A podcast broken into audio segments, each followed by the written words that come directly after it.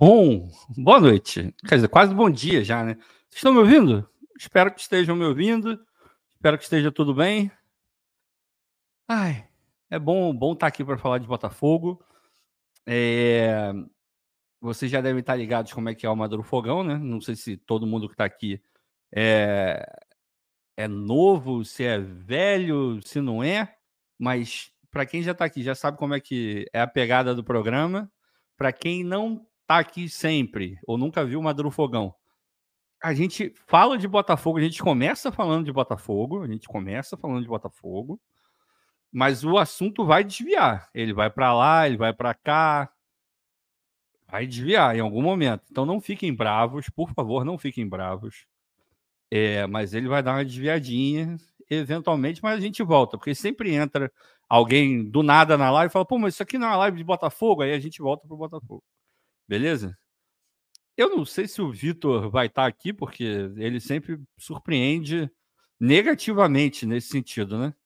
Porque até onde eu sei ele entrar, mas deve estar dormindo de novo no sofá.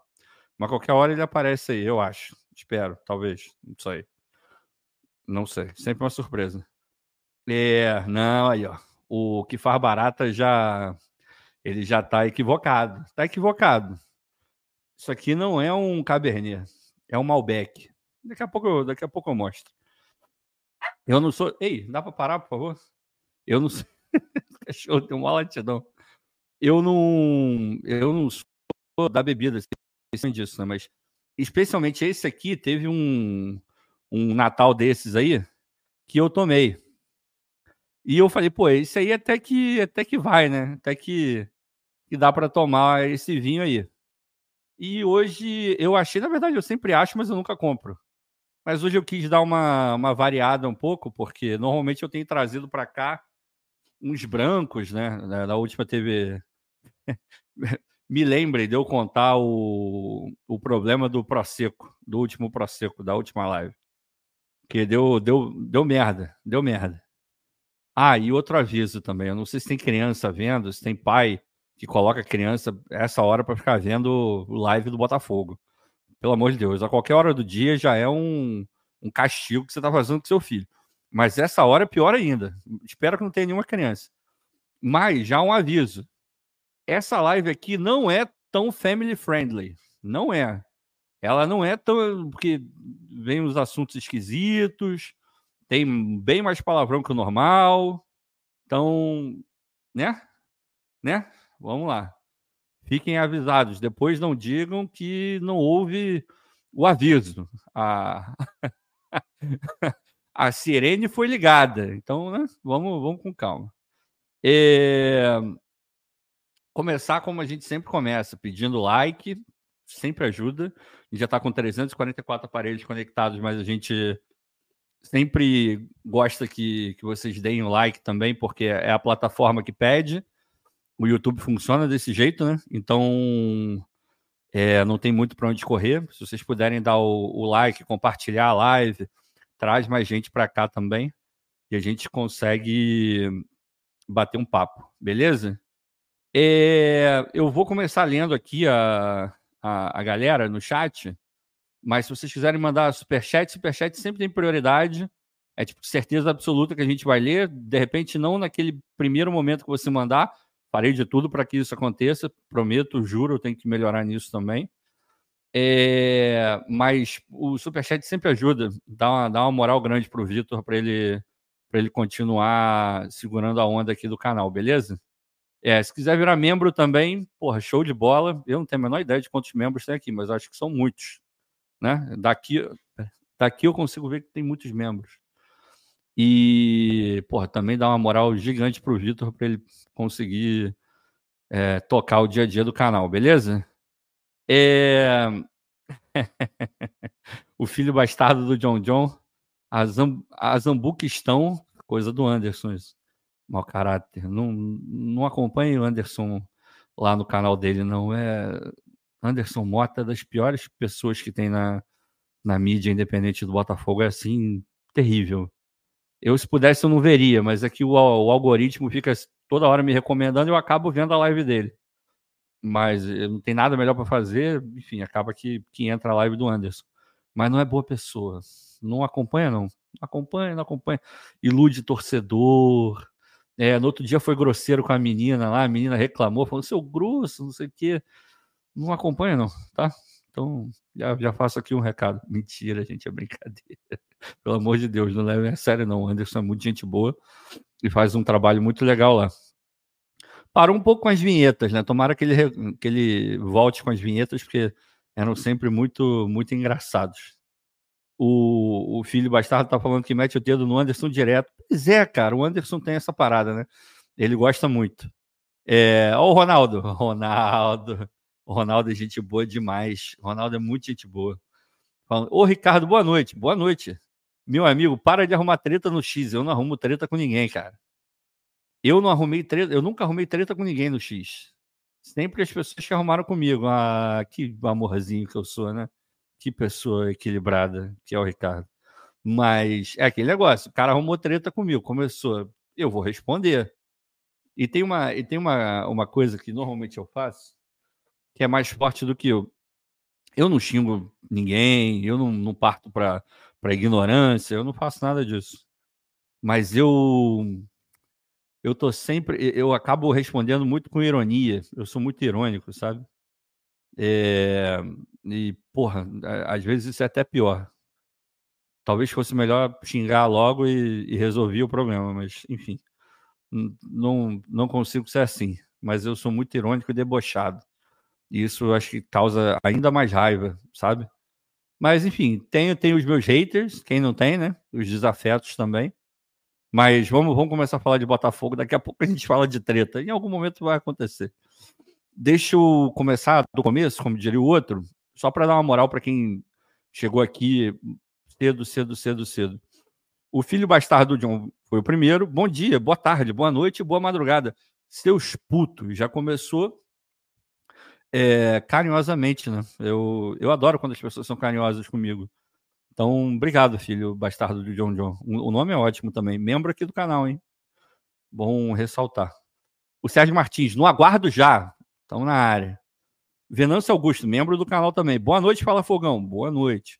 Ronaldo Nascimento, boa noite, Vitão. Não é o Vitão, desculpa. É, estamos trabalhando para melhor atendê-los, mas infelizmente tive que entrar aqui. O estagiário entrou. Tomara que, que a gente consiga fazer uma live legal. O Amo, o Amo Botafogo, a.k.a. Ronaldo. Gente boa demais. Corneteiro, uma corneteiro, Ronaldo, Jesus. Que é corneteiro que tem aqui. Boa noite, Azambu de Vitão. É, o Vitão tá, tá em falta no mercado. Vitão, Vitão, sei, deve ter ido de Americanas. Andei sumido, pois estava internado, mas já estou de volta para passar pano. É, não falei? Isso aí é bom, rapaz. A Zamba, ontem o Vargas, o gol da vitória no finalzinho. O Vargas, o Vargas aprendeu muito com, comigo, comigo com o Álvaro. Não sei se o Álvaro está vendo, se em algum momento ele vai ver, mas a gente deixou belas lições para o Vargas na última Dallas Cup aqui nos Estados Unidos. Foi, foi um momento de aprendizado, assim, ele, ele pôde conhecer assim, o que, que é o futebol a vera mesmo, né? Então, eu, eu não sei como é que ele não dedicou o gol dele ontem a gente. Deveria ter feito, mas eu não, eu não guardo mágoa. Eu falo que eu sou rancoroso, mas é, meu coração é bom, eu acabo relevando, mas a gente ensinou bastante. Lá no futuro, quem sabe, eu espero que ele reconheça o tanto que a gente ajudou lá na, na Dallas Cup. É, Lucineide Vieira tá sempre aqui também. Boa noite! E várias exclamações. Chegar laterais esquerdo e direito um meia e um segundo volante. Iremos surpreender já de cara conquistando o Carioca e brigando por muito mais. Basta planejar. Fogo! Ainda mandou um fogo, vários ozinhos, hein? Lucineide está empolgada com o início de temporada. Lucineide, realmente faltam chegar esses caras aí. Fato, faltam chegar esses caras. Mas, enfim, vamos ver se vai chegar ou não, né? Não sei. Alexandre Carvalho Lopes, fala, meu parceiro Zambuja. Passando para deixar o like, vou ouvir amanhã no Spotify. Alexandre, você já está no futuro. Muito bom dia. Provavelmente você vai escutar de manhã. Muito bom dia. E continua dando uma moral para a gente no Spotify. Está crescendo pra caramba. esse, o ano passado, porra, mais do que duplicou o número de. É, não, não, não, dá pra, não é assinante, né? De seguidores lá no, no Spotify e de ouvintes também, assim, porra, a gente já está chegando a quase 100 mil reproduções no, no, Spotify, no Spotify. Eu não sei se isso é muito ou pouco. Para mim, isso é muito. Porque eu lembro exatamente de quando eu comecei a colocar lá o, a, as resenhas no Spotify. E, porra, pegava um pouquinho, porra, 10 pessoas ouviam, 50 pessoas ouviam. Aí, determinado momento, começou 300, 400, 500, 600, e agora a gente está com, em média, tem 900 e poucos ouvintes por, por episódio, mais ou menos. É, deu, uma, deu uma bela uma crescida. E eu fico feliz. E, porra, e ao redor do mundo, assim. No outro dia eu até mostrei. Eu não lembro para quem foi. Foi no Rádio Fala Fogão. É, a gente já conseguiu chegar a mais de 25 países, vários lugares, assim. Então, o Spotify dando, dando um alcance maior pro, pro Fala Fogão. É, o The Club One. The Club One é um nome bonito. Depois explica aí, o The Club One, do que, que se trata, se, se o horário permitir. Se bem que agora o horário permite tudo, né? Então, explica aí. Fique curioso para saber o que, que é o The Club One. É, eu custo muito acreditar que o americano acha mesmo que o projeto dele vai dar certo aqui, montando os times só para ficar em sétimo e oitavo. Ganhando troféus, não fui rebaixado e fiquei no meião. Cara, calma. O projeto dele não é para isso.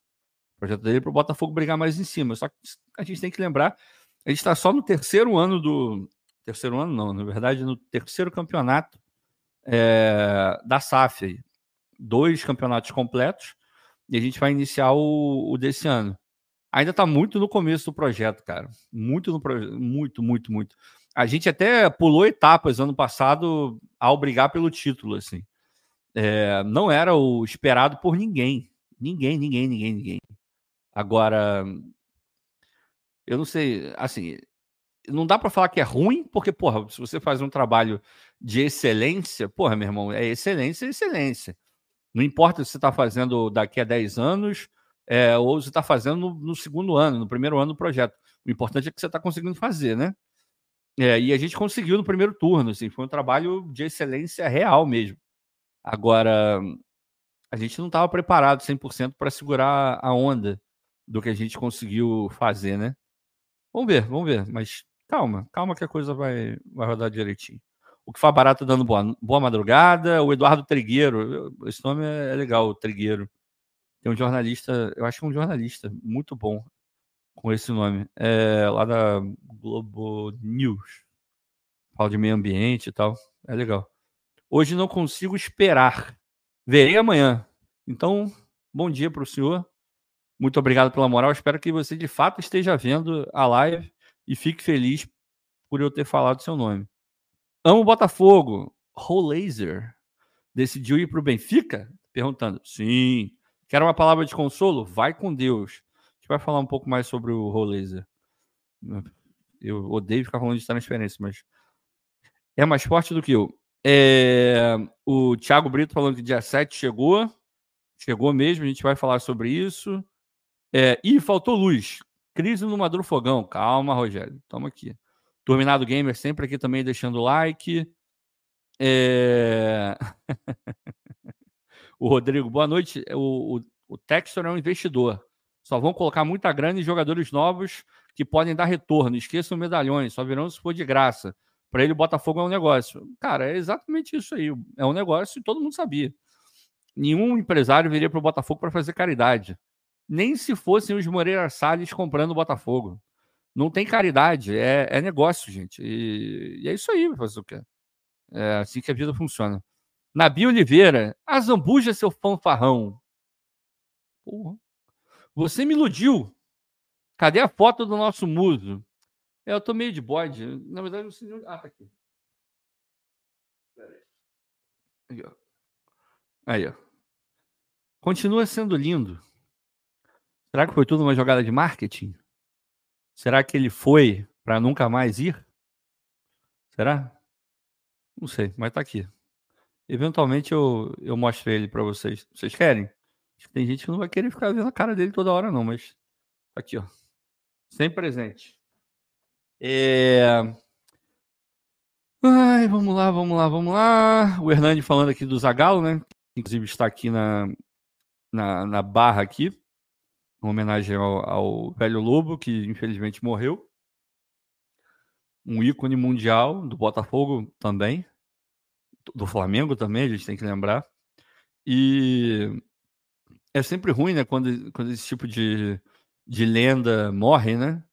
Porque, sei lá, são as nossas referências, né? Desde que eu me entendo por gente eu, e, e gosto de futebol, eu escuto falar do, do Zagallo. Então é muito marcante é, ir vendo esses caras morrendo, né? Você viu Pelé e tal, é, Maradona, é sempre muito complicado, né? Mas enfim, é, é, o ciclo da vida.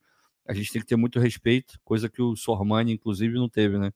Que cara deplorável. Já era ruim só falando de futebol. Aí quando resolve falar de futebol de um, com outro viés, pelo amor de Deus, só, cara, só falou besteira.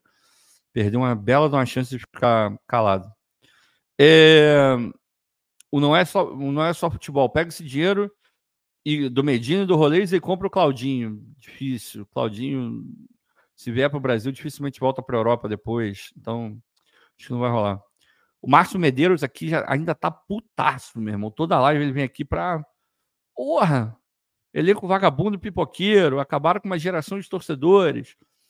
Saf safada, elenco canalha. Falou, botou para fora aí. Espero que, que você esteja se sentindo mais leve, cara. Tem hora que realmente a gente a gente tem que é, aliviar essa, essa tensão, né? Então, se a gente estiver servindo para isso, tá, já é alguma coisa positiva, né? O Mazuco dando boa noite. O Roberto Moreira, tamo junto, Roberto. Gente boa demais, sempre muito carinhoso.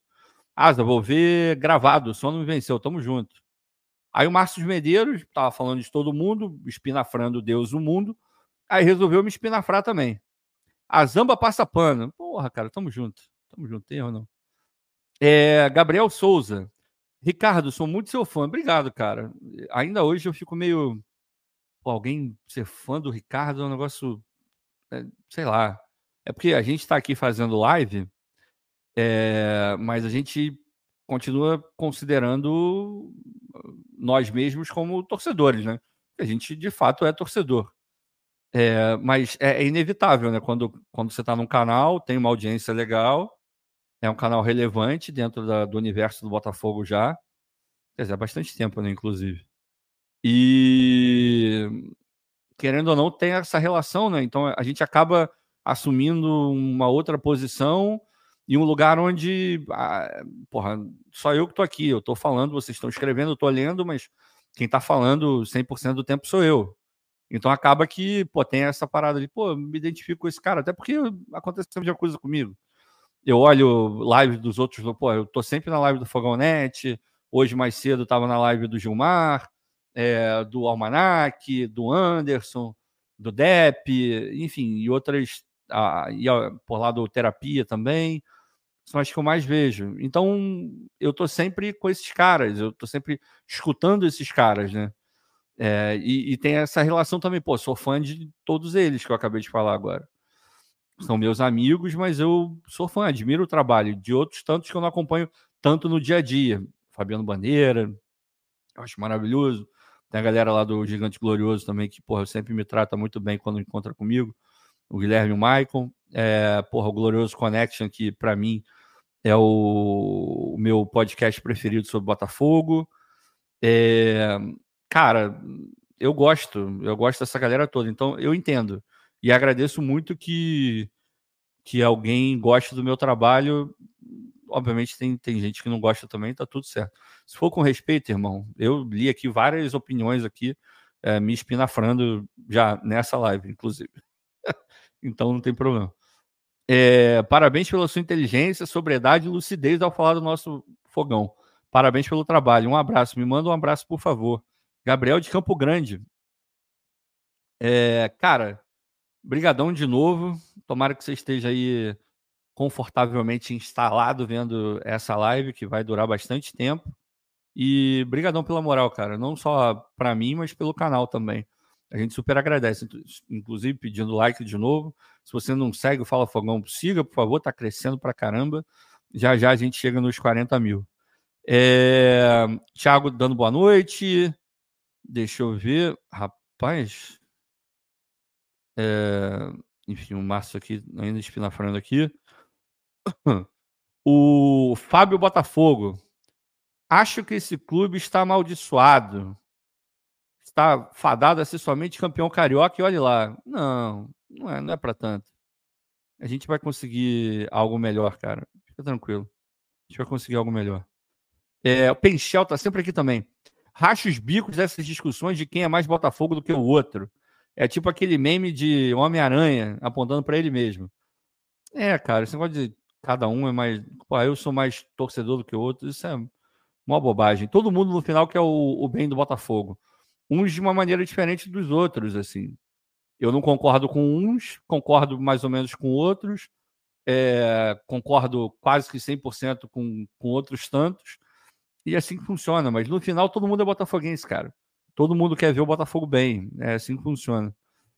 É... O Suricato, membro do canal, em relação ao Rolaser, o Botafogo fez o que pôde, mas a real é que o jogador não queria vir para o Botafogo. É por aí, a gente vai aprofundar um pouco mais essa, essa questão aí. É... Família.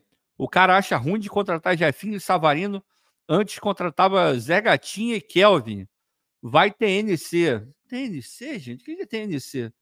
Não sei o que é TNC. O porra eu entendi. O TNC eu, acho que eu não entendi. Eu sou eu sou um cara muito muito tranquilo, muito inocente. Então não sei o que, eu tô, o TNC. O mais tradicional, ah, tá respondendo ao, ao, ao glorioso Márcio. O Alfredo, gente boa demais, tá sempre aqui. Vamos lá, Zé. Segunda-feira começa uma nova novela argentina. Boa noite, vamos que vamos. É, eu, não, eu não tenho é, notícia se o Botafogo vai atrás de outro, é, outro argentino, mas acredito eu que o Botafogo de fato vai tentar alguma outra jovem promessa do, da América do Sul, né? Vamos ver, vamos ver o que vai acontecer. O Luiz, o Luiz Alves aqui falando com o Ronaldão, boa noite. Parece que quando começou e o pessoal do Contra continua aqui, firme e forte. Aí perguntando como é que tá a saúde do, do Ronaldão. É, tomara que esteja melhor, estava internado, mas já está aqui de volta. É, o Luiz Gustavo, boa noite. Estou contente com as contratações do John e do Savarino. Ainda faltam, ainda faltam mais reforços, mas foram boas aquisições. Bora, Fogão. Cara, quem já está contratado, ou apalavrado, ou quase lá, provavelmente vai acabar sendo apresentado nesses próximos dias. Todos os caras que foram contratados eu curti. Eu achei que foram boas contratações. Tem jogador ali que eu não conheço, o Alexander eu, não vi jogar. Eventualmente posso ter visto, mas não lembro, não, não tem como falar. Mas as referências que, que a gente foi pegando são ótimas. É, confio muito no Matheus, do Fogo Stats. Moleque brinca, assim, o cara é cracaço. E, e, porra, falou muito bem, falou que era talvez o melhor, a melhor opção desses jogadores livres, né? Na, na América do Sul, assim, para zagueiro canhoto. Então, porra, se o Matheus está tá dando o aval dele, porra, eu acredito e ainda tem o scout no Botafogo, né? Porra, vamos lá. Eu achei um pouco caro só o salário. 700 e alguma coisa, né? Cento e poucos mil dólares. Eu achei caro, mas, é, enfim, quem sou eu? Sou contador do Textor, né? Se o Textor vai pagar, problema dele, não é problema meu. É, a família falando que é da década de 90. O, o Draxis 34 falando que eu tenho cara de treinador. Tamo junto. É, deixa eu ver. O Luiz dando boa noite de novo. Boa noite. Viva Zagalo. O Drax está falando. O, o Heron Correia. O Heron, não sei. Madru Fogão sem contratação? Mentira. Confia no projeto. Pô, tem contratação, né, cara? Tem contratação. A gente sabe que tem contratação. É, pode não ter sido aquilo que a gente que a gente queria muito, estava esperando. Mas, pô, são bons nomes, cara. E, bom, e já já a gente vai ver esses caras sendo apresentados aí. É, relaxa. O Gabriel Lucas, tricolor, o Gabriel. Tá sempre aqui também, tamo junto. Ricardo, coragem para jogar. E botou uma, uma bandeirinha ali, tricolor. Grande. Gabriel tá sempre dando uma moral absurda aqui pro canal. Torce pro Fluminense, mas é, é super de boa. Ah, Vitão tá dormindo? Eu não tenho a menor ideia do que o Vitor tá fazendo. É... Vitor Antunes, da Zambuja, com esse elenco atual, dá para ganhar mais do que a Taça Rio? Cara, é até, é até uma, é, é uma pergunta excelente. Muito boa mesmo. E na live do Gilmar, por exemplo, eu ouvi, é, eu ouvi é, falando que, na opinião dele, com esse elenco aí, a gente não briga por campeonato, não. Eu, assim, campeonato brasileiro é difícil, muito difícil. A gente perdeu uma oportunidade ímpar de ganhar o campeonato ano passado. Para mim, o, o, campeonato brasileiro é o campeonato mais difícil de todos que a gente tem no, no calendário. Assim. É muito mais difícil que Libertadores, muito mais difícil que Copa do Brasil. É, enfim, não vou nem falar de estadual, que, porra, é piada, né? não tem como. Mas é, brasileiro, muito difícil, muito difícil. Mas enfim, eu também achava muito difícil ano passado e a gente brigou, né? Vai saber, futebol tem, tem dessas coisas. Mas, é... pô, mata-mata, cara, mata-mata tem, tem como. É... A gente viu o São Paulo ganhando Copa do Brasil. São Paulo não é nada demais, gente, nada demais. Tava bem acertado, o Dorival fez um baita de um trabalho quando chegou. É... colocou todo mundo em ordem ali, Lucas jogando bem, e a coisa fluiu assim. Pegaram o Flamengo fragilizadaço na final, que ajudou, sem dúvida nenhuma, mas tiveram muita competência. Ganharam no Maracanã, lotado. E, porra, é difícil ganhar lá. A gente sabe, né? Ganhar Maracanã lotado é, é sempre um, um resultado que você olha de uma maneira diferente. Mas por que não imaginar que o Botafogo pode ganhar a Copa do Brasil? Claro que pode. Eu não sou desses que defendem uma ruptura completa com o elenco. Ah, esse cara não quero ver nunca mais na minha vida. É, vocês vão lembrar, quem está aqui no canal há mais tempo.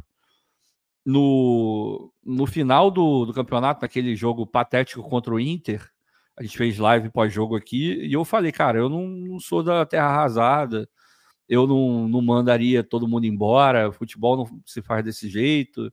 Desde aquela época eu não mudo, assim, não, não mudo o que eu falei em um milímetro, assim. Porque é o que eu de fato acredito, cara. É, é só você olhar para os times que deram certo, eles não começaram do zero a cada temporada, porque você não cria uma identidade, você não cria nada, você está sempre reconstruindo, sempre partindo do zero. Pô, isso é muito ruim, cara. Tem que, tem que haver mudanças, sem dúvida nenhuma, tem que haver mudanças. A gente sabe que algumas peças, se saírem, pode ser interessante, é, outras peças. Olha, chegou a Margarida. É... Qual é a Margarida que eu estou falando? Daqui a pouco vocês vão ver. É... Será que é o texto? Para a gente poder passar pano para ele? Não, não é o texto. É, mas enfim, vamos, vamos aguardar. Assim, não é terra arrasada. A gente tem bons valores. O, o elenco do Botafogo é um bom elenco. Está um pouco mais enfraquecido agora.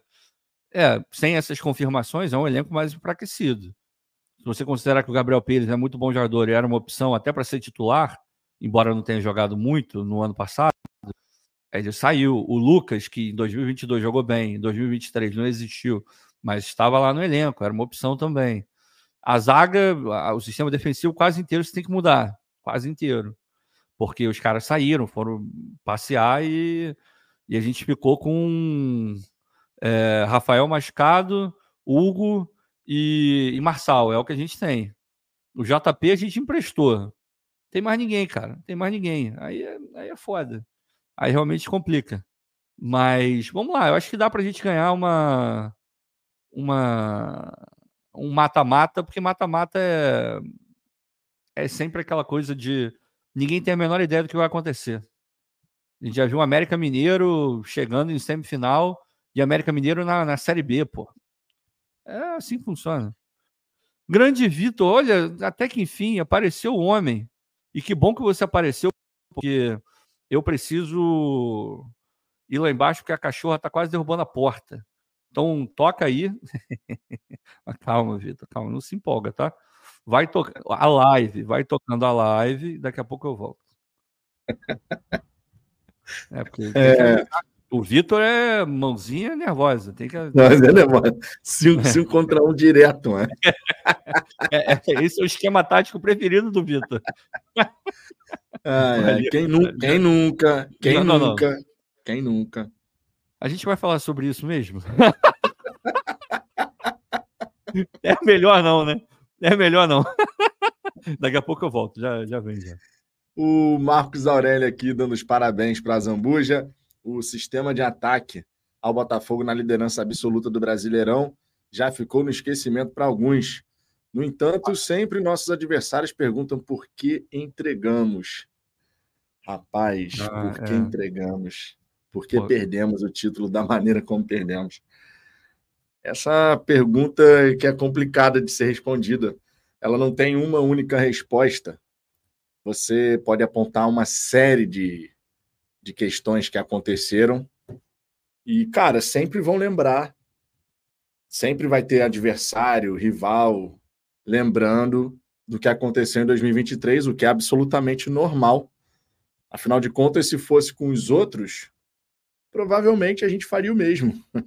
se fosse um Vascaíno tendo liderado o campeonato por 31 rodadas, o Botafoguense não ia ficar tirando sarro do Vascaíno?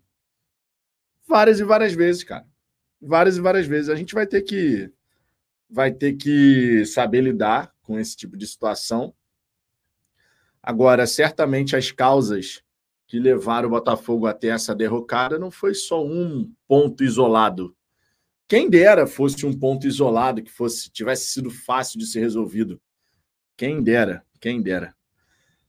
É, o Cadu Ferreira, o outro largou a câmera ligada, se fizer M vai virar M. Não, cara, o Ricardo foi lá porque ele foi ver as cachorras lá que estão estão em outro ambiente e deviam estar bem agitadas. Mas fique tranquilo que aqui no lado da câmera do Ricardo, aqui, não vai acontecer nada demais, não, irmão. Fique tranquilo, fique tranquilo. O Francisco Elsa Zambuja, pergunta para Zambuja, mas eu vou ler aqui. O que você acha desse planejamento do Botafogo, se é que tem?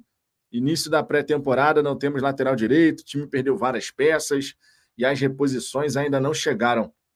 Bom, como é uma pergunta direcionada para o Ricardo, eu vou separar aqui, ô Francisco, para que quando ele volte, ele possa responder é, o seu questionamento, tá? Matheus Gomes, fala, Vitão, o que achou da decisão do Rolaser? Acha que o Rola murchou com a proposta do Benfica? Cara, a decisão do, do Rolaser, diante de tudo que estava se desenhando, era mais do que esperada. Se já tinha sido noticiado que ele queria muito ir para a Europa, pô, irmão, ele já queria ir muito para a Europa, então a chance dele aceitar a proposta do Benfica era gigantesca. O Botafogo colocou mais dinheiro na, na mesa para tentar convencer de alguma maneira. Segundo constam as informações, o Botafogo fez uma proposta com um plano de carreira, sabe, para ele poder saber que ele tinha um caminho para ir para o futebol europeu. Ele ia colocar uma bela grana, mas muito boa mesmo no bolso, fechando com o Botafogo. Mas a tentação de ir direto para o futebol europeu ela é muito grande, né, cara? Imagina você, se você fosse um atleta de futebol e você já com seus 23 anos, você sabe que a sua chance de ir para o futebol europeu ela vai reduzindo à medida que você vai envelhecendo. É assim que funciona, pelo menos em relação as principais ligas. E aí você lá com seus 23 anos, o Benfica surge como uma possibilidade de você entrar no mercado europeu, sendo que o Benfica tem aquela fama, assim como o Porto, por exemplo, de ser uma equipe que ajuda no desenvolvimento de atletas sul-americanos para que eles possam depois buscar uma Premier League, uma Série A Team, uma La Liga. A Liga Portuguesa é uma liga de transição. Todo mundo sabe disso. Não é uma liga definitiva que você vai para ficar no Benfica o resto da sua vida. Normalmente não é assim que funciona. Então a decisão do Rolaser ela é completamente compreensível. Eu me colocando no lugar dele, com o desejo de ir para o futebol europeu, tendo a chance de ir agora, realmente difícil imaginar um desfecho que não fosse esse. A gente, claro, fica na expectativa, a gente ficou na expectativa, porque afinal de contas o Botafogo estava se empenhando, botando uma proposta bem robusta. E também porque a gente queria ver o atleta defendendo as nossas cores, uma vez que é um bom jogador, poderia chegar aqui no Botafogo fazer uma baita diferença. Então, sim, eu, por exemplo, alimentei essa expectativa. Por mais que soubesse que era pouco provável. Agora, não tem terra arrasada, não, vocês sabem disso. Tem que seguir em frente, buscar o próximo alvo, é pegar a listinha lá do scout, falar, beleza, não, o Rolaser não deu certo, mas qual é o próximo nome aí? Que estava mapeado e que está na lista de prioridades é a, o plano B. Plano A a gente não conseguiu, mas qual é o plano B? E o Botafogo agir no mercado para poder fazer essa contratação. O caminho é esse, cara. O caminho é esse. Dinheiro tem. Essa é uma das questões mais importantes. Dinheiro tem. Se você tem a grana e você tem o scout ali já feito, vamos embora. Segue em frente e busca um, um outro alvo. O mais tradicional, os corneteiros são os mais cabeças fracas. 30 anos de, é, sem títulos não serviram para criar resiliência e não pegar pilha de rival. Fracasso de 2023 deve servir como estímulo e não razão para chorar. Ah, nesse quesito, o mais tradicional, com toda certeza você tem torcedores que são mais suscetíveis a serem impactados pela zoeira de um rival. Tem torcedor que discute, fica pé da vida, irmão. Eu já passei há muito tempo nessa fase de discutir por conta de futebol. Você pode ter uma divergência de opinião aqui e ali, mas aquela discussão que tu fica meio, porra, meu irmão, pé da vida mesmo, isso aí eu já passei. Agora, é saber lidar, cara. Futebol tem zoeira. Um dia a gente está sacaneando um amigo que é flamenguista, vascaíno, tricolor. No outro dia tem alguém tirando um sarro com a gente. É claro que a gente espera ter mais motivos para poder tirar um sarro dos outros do que os outros com a gente. Mas o Botafogo deu motivo para a gente ter que ficar ouvindo gracinha e, como torcedores, a gente vai ter que ouvir. Agora, nada que não fique para trás em algum momento. Se o Botafogo consegue encaixar uma sequência de conquistas, vai perder completamente o sentido de você tentar zoar o botafoguense. A gente espera, claro, que isso possa acontecer o mais breve possível. Que, de repente, em 2024, quando fechar essa primeira janela, a gente possa olhar para o nosso time e falar assim: irmão, esse time aqui bem treinado da liga. Esse time aqui bem treinado vai competir contra qualquer adversário e vai ter chance de ganhar, que é o mais importante. Ainda tem água para passar debaixo dessa ponte, claro. A janela de transferência ela só se encerra no dia 7 de março. Na verdade, ainda nem abriu, porque a janela abre no dia 11 de janeiro, então nem abriu ainda a janela. Mas é claro, a gente está nesse período de especulações, negociações e tudo mais. Pergunta para um tricolor, pergunta para um tricolor se ele se incomoda quando alguém chega para ele e fica nem ser. Pergunta lá para o tricolor se ele se incomoda. Ele vai chegar para você e vai falar assim: irmão, eu ganhei a Copa do Brasil, agora eu ganhei a Libertadores. Já ganhei Campeonato Brasileiro quatro vezes. E aí? Pergunta lá se ele se incomoda. A galera vai ficar provocando com isso, mas passa um tempo, o torcedor ele deixa aquilo ali, ah, meu irmão, faz parte do, de um passado. É tipo quando você tem torcedor do Flamengo zoando com chororô. Honestamente, isso não me impacta em absolutamente nada, irmão. Nada. Ah, o Bruno Henrique fez o gesto do chororô no jogo do Newton Santos. Faz parte. A gente não fez na época que o Flamengo não estava ganhando nada. O Luiz Fernando, quando fez o gol, não fez o cheirinho. Faz parte, irmão. Tem que saber lidar com, com essas situações. E a melhor forma de da gente deixar isso para trás é vendo o Botafogo conquistar Copa do Brasil, Libertadores, Brasileiro. Tem que correr atrás, tem que remar. Tem que remar. Vai ter que remar porque não tem jeito. A disparidade ficou grande e a gente tem que correr atrás do prejuízo. Eduardo Maia, o tricolor não se incomoda justamente porque tem títulos recentes. A gente só tem vergonhas. Por isso que eu estou deixando bem claro. A melhor forma da gente deixar isso para trás é o Botafogo vencer. Botafogo ganhar um título importante, dois títulos, três títulos, porque vai perder completamente o sentido. quando alguém quiser tirar um sarro do Botafogo, por exemplo, digamos que em 2024 o Botafogo ele faça uma campanha extraordinária no Campeonato Brasileiro. Na reta final, mesmo no, no, no meio do campeonato, ainda mais quando estivesse se aproximando de uma reta final, e o Botafogo, por exemplo, estando ali nas cabeças, brigando pela liderança, vai todo mundo ficar zoando. Vai todo mundo falar aí, ó, desses quatro times aí que estão brigando, na verdade só tem três, porque o Botafogo não conta. Vocês têm dúvida que isso vai acontecer? Qual é a única maneira de você acabar com isso? É o Botafogo chegar e ganhar. Fora isso, ah, o Botafogo pode fazer 10 anos seguidos de G4. Ganhou? Ah, não. Então a gente vai ouvir sempre. Só vai parar quando ganhar, irmão. Não é não, Ricardo? Só vai parar quando ganhar. Se não ganhar, tu escuta. Já dizia Túlio Maravilha. O vencedor comemora, o perdedor dá desculpa. É simples assim. É, cara. É, não tem, não tem muito para onde, onde correr, não. Só tem, tem uma coisa que vai mudar o nosso ambiente, que é, é vitória, é ganhar jogo, é ganhar campeonato. E, e, a gente já falou aqui, mais de uma vez, inclusive. Tem que botar uma sequência, não adianta ganhar um só, um aqui, outro ali, tem que botar umas duas, três taças assim em sequência, três anos seguidos ganhando, que aí você pega e e tira essa coisa da frente, né? Essa, essa ideia de que o Botafogo é amarelão, é pipoqueiro, porque de fato não é, não é uma maneira legal de ser conhecido, né? Porra, eu não quero ser conhecido assim. Agora, porra, é difícil, né? Porque o Campeonato Brasileiro é muito complicado. É, os outros também, a gente não é a maior folha do, do país, a gente compete com times muito ricos. Embora aí vai ter gente, pô, mas o Texas falou que ele tem mais dinheiro que o Barcelona, aquela história toda que a gente já ouviu um milhão de vezes. É... Vamos lá, cara. A gente tem que trabalhar, não tem jeito. É, alguns erros acontecendo? Sim. O planejamento desse ano, por exemplo. Amanhã a gente se representa. Quais as caras novas que a gente vai ver amanhã? Não sei.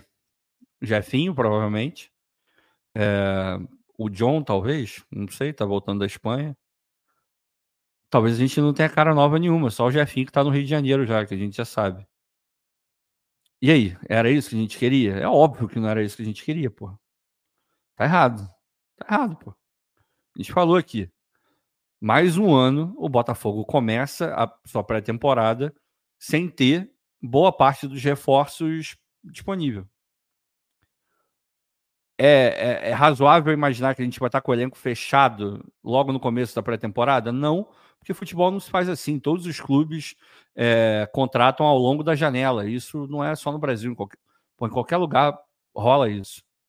O último dia de janela é, é sempre é, um atrativo em todos os lugares, né? Porra, sei lá, na Inglaterra tem programa de TV que acompanha o último dia da janela. Quem já viu é, aquelas séries da Amazon, é, acho que até na Netflix tem também, você vê a tensão do último dia de janela. Estão sempre querendo comprar um jogador Aí tem que correr com documentação, não sei o que, normalmente um jogador importante.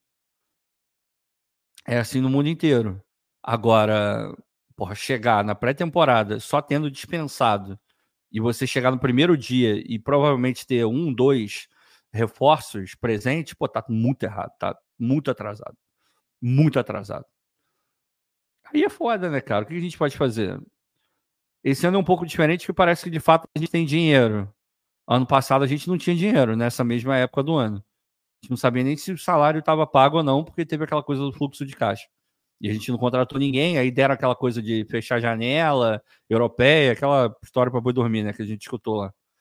Espero que eu não faça a mesma coisa esse ano para a maior parte das contratações. É... Era para a gente ter feito algo melhor esse ano. E hoje a gente consegue falar que não fez. Nós não fizemos. Porque se todo mundo que está apalavrado, encaminhado, se apresentar amanhã, aí a gente vai chegar aqui e vai retirar tudo que a gente está falando agora.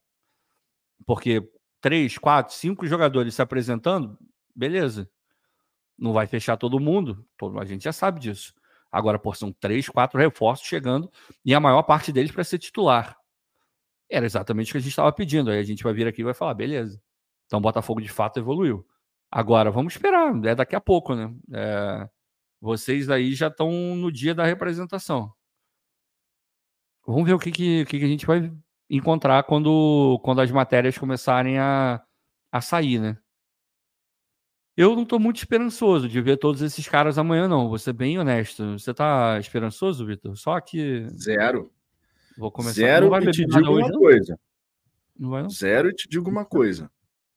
É, na minha visão, é um completo absurdo a gente se reapresentar sem ter um lateral direito contratado.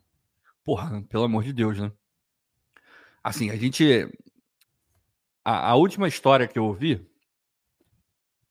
foi. Tá bem encaminhado.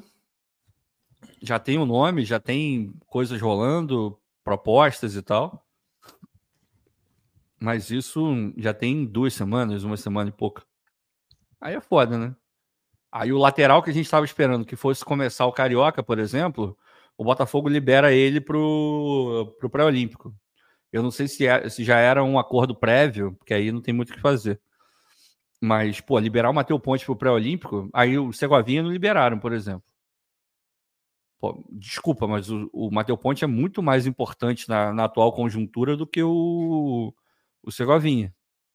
O que me leva a crer que foi alguma coisa na época da contratação. Ó, pro pré-olímpico tem que liberar. Se quiser contratar, tem que liberar ele. É foda, né, Vitor? Pô, tu começa sem lateral direito, você começa com uma incógnita do tamanho do mundo na lateral esquerda, porque o, o reserva a gente viu que terminou muito mal. O titular, muito mal o ano inteiro. Pô, e aí? Qual é a, a forma que esses caras vão apresentar? Aí a outra opção da lateral direita, que era o JP, emprestam o JP. A outra opção é o Rafael, que está machucado. Provavelmente não vai nem começar a treinar com, com o elenco amanhã ou depois de amanhã. Porra, cara, você começar a pré-temporada sem isso é muito decepcionante. E tá muito errado. Tá muito errado. É, ainda vai ter gente que vai falar que a gente não, é, não critica, que a gente está passando pano para isso, que a gente não fala o que está errado. Pô, vocês querem que a gente faça mais o quê? A gente está falando que está errado falando que está decepcionante, que é inadmissível a gente começar uma pré-temporada sem um lateral direito. Um lateral direito a gente não tem, cara. A gente não tem lateral direito. Simplesmente não tem. Amanhã, se o cara quiser fazer um. É, ele não vai fazer, obviamente não, mas.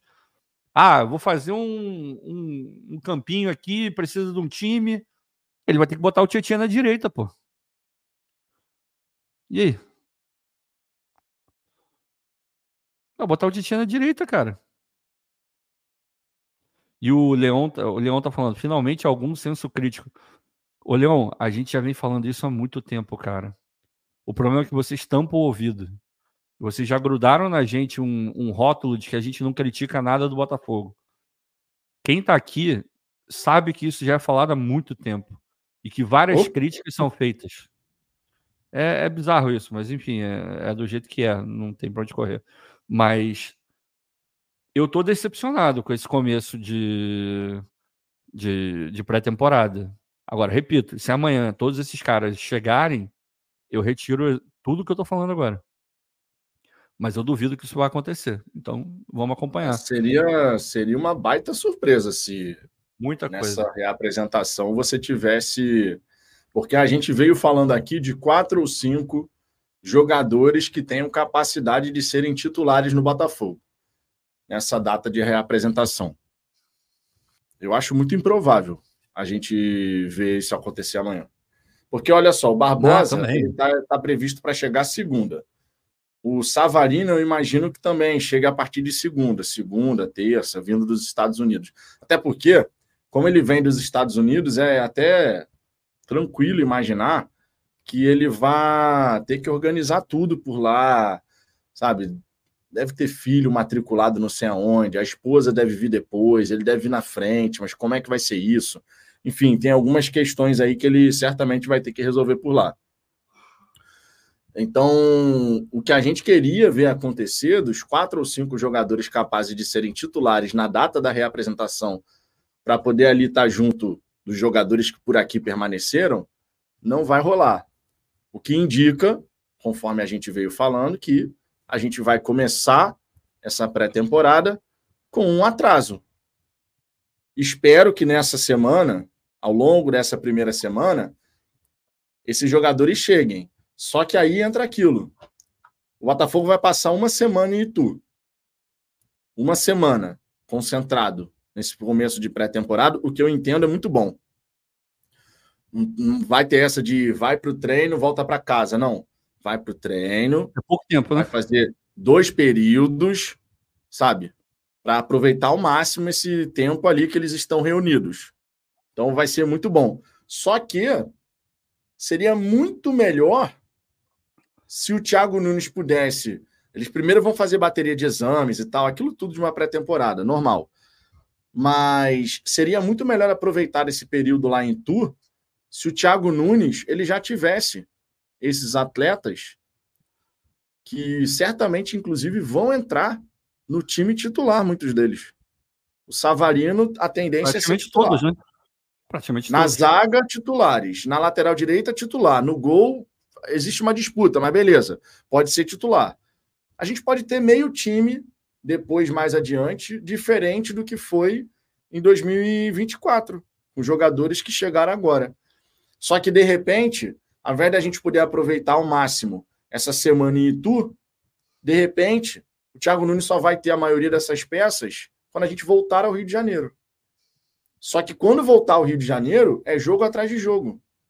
E por mais que ele não coloque o 11 titular em campo, em alguns desses confrontos, que é o que deve acontecer, ele não vai conseguir ter aquele tipo de treinamento onde você tem todos os atletas disponíveis.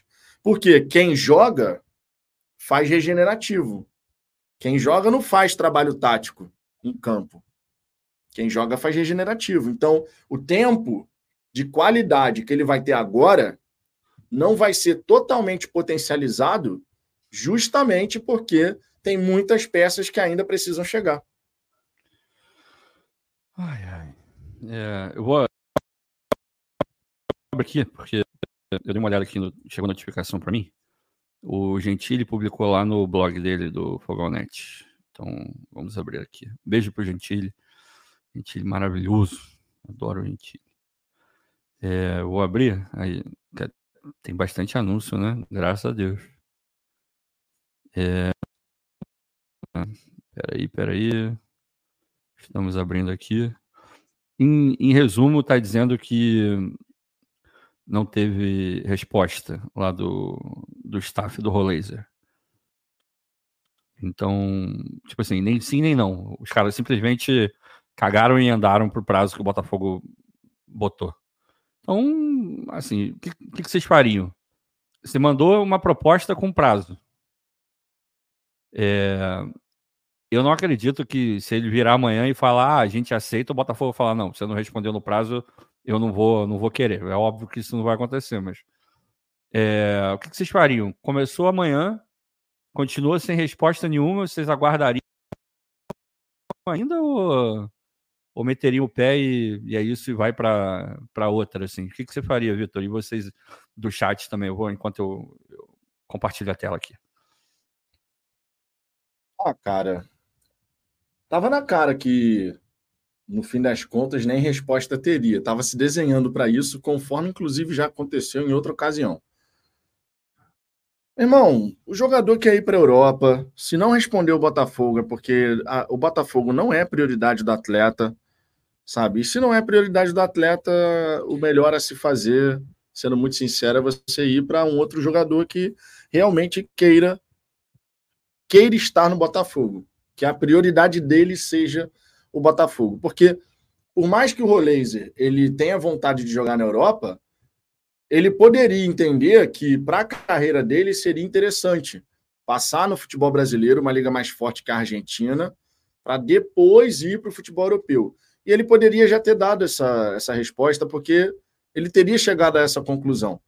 Se essa resposta não veio, é porque realmente o Botafogo não está nessa lista de prioridades. Então, se o Botafogo não está na lista de prioridades, é melhor que a gente não tenha o jogador também como o supra-suma ali, o cara que tem que ser ele. Não, cara, certamente tem outro jogador que tem capacidade para chegar aí e é. nos ajudar. Pois é, vamos dar uma lida rápida aqui. Blog do Gentili lá no Fogãonet. Nem sim, prazo do Botafogo em negociação é improvável. Então publicou agora há pouquinho.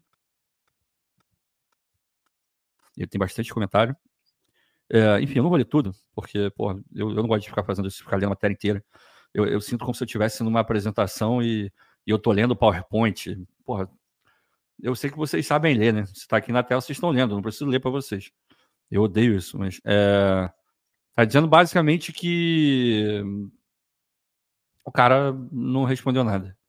Então, só para constar aqui, dar uma moral lá pro, pro Gentili que trouxe a, a informação, né? porque a gente tinha uma informação de que é, ah, fechou com o Benfica, estão se resolvendo com o Estudiante, mas a gente não tinha o lado do né, dessa questão de é, é isso mesmo, recebeu ou não a, a notícia do Gentili que nada nada foi recebido né, em termos de, de feedback. Vamos voltar aqui para a nossa telinha normal. É, eu estou vendo aqui, é, o áudio está. Cara, minha internet é uma bosta. Desde que eu me mudei para essa casa, a internet é horrível. Então, infelizmente, eu já troquei cabo, já troquei tudo aqui do, do microfone. É, infelizmente, não tem muito o que, o que fazer. É, de repente, não é alguma coisa do, do programa. Você falou que tem que usar um programa, né? Esse microfone não é não, o plug não. and play? Não, não, não, não não é um programa, é um outro hardware. Tem um, é ah, tá. esse, esse, microfone ele usa um. Você tem o cabo normal e ele tem um hardware entre ele e o. Eu posso até levantar aqui. Vocês vão ver. Tá vendo isso aqui? Aham. Uhum. Eu tenho que usar ele para isso, mas não, com certeza não é isso, não. Enfim, é questão de conexão mesmo, porque eu já gravei áudios longos e não fica cortando. Eu vou, vou ver o que eu consigo fazer além de tudo que eu já fiz, mas infelizmente é assim que funciona. Mas calma, calma que dá para escutar. É... Vamos lá, a galera tá, tá dizendo que é para seguir a vida. É, o Francisco fez aqui uma, uma analogia com mulher bonita. Você dá em cima, mas ela faz jogo duro, você fica atrás até que chega no seu limite. Aí um certo dia ela te liga e fala: Oi, sumido. Aí você volta a ter esperança. Quem nunca, né? Quem nunca já. já. é foda, né? Esse negócio que você fica naquela esperança, né? E dizem, dizem as mais línguas, eu não sei se isso é verdade, que tu tem que dar uma desprezada, né? Porque ela se sente meio, pô, como assim? Ele não tá mais atrás de mim? Aí ela vem e, e manda o oi sumido. Tá em consonância com o que o Francisco tá colocando aí, né? É, enfim, Acontece. Net gato. É, cara, a internet é uma bosta. Deixa eu ver aqui. Não respondeu porque não fez proposta. Como assim, Francisco? Fez proposta, cara. Fez proposta. A gente tá, tá de boa. É, o Valdir. Essa, essa parada, Ricardo, eu acho muito, muito interessante esse comportamento de alguns torcedores que, meu irmão, é criado uma teia na cabeça da galera do tipo, meu irmão, a imprensa portuguesa fala que o Botafogo porra, fez proposta, chegou, não sei o quê. A imprensa brasileira, a imprensa argentina diz que tem proposta. Mas, tipo assim, o Textor, ele não, arquitetou um plano para convencer todo mundo a dizer que o Botafogo fez uma proposta, quando na verdade não tem nada. tipo assim, malandro, seria uma trabalheira para tu convencer um monte de gente para dizer, ó, oh, o Botafogo fez proposta. Tem proposta sim. Eu acho sensacional isso, cara. É criada uma teia, uma teia de mentiras para poder sustentar que o Botafogo apresentou de fato uma proposta. Tem gente que realmente pensa dessa maneira. Não, e, e, e, vamos lá. Tá, tá me ouvindo bem aí? Porque eu mexi um monte de coisa aqui. Tô, tô. Tá. É... Porra, cara. Teve o dirigente do Corinthians que deu entrevista, o diretor de futebol do Corinthians, que chegou lá e falou o seguinte: fomos atrás do, de saber ali, fomos conversar com o Benfica, porque a gente já estava em negociações, acho que era pelo Veríssimo, zagueiro, né? Que eles compraram. E já estava no Corinthians emprestado, eles compraram em definitivo, né? E ele, e ele virou e, e falou o seguinte: Ah, a gente até conversou com os caras lá, mas eles falaram que o Botafogo está na parada e devem ter falado mais ou menos a proposta, porque certamente eles sabiam, né? Porque é empresário, né? O, o empresário chega lá e fala: Ah, é... o Botafogo ofereceu tanto. Então o Benfica sabia a proposta do Botafogo com certeza, de salário, de tudo. E o cara falou, ó, é, tá muito alta, e o Corinthians falou, então eu vou sair da parada, quer dizer, não vou nem entrar. Então é óbvio que tinha proposta, é claro que tinha. E, de novo, essa proposta é porque a gente não fica falando aqui, aquela história que, que eu vivo é, comentando com vocês. Porra, eu já estava sabendo dessa proposta, que tinha sido enviada a proposta para ele, há bastante tempo. Há bastante tempo, não foi agora. Demorou muito para essa história vazar. Do Medina demorou bastante também. É, e é ótimo, né? Porque a galera tá, tá falando que agora o áudio está baixo. Vou, vou, mexer, calma.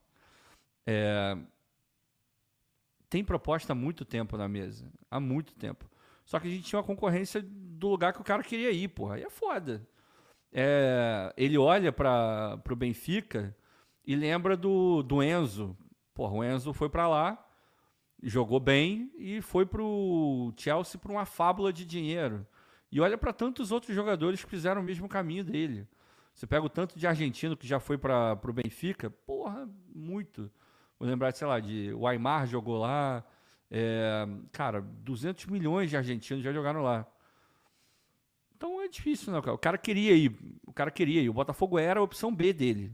Pra gente ele era A, mas ele considerava o Botafogo B. Aí, cara, não tem como, né? Como é, como é, que, como é que a gente fica? O natural era tomar um não mesmo. Esse era o natural. Esse é o grande problema de você mirar nesse tipo de jogador. É, nunca vai deixar de ser um time europeu contra um time da América do Sul. Nesse tipo de embate. E dificilmente o time da América do Sul vai levar a melhor. Por isso que tem que descobrir os caras antes desse período que o Botafogo foi atrás do Rolezer. Tinha que descobrir o, o, o moleque antes de qualquer clube europeu estar tá de olho nele. Porque aí o mercado brasileiro vai fazer o olho do cara brilhar. Porque vai ganhar muito mais dinheiro, muito mais projeção para a Europa, campeonato muito mais forte, vai se desenvolver mais. É o que o Botafogo tentou fazer, é, e vamos ver se vai conseguir efetivamente é, vender esses moleques, mas com todos os uruguaios e o Segovinha, pô. Não tinha nenhum clube europeu atrás do Segovia, não tinha nenhum clube a, atrás do Diego. Isso quer dizer que eles são jogadores horrorosos? O Botafogo fez um péssimo negócio? Não, pô. Claro que não, é óbvio que não. É óbvio que não. Claro que não. É foda. Vamos, vamos ver o que, que, o que, que a gente consegue fazer. É, fala, toca aí, Vitor, rapidinho, porque vou tentar aumentar o áudio aqui. Por favor. Você, você de novo com essa história do toca aí. É porque a gente sabe, né, Vitor? Você normalmente é assim, né? O que posso fazer? Olha só. fazer. O meu áudio tá vazando aí. Porra, tá vazando o quê, gente? Eu tô falando, eu tô me ouvindo no seu áudio. Tá, peraí, deixa eu aumentar aqui. Vou tentar aumentar. Aumentou aí? Melhorou? Melhorou? Câmbio, melhorou? Deixa eu ah, melhorar. Eu tô me ouvindo ainda. Eu falo e eu tô me escutando aí do seu lado. Pra mim tá normalzão. O, o Ronaldo tá falando que o áudio tá bom, pô. Não, o seu áudio pode ter melhorado, mas eu tô falando, eu tô. Meu, meu som tá saindo aí tá vazando aqui na live. Porra, então não sei o que tá acontecendo, não. Pra mim tá normal. Deixa eu.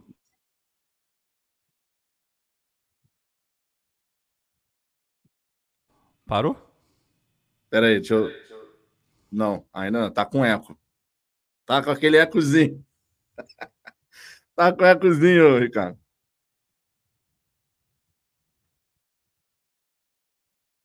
Como assim? Corta o quê, cara? Eu tô falando que o meu áudio tá cortado. Você continua o eco, o problema bem. não é aqui, pô. Não, olha só. Eu, ó, você fez alguma coisa aí que melhorou aqui. Eu não fiz nada. Eu não fiz nada. Agora, ó, peraí. Ó, continua com ecozinho. Vai ficar com ecozinho, cara. Torcendo para não virar um ecozão. Ai, cara. É, como é que é? O, a cientista falou. O, o Texas está tentando calar o Ricardo. Maravilhoso. Ai, ai, voltou a porra do ecozinho ainda. Calma, tá, cara. Tá com eco, cara. Ó, eu ai. falo e aí eu me escuto aí do seu lado. Pera aí. Porra, hoje tá difícil, hein? Deixa eu. Vou tentar. Ó, vou eu vou sair e vou entrar de novo. Eu vou sair e vou entrar de novo. Tá bom, tá bom.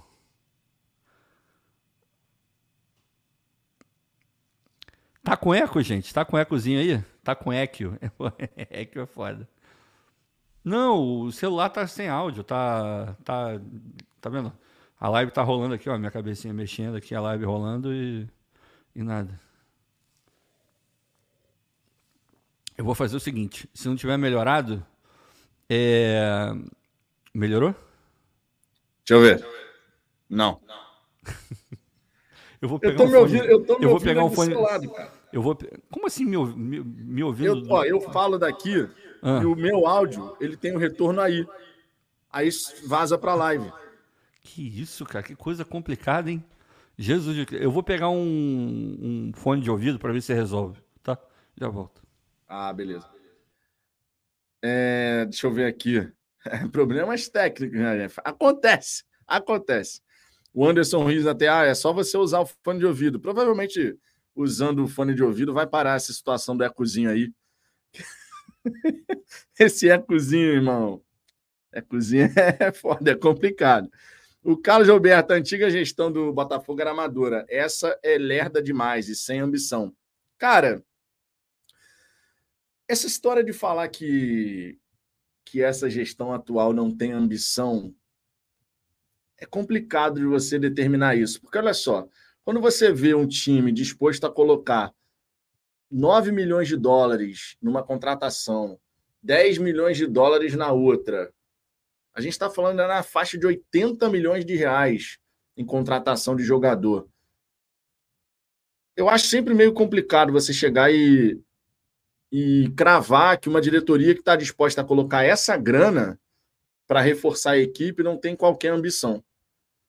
Porque não se. Ah, mas são jogadores para depois ter revenda para a Europa. Sim, é verdade, mas não deixam de ser jogadores talentosos que chegariam ao Botafogo, certo?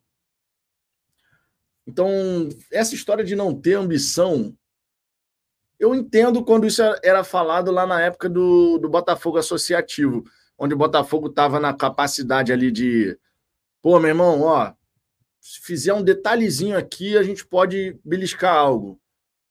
Sei lá. Eu não, não, não entro muito nessa vibe aí, não. De falar que, que não tem ambição, porque se não tivesse ambição, tu não botava essa grana para contratar jogador. Definitivamente. Uma coisa não casa com a outra, entendeu? A gente pode até falar assim, pô, Vitor, mas no, na segunda janela de 2023 faltou ambição. Aí dá até para concordar. Na segunda janela de 2023, dá até para concordar. Por quê? Porque a gente teve a chance na segunda janela de trazer uns dois, três caras, de repente, um pouco mais cascudos. Não estou nem dizendo de colocar grana pesadíssima, não, não estou falando disso. Estou falando de trazer jogadores um pouco mais experimentados para esse momento decisivo. E a opção da diretoria foi outra. A diretoria preferiu investir dinheiro, mas uns jogadores que eram inexperientes, que era jogador para o futuro, que sabe, não era esperado que esses atletas fossem ficar entrando direto no time do Botafogo. Então ali a gente pode até falar, beleza, segunda janela faltou aquela ambição de vou fazer esse, essa contratação aqui para. Vamos embora, agora a taça está mais próxima, sabe? Mas nessa janela de agora, pô, meu irmão, não dá, cara. Não dá. Tu chegar e falar, pô, o time no fim das contas pode colocar, sei lá, 80, 90, 100 milhões de reais. Claro, a gente espera que o que foi rejeitado de proposta do Medina, do Rolaser, que a gente possa ver investimentos bacanas sendo realizados, de repente, em outras contratações. mas a gente pode ter uma janela que vai movimentar seus 60 milhões, 70 milhões de reais.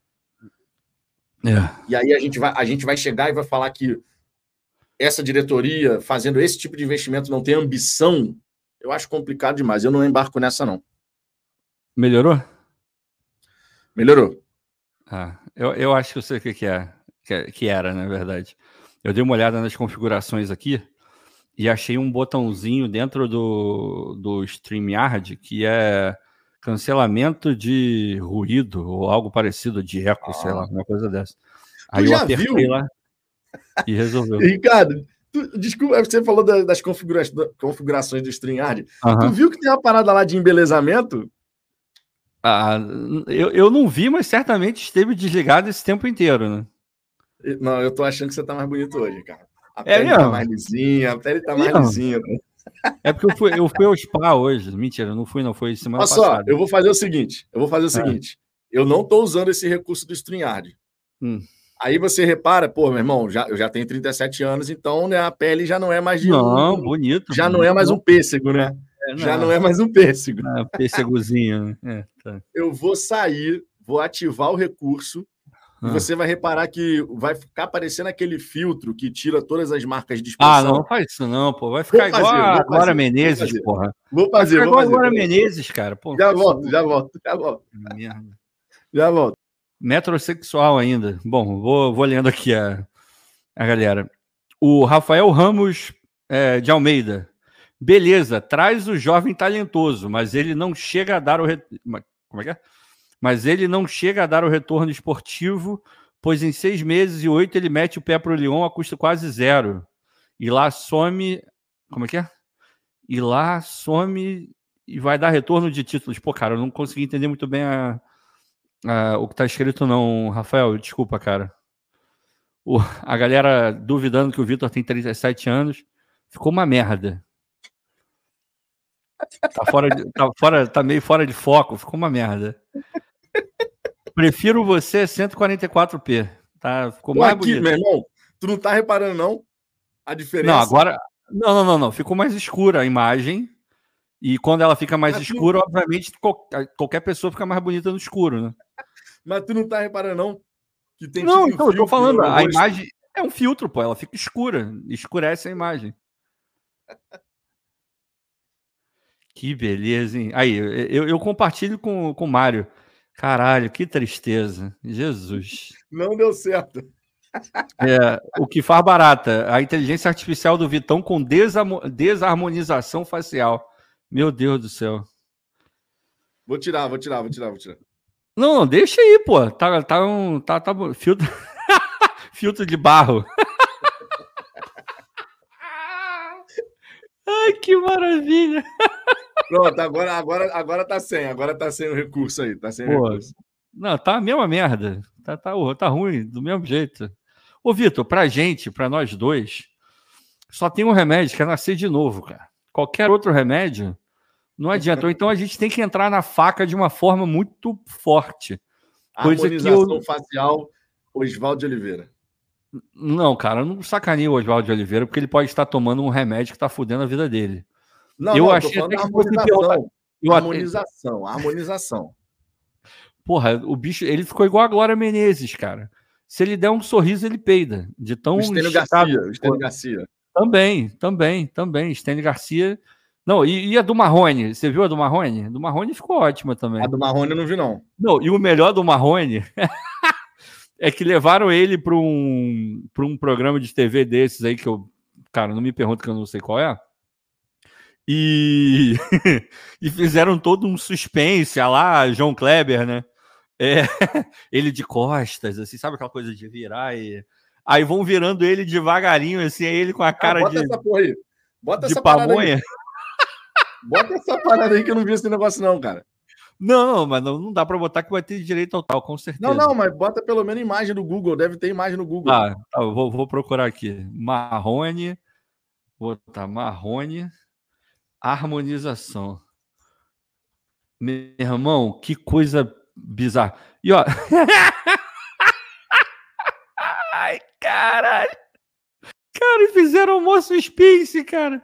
Aqui, ó, quer ver? Vou, vou meter aqui no. Ai, visitar, peraí. Aí, ó, o Gustavo Chagas, ó, o Gustavo Chagas aí, ó. Fizeram chá revelação de harmonização do Marrone. Teve isso, cara. Olha, estamos. ok, ok! Estou abrindo a quem? Virou outra parada essa coisa. Mas tudo bem, padrão fogão, a gente te avisa.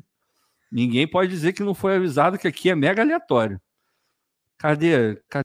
Ah, olha, cara, mas ficou bonito mesmo, hein? Aqui, ó, pera aí, vamos, vamos compartilhar a tela. Vocês precisam disso.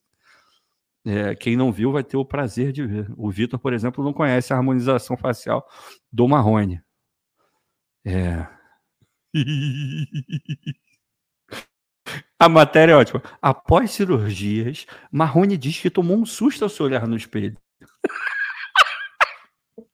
Era Pô, bota esse né, na tela aí, cara.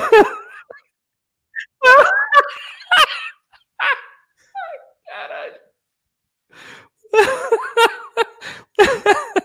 Ai, já estão vendo aí, já, já, já apareceu? Que isso, cara? Caralho, o que que fizeram Ai, com o maluco, cara? Vou tentar aumentar. Ó, tá aumentando aí, pra vocês verem mais perto. Porra, tava muito melhor antes, cara. Caralho, tava muito melhor irmão. antes, mas é porque eu acho que. Antes, infinitamente melhor antes. É. Sabe qual é o problema? É que não retocou a raiz, cara. Ele não retocou a, Tha... a, a Thaís, ó, a raiz. Claramente aqui, não pintou, tá, tá branco aqui, ó. Faltou pintar o cabelo e é capaz de terem metido uma, sei lá, um, ele pode ter pego a estrada com, com o conversível dele, o vento jogou o cabelo para trás. Não favoreceu, é o ângulo. O problema foi o ângulo.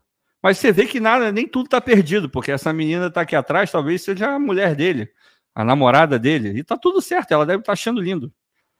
Mas ficou. É, ah, essa harmonização foi muito boa. Vamos, vamos é, é ver. É o que o Pedrão está dizendo é. aqui, ó. O antes parece o depois. Que isso, irmão? Vamos ver a Gretchen. Vamos é. ver como é que tá a Gretchen. A Gretchen também ficou boa, a harmonização dela. A harmonização. Gretchen. Porra. Isso aqui é zoeira, não pode fazer isso com a menina. Rapaz, olha só que.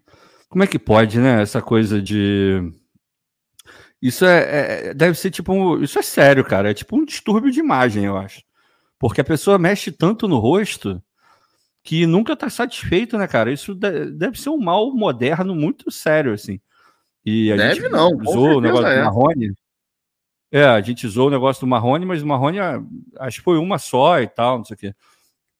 A Gretchen, eu, eu nem usou tanto, porque, porra, claramente ela tem uma coisa muito mal resolvida com, com esse negócio de envelhecer, né? Porque, me, olha isso, cara. Meu Deus. Mexeu Cara. muito, não, não ficou maneiro, não. Não tá legal, não. É, pois é. Mas, enfim. Ma ah, importante: Marquezine, Sasha, Lancelotti, Paz Leme e Mariana Goldfarb e mais famosos curtem uma praia que provavelmente deve ser Noronha. Aqui uma notícia, a gente está numa live de futebol, notícia ligada ao futebol de biquíni fio dental. Carol Portalupe curte o sábado de praia no Rio de Janeiro. Jesus, né? É, é isso que, que realmente. Meu Deus, não tem isso, cara. Pô, aí não, né? É porque isso aqui devia ser no momento em que estava fazendo o, o, procedimento. Rapaz. Tá, tá vendo isso aí? Tá, dá para ver bonitinho? Meu Deus. Eu tô vendo só a, a, página onde tem o, Gretchen mostra vou, resultado vou trocar. estético. Vou, vou trocar aqui. Pera aí. Caraca, olha essa daqui. Olha essa daqui. Parar a tela. Apresentar. Vamos trocar aqui.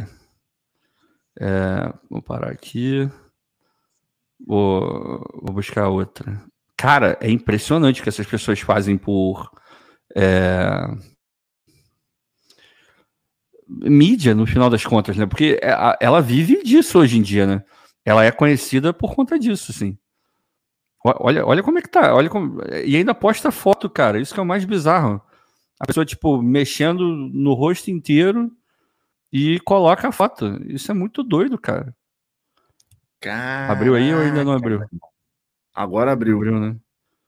Caraca, Pô, a pessoa se mutila, né, cara? É muito doido isso, né? E, pô, a Gretchen, quantos anos tem a Gretchen? Vamos ver quantos anos tem a Gretchen. Caralho, meu irmão, é, é surreal. é surreal. Não, é muito doido isso. Pô, 64, ela nem tá tão, tão, tão idosa. Eu achava que ela tinha uns 75, 70 anos, pô. 64 tá, 60, tá de boa. 64 tá de boa, tá de boa. Pô, vou te falar, ela, ela mexeu tanto no rosto que ela tá pior do que ela estaria se ela tivesse natural, cara. Ah, Isso com certeza. É, é, pô, vamos, vamos, pegar, vamos pegar a irmã dela, Sua Miranda. Sua Miranda é mais nova. Deve ter feito menos plástica, acredito eu. Porra, vamos ver as imagens. Como é que Sua tá? Miranda tá quatro anos, anos mais nova também. 60. Tá com 60, Sua Miranda. Aí, fotinho de biquíni. Ah, tá, tá vendo? Envelheceu legal. Não mudou tanto. É... Pô, cara, é, isso realmente é distúrbio de imagem, cara. Porque. Pedrão tá, Pedrão tá pedindo pra botar o Estênio Garcia. O Estênio Garcia, vamos lá, Estênio Garcia. Estênio Garcia. Pô, a gente fala do Estênio Garcia, o cara fala que faz. Meu Deus. Que faz amor com a mulher todo dia, tá? O cara é ativo bizarro. é, meu irmão. O azulzinho canta ali. Não, essa aqui tá até boa. Essa aqui foi o dia que ele foi ao programa. Esse eu vi. Olha isso, cara. Caralho, meu irmão, a diferença é muito surreal. Olha. A diferença Caraca, é muito surreal. Mano. Não, mas no caso dele ficou bom, pô. Achei que ficou bom. Eu, eu só achei que a cabeça dele cresceu. Não cresceu, não. Não parece. Parece que ficou como mais tiver, redondo o rosto dele. mais né? redonda, né? Tá mais redonda. É, de... pois é, cara. Mas, pô, deu uma esticada maneira, mano. Ficou, mexeu aqui, o olhar dele também, o olho ficou menor, né? Porque esticou, né? Aí veio assim para trás, assim. Rapaz. Mas, ele ficou, é, o Estado Nelson de Minas, falamos. Ele ficou lembrando o Dedé Santana, mano. É, lembra um pouco. Será que o Dedé fez também? O Dedé deve ter feito também ah, ter feito harmonização, plástica. né? Harmonização, acho que não. Será? Dedé Santana. Falar vocês viram o filme do Mussum? Vocês chegaram a ver? Aí, ô, Ricardo, Ricardo, ó, ó. Encontraram Oi. um motivo para fazer live, Oi. hein? Para fazer vinheta. O quê? Por a cabeça cresceu. Ah, porra. Isso aí não. Então, tá forçando, tá forçando. Deixa eu ver aqui. Vamos, vamos abrir essa daqui do Dedé. Quantos anos tem o Dedé? O Dedé é de 36. Ah, o do Dedé ficou na moral, pô. O Dedé ficou tranquilão. Aí porque esse ah, maldito não, abre Dedé, uma outra janela. Foi o melhor. Foi o melhor. Pô, o Dedé ficou naturalzinho. Aí mexeu no olho aqui. É, deu, deu uma mexida no olho, melhorou. A boca, eu acho que ele deu uma, uma coisadinha também. O olho melhorou absurdamente aqui, ó. A, a, a expressão Não, dele melhorou muito. Foi o melhor, o resultado é, dele foi melhor. Aí... Pois é, mas aí me preocupou quando eu via do lado. Essa daqui, por exemplo. Aqui tá bom. Aqui não tá, tá tão legal, porque, pô, deu uma. Abriu assim a, a lata, né? Essa daqui. É, Ô, Mário Vieira. Ô, Mário Vieira, que cabeçona, hein? que cabeçona, pois é, mas... hein, eu, eu, eu não julgo o Stênio, não. Quer ver? Aqui, ó. Vocês vão. Aqui, ó. Vocês ficam falando do Stênio Garcia. O cara é uma máquina do amor, é um McLovin, da terceira idade. E Stênio Garcia. Amor. Mulher. Aí vem um vídeo pornô do Xvideos, mas não vai vir, não. Cadê? Ih, tá... Ih, rapaz, o, o Stênio parece que foi. É melhor a gente falar de outra coisa, porque vai que o Stênio tá vendo a live, eu vou trazer lembranças não muito boas para ele. É melhor, vamos falar de outro assunto. Coitado do Stênio Garcia, vai relembrar o chifre que ele tomou. Ai, meu Deus. Ai, ai. É, canal do TF. O que, que tem o canal do TF? O TJ tá falou. Um vídeo entrando em estreia agora. Ah, entendi. Então tá. Daqui a, daqui a pouco vocês. Amanhã vocês assistem o vídeo do TF. É. Pô, o TF coloca o vídeo nos horários, né, cara? Que horas são aí no Brasil? Uma da manhã. Rapaz! Porra, o.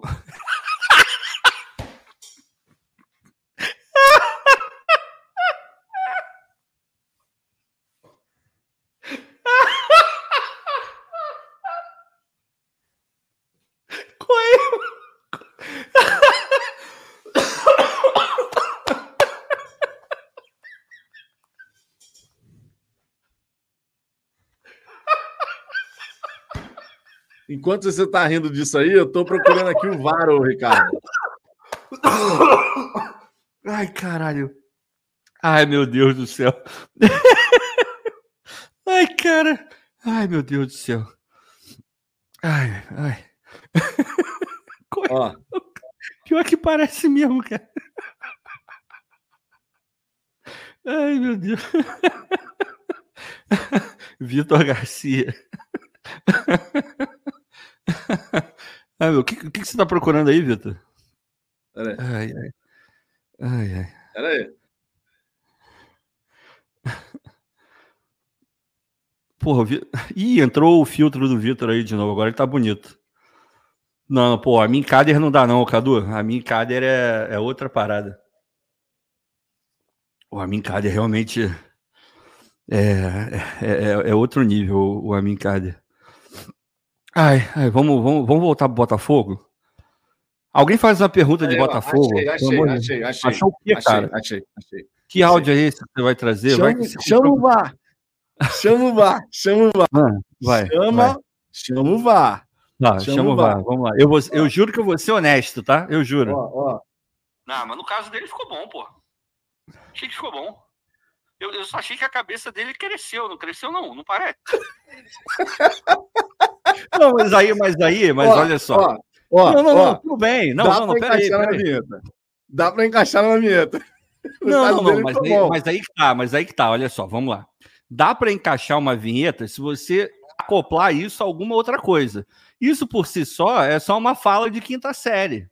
Não é uma, não é, não é, não tem uma, uma interação. É isso aí, rapaz. Não, vinheta não. Vinheta é outra parada. Vinheta é você falando que tomou soco. Não, entrei. Lembra dessa? Essa foi boa. É, porra, não, não, não, não. Isso aí tá, tá forçando. Ó, ó, ó. Que cabeção.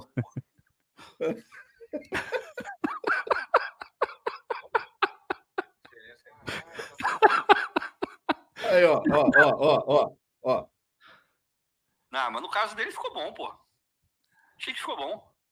Eu, eu, só achei que a cabeça dele cresceu. Não cresceu, não. Não parece. Ficou bom, ficou bom, ficou bom, ficou bom. Ficou bom, cara. Tu pega Ai. esse trechinho do áudio. Tu pega esse é, não, não, não. Vai, vai dar uma forçada, mas tudo bem, eu libero, não tem problema. Não tem problema. Não tem problema. Ó, ó, porra, falou do homem aí, o homem apareceu, pô. Olha aqui seus de mal acabados. Parei de fazer canguru perneta com a minha esposa para ver essa zoeira aqui. Stênio, volta lá, irmão. Volta lá e cuidado com o coração, que o senhor já tá. Já tá. Né? É... Não, vocês estão forçando de novo. Você libera a vinheta, porra. Essa daí eu libero, a vinheta. Vocês estão for... Vocês querem me encalacrar o dia, a live inteira. Vocês estão tentando, mas vocês não vão conseguir. Não vão conseguir. Peraí, peraí, peraí. Agora, peraí, rapidinho. Ah. A gente, eu, tenho, eu tenho que entender o seguinte. Qual foi a frase que foi dita agora? Não, eu falei, eu libero, liberar o negócio da vinheta. É isso que eu tô falando. Irmão, tu imagina a junção dos áudios. Não, não, não, não. É, foi o que eu falei. Vai forçar, vai juntar um áudio no outro, aí tudo bem, aí monta alguma coisa comprometedora. Mas não é assim que se faz uma vinheta. É, ju é não justo, é assim. Justo, justo, não é assim. A vinheta tem que vir naturalmente, tem que ser uma junção espontânea, por livre e espontânea vontade. Justo, justo. Mas vamos voltar a falar de Botafogo. Vou Fala pegar, de Botafogo. Volta aí. Quando você volta a falar de Botafogo, pegar uma cerveja. Ed... Aí, tá vendo? Editar não é inventar. Pô, Fabrício, na moral, eu vou até botar aqui na live, aqui, ó. Não foi nem superchat, mas tá aqui, ó. Editar não é inventar. É isso. É isso. o Rafael. Calma, cara. Tá vendo? A gente tem que ser um canal sério, é o que eu falo. O Vitor fica de brincadeira. O Vitor não, não pode ser levado a sério. Eu posso, sou um cara respeitável. É, o Marco tá perguntando: acabou o papo sobre futebol? Não, não acabou. Não acabou. Eu vou começar a responder a... ao Gabriel. Depois o Gabriel fala que gosta de mim. É, vou começar respondendo. O, o Carlos Henrique fez uma pergunta séria. É, cadê? Deixa eu ver aqui a pergunta dele. É, falar igual o Anderson. Ih, passou. Passou, irmão. Pera aí. Eu adoro quando o Anderson fala aí, passou. Porque, tipo assim, não faz o menor sentido. E passou, só faz sentido para ele, mas para a gente não faz. É, mas, enfim, eu adoro quando o Anderson faz. Ih, passou, cara. Peraí, ele vai e volta para falar. Perguntando quando é que o Rafael volta. Cara, vou te falar, eu não sei qual é a, qual é a, a previsão de volta do Rafael. Ele já estava treinando, é, assim, em campo já, não sei se está na transição.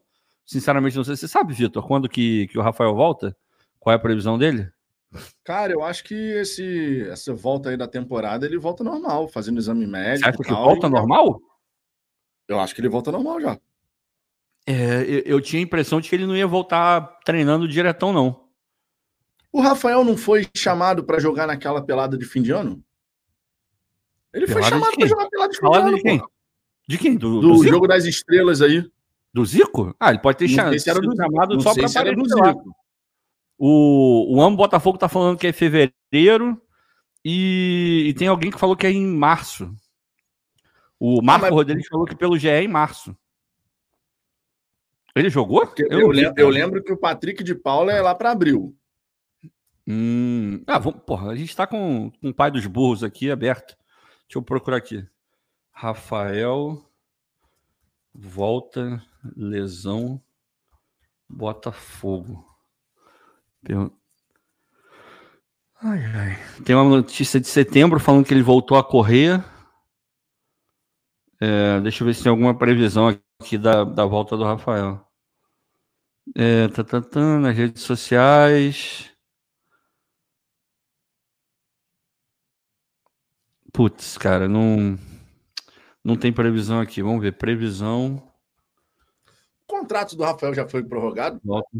Já, né? Ah, já deve ter sido prorrogado já. É porque é lei, né, porque cara? É uma parada meio que automática. é porque é meio que automático, nada. eu acho. Então, ah, pá, pá, pá. Rafael corre no campo, faz operação. Aqui, ó. Tem uma matéria de. Ah, não, peraí, isso aqui é março, pô. Março de 22. O Marco, o Marco Rodrigues está dizendo que o Giba Pérez do GE disse que ele volta em março, que ele falou isso no é. podcast é. com o Pedro Depp. Ah, então, então é isso, cara. Porque eu, eu, tinha noção de que não era por agora, não. É por isso que eu até falei que o Botafogo hoje não tem lateral direito, cara porque emprestaram o, o JP, é, o Rafael não, não volta agora, o de Plácido mandaram embora, é, o Daniel Borges deve estar emprestado, é, ainda não volta, né, para o América Mineiro. Ele foi emprestado ou foi vendido? Agora já não lembro mais. Mas acho que ele foi emprestado. É, está sem lateral, cara. Vamos botar um superchat aqui, que o superchat tem prioridade, né? O Alessio Camargos. Eu adoro o nome do Camargo porque é no plural. Eu acho mó maneiro. É, o que o Botafogo fez para vocês estarem na sofrência? Perdeu o Rolaser. Teve a oportunidade de fecharem com. Que isso, rapaz. Com Pedrão de Boia. O que mais? Ficou meio confuso, mas. Eu não tô lamentando, chorando, porque o Rolaser não vai chegar, não, cara. É... Pô, meu irmão, tentou, é uma negociação muito complicada, muito difícil, cara. Todo mundo sabia que seria muito complicado, né, Vitor? É, eu acho que falta romper essa, essa barreira da, da primeira do primeiro sim. Porque aí vai vir o jogador, todo mundo vai ver que é, deu certo a negociação, o Botafogo pagou direitinho, e eu espero, né? É, como eles dizem lá, Oxalá, é, que, que o moleque rode bem no Brasil, jogue muito bem, seja destaque positivo no Botafogo, pá, vai para a Europa, seja para o Lyon, para o Crystal Palace ou para qualquer outro clube da Europa. Vai, aí eu acho que a gente vai poder, numa próxima negociação, a gente já entra num lugar diferente, porque a gente vai ter um, um exemplo concreto, né? Aqui, ó, aconteceu isso aqui. Esse garoto veio para cá, olha o que aconteceu com a carreira dele. Por hora, hoje é muito mais uma. Ó, vamos lá, a gente tem um grupo aí. Se você for bem, você pode ir para a Europa e de lá você pode se destacar. Não tem nada concreto, né? Você tem, o que você tem de concreto foi o Jefinho, que bateu lá e voltou. Então não, não é, é um, um cartão de visita tão grande, né? Vamos ver agora com o PR e com o Adrielson, porque de repente o PR, o e Adrielson podem ser esse esse chamariz de jogadores que passaram pelo Botafogo, ninguém conhecia, ninguém dava nada, se valorizaram, foram para Lyon e estouraram na Europa. Pode ser. É... E o Lyon é bom de fazer isso, né? Dois casos recentes, com brasileiros, inclusive. O Bruno Guimarães foi para lá. Primeiro clube dele na Europa, quando ele sai do Atlético Paranaense. Se adapta muito rápido, começa a jogar muito bem e é vendido é, para o Newcastle. E parece que tem proposta grande do PSG para contratar ele agora. E o, o, Bruno Guimarães ele é um excelente exemplo. Ele sai muito valorizado do Atlético Paranaense por uma boa grana. Eu não lembro exatamente o valor, mas acho que deve ter sido por volta de 15, entre 15 e 20 milhões de euros, uh, que tiram o Bruno do, do Atlético. Repito, eu não, não tenho certeza absoluta do valor, mas acho que foi nessa, nessa faixa aí. Se puder, Vitor, dá uma olhada aí, por favor, para a gente passar a informação corretinha. É, e o Vitor, ele, o Vitor, o, o Bruno sai muito bem, vai para o Lyon, joga muito bem no Lyon, vira um cara importante no meio campo, se adapta muito fácil, assim, ele tem uma facilidade boa de é, falar outros idiomas e tal, que sempre ajuda. E ele próprio, eu já vi, eu vi o charla dele, onde ele conta isso com acho que com seis meses ele aprendeu a falar francês. Foi tipo muito rápido, o maluco mega se incorporou ao time. Sai para o Newcastle, um, um, dos primeiros jogadores assim que eles conseguem contratar é, de relevância com dinheiro da Arábia Saudita. E a gente pode falar um pouco do Newcastle porque tem vários pontos de contato com, com o projeto do Botafogo. Por incrível que pareça, porque a gente imagina que ah, é um projeto da Arábia Saudita, os caras têm dinheiro infinito, mas não é assim que eles trabalham no Newcastle, não. Até por conta do. Como é que o City faz isso, mas pelo, pelo negócio do fair play financeiro, daqui a pouco a gente fala um pouco melhor sobre isso. Mas ele tem proposta, parece que o Marcelo Beckler, maravilhoso, é, disse que o PSG está prontinho para pagar 115 milhões, que é a multa dele, para levar ele para Paris. E que o Newcastle precisa vender, provavelmente venderia, mesmo se não fosse pela multa, é, por conta do fair play financeiro. Eles estão estrangulados lá, eles não podem contratar porque não tem é, limite para contratar direito, né? Então teria que aliviar a folha um pouco e a saída do Bruno é, ajudaria muito, né? Por 115 milhões de euros, é né? muito dinheiro, né? É, vai dar aí, sei lá, deve dar umas 100, 100 milhões de libras, talvez. É, é muita grana, né? Então é um bom exemplo. O Paquetá é outro bom exemplo. Paquetá também vai para o Lyon. É, mentira, ele sai do, vai para o Milan. No Milan não joga quase nada. Aí, tipo, em teoria, pô, você pensar o Milan, põe a tradição de brasileiros e tal, não sei o quê. Vai para lá, vai super se adaptar e tal. Não se adaptou ao Milan.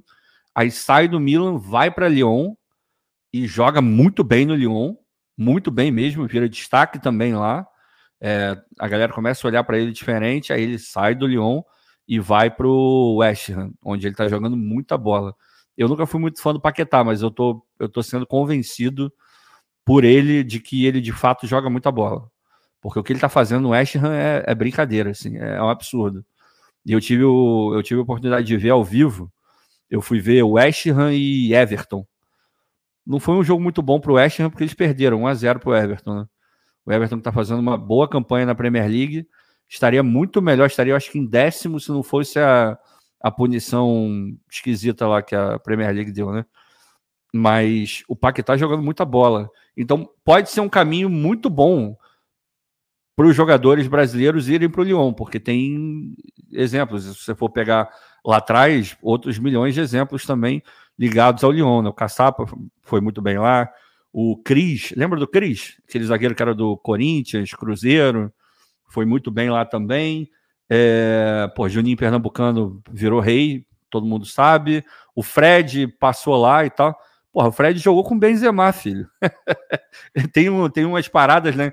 Que você olha assim e fala: Meu Deus do céu, como é que isso aconteceu, né? É, Fred, e Benzema, Fred e Benzema, é, os dois no, no ataque do Lyon. É, e tem outros que eu não vou lembrar agora, né? E então, vamos ver, vamos ver. Tomara que, que o Botafogo consiga vender bem esse peixe aí. Vamos para o próximo superchat. Rapaz, o que, que é essa comida que o, que o Alex botou aqui nesse prato aí? Porra, Alex, fala aí, agora eu fiquei curioso. Caraca, mano. Rapaz, o Ricardo, tu gosta de comida árabe? Gosto muito. Meu irmão, gosto. Ali na rua do da Otávio Carneiro, abriu Otávio um Carneiro. árabe. Perto da praia. Mas perto da praia. Ah, eu acho que eu sei qual é. Eu acho. É Sud. Eu passei em é frente. É Sud. Sud, o nome do, Sud. do restaurante. É S-U-U-D. Sud. Ah, ok. Cara, meu irmão, eu hoje fui com, com a Aline e Luna ali na praia de Caraí. A gente foi dar uma volta, né? A Luna tava, depois da live do almoço, a Luna tava agitadaça e tal.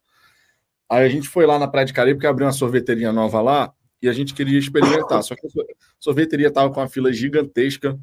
A gente falou, pô, meu irmão, não vai rolar não, ficar nessa fila assim. Lá, ah, então vamos, vamos passar aqui nesse restaurante árabe. Você tá com fome? Eu falei, pô, cara, eu tô com fome. Eu falei, ah, então vamos aqui nesse restaurante árabe. Irmão, cara, um restaurante que não é caro, só pra você ter uma ideia. A gente comeu dois quibes, só que é um quibe, quibe ao forno com coalhada, recheio de é. coalhada. Caralho, meu irmão, espetacular, 19 reais só. Melhor que o Habibs? Porra, não, porra, pelo amor de Deus. pelo amor de Deus. Cara, mas sensacional, irmão. Próxima vez que você vier aqui ao Brasil, a gente tem que ir lá, mano. Caralho, meu irmão. Se você pagar, eu vou, pô. Se você pagar, eu vou tranquilo. Meu irmão, 19 reais, rapaz. Eu vou esbanjar, rapaz. 19 porra. reais. Pô, mas peraí, isso é lavagem de dinheiro. 19 reais do lado da praia, porra? Cara, não, não, não, é porque eu pedi, eu pedi só o kibe. Você tem a refeição completa e você tem o kibe. Aí, meu irmão, só que a parada é que o, o kibe, ele é tipo um... Imagina um pote de... Imagina um pote de margarina. Ele é mais ah. ou menos do tamanho de um pote de margarina, só que não é tão alto quanto um pote de margarina. É metade ali do pote de margarina. Cara, só que ele vem bem servido pra cacete. Eu me surpreendi, porque quando eu vi assim, 19 reais, ah, um kibe só, eu falei assim: ah, meu irmão, deve ser uma coisa mais básica. Só que não, cara, é praticamente uma refeição aquela parada. 19 reais, 19 reais. Eu falei, cara, sensacional. Só que tem outras coisas lá, né? Comida árabe é bom pra caramba, irmão, pelo amor de Deus. É, é porque é aqui, aqui é até uma. É, é, bom até falar sobre isso, porque é uma curiosidade. Aqui a comida árabe, eles chamam de comida é, mediterrânea. E, e, no final das contas acaba sendo muito mais é, comida é, libanesa. E, porra, é bom pra cacete. Eu adoro vários pratos. Eu não sou muito dessas pastinhas, não. Esse negócio de baba ganoush, é, rumos, eu, eu, realmente não sou fã. O Agora, é bom pra caramba. É, eu não gosto. Eu não gosto, não.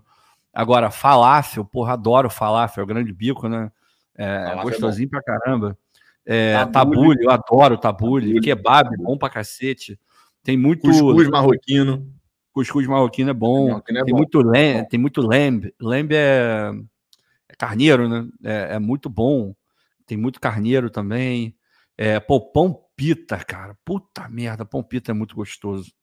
Eu adoro pão pita. Talvez eu goste mais do nan. O nan, já comeu o nan? O pão? É o pão indiano.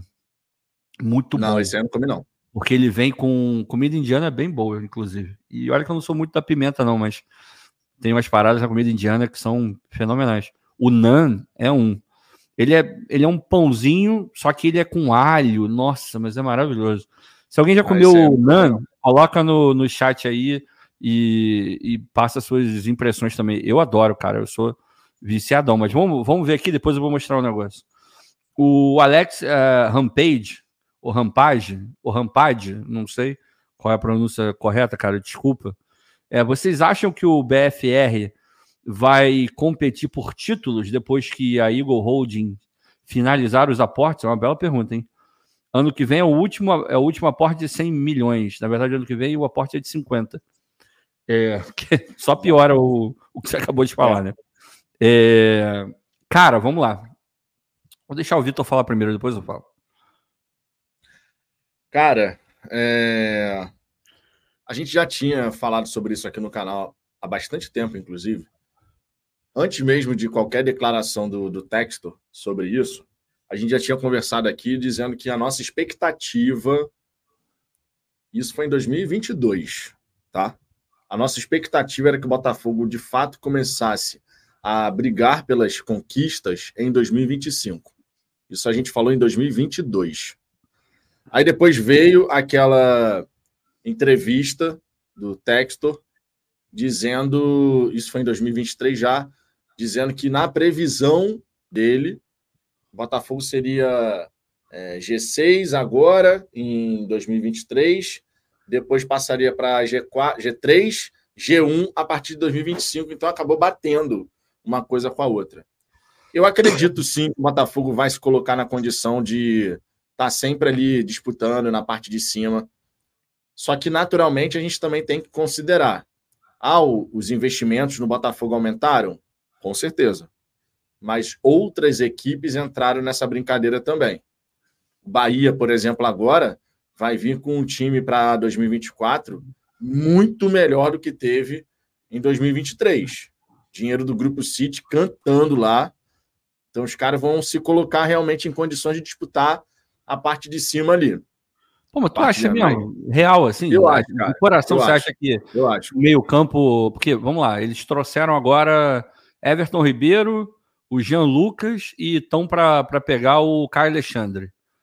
Você acha que esse meio campo é, é um meio campo maravilhoso, assim, muito bom, assim? Cara, eu é. acho o meio campo muito interessante. É mesmo. Você tem, o, você tem o Jean Lucas, que tem um, um, é um pouco mais pegador ali. O Caio Alexandre, que tem uma boa visão de jogo, capacidade de distribuição de jogo. E o Everton Ribeiro, cara, ele tira o coelho da cartola.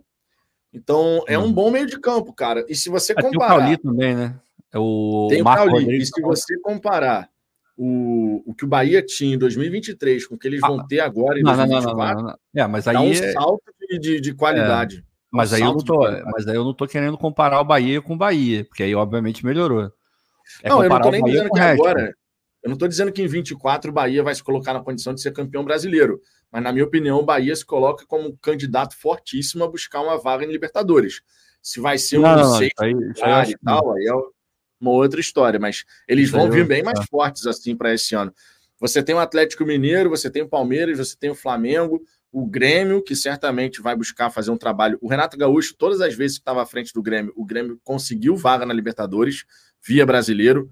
Então, cara, o Botafogo ele vai ter que sempre buscar minimamente acompanhar todas essas equipes que vão se colocar numa condição diferenciada dentro do campeonato.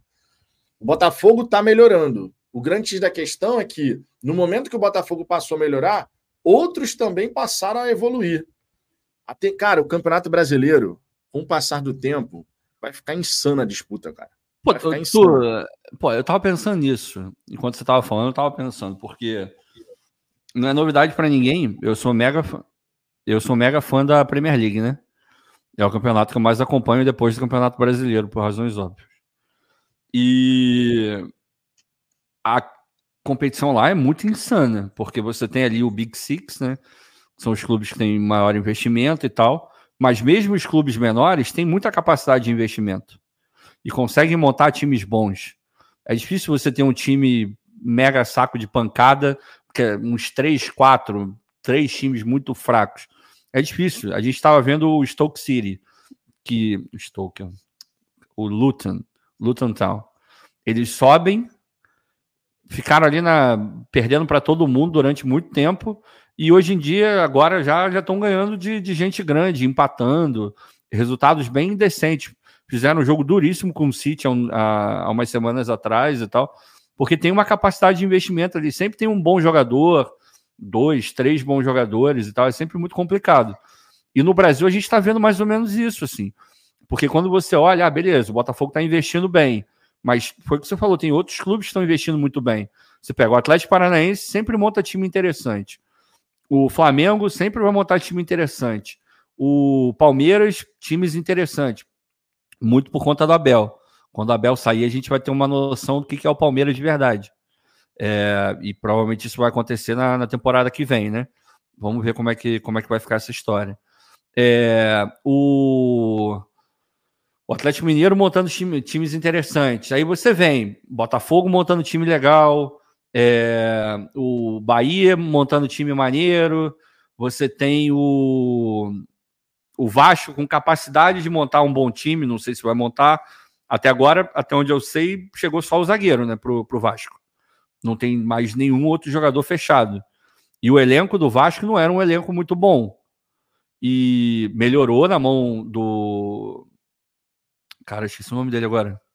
Do Ramon. Ramon melhorou na mão do Ramon Dias. Mas, cara, tem time. É, é um time muito limitado, o time do Vasco.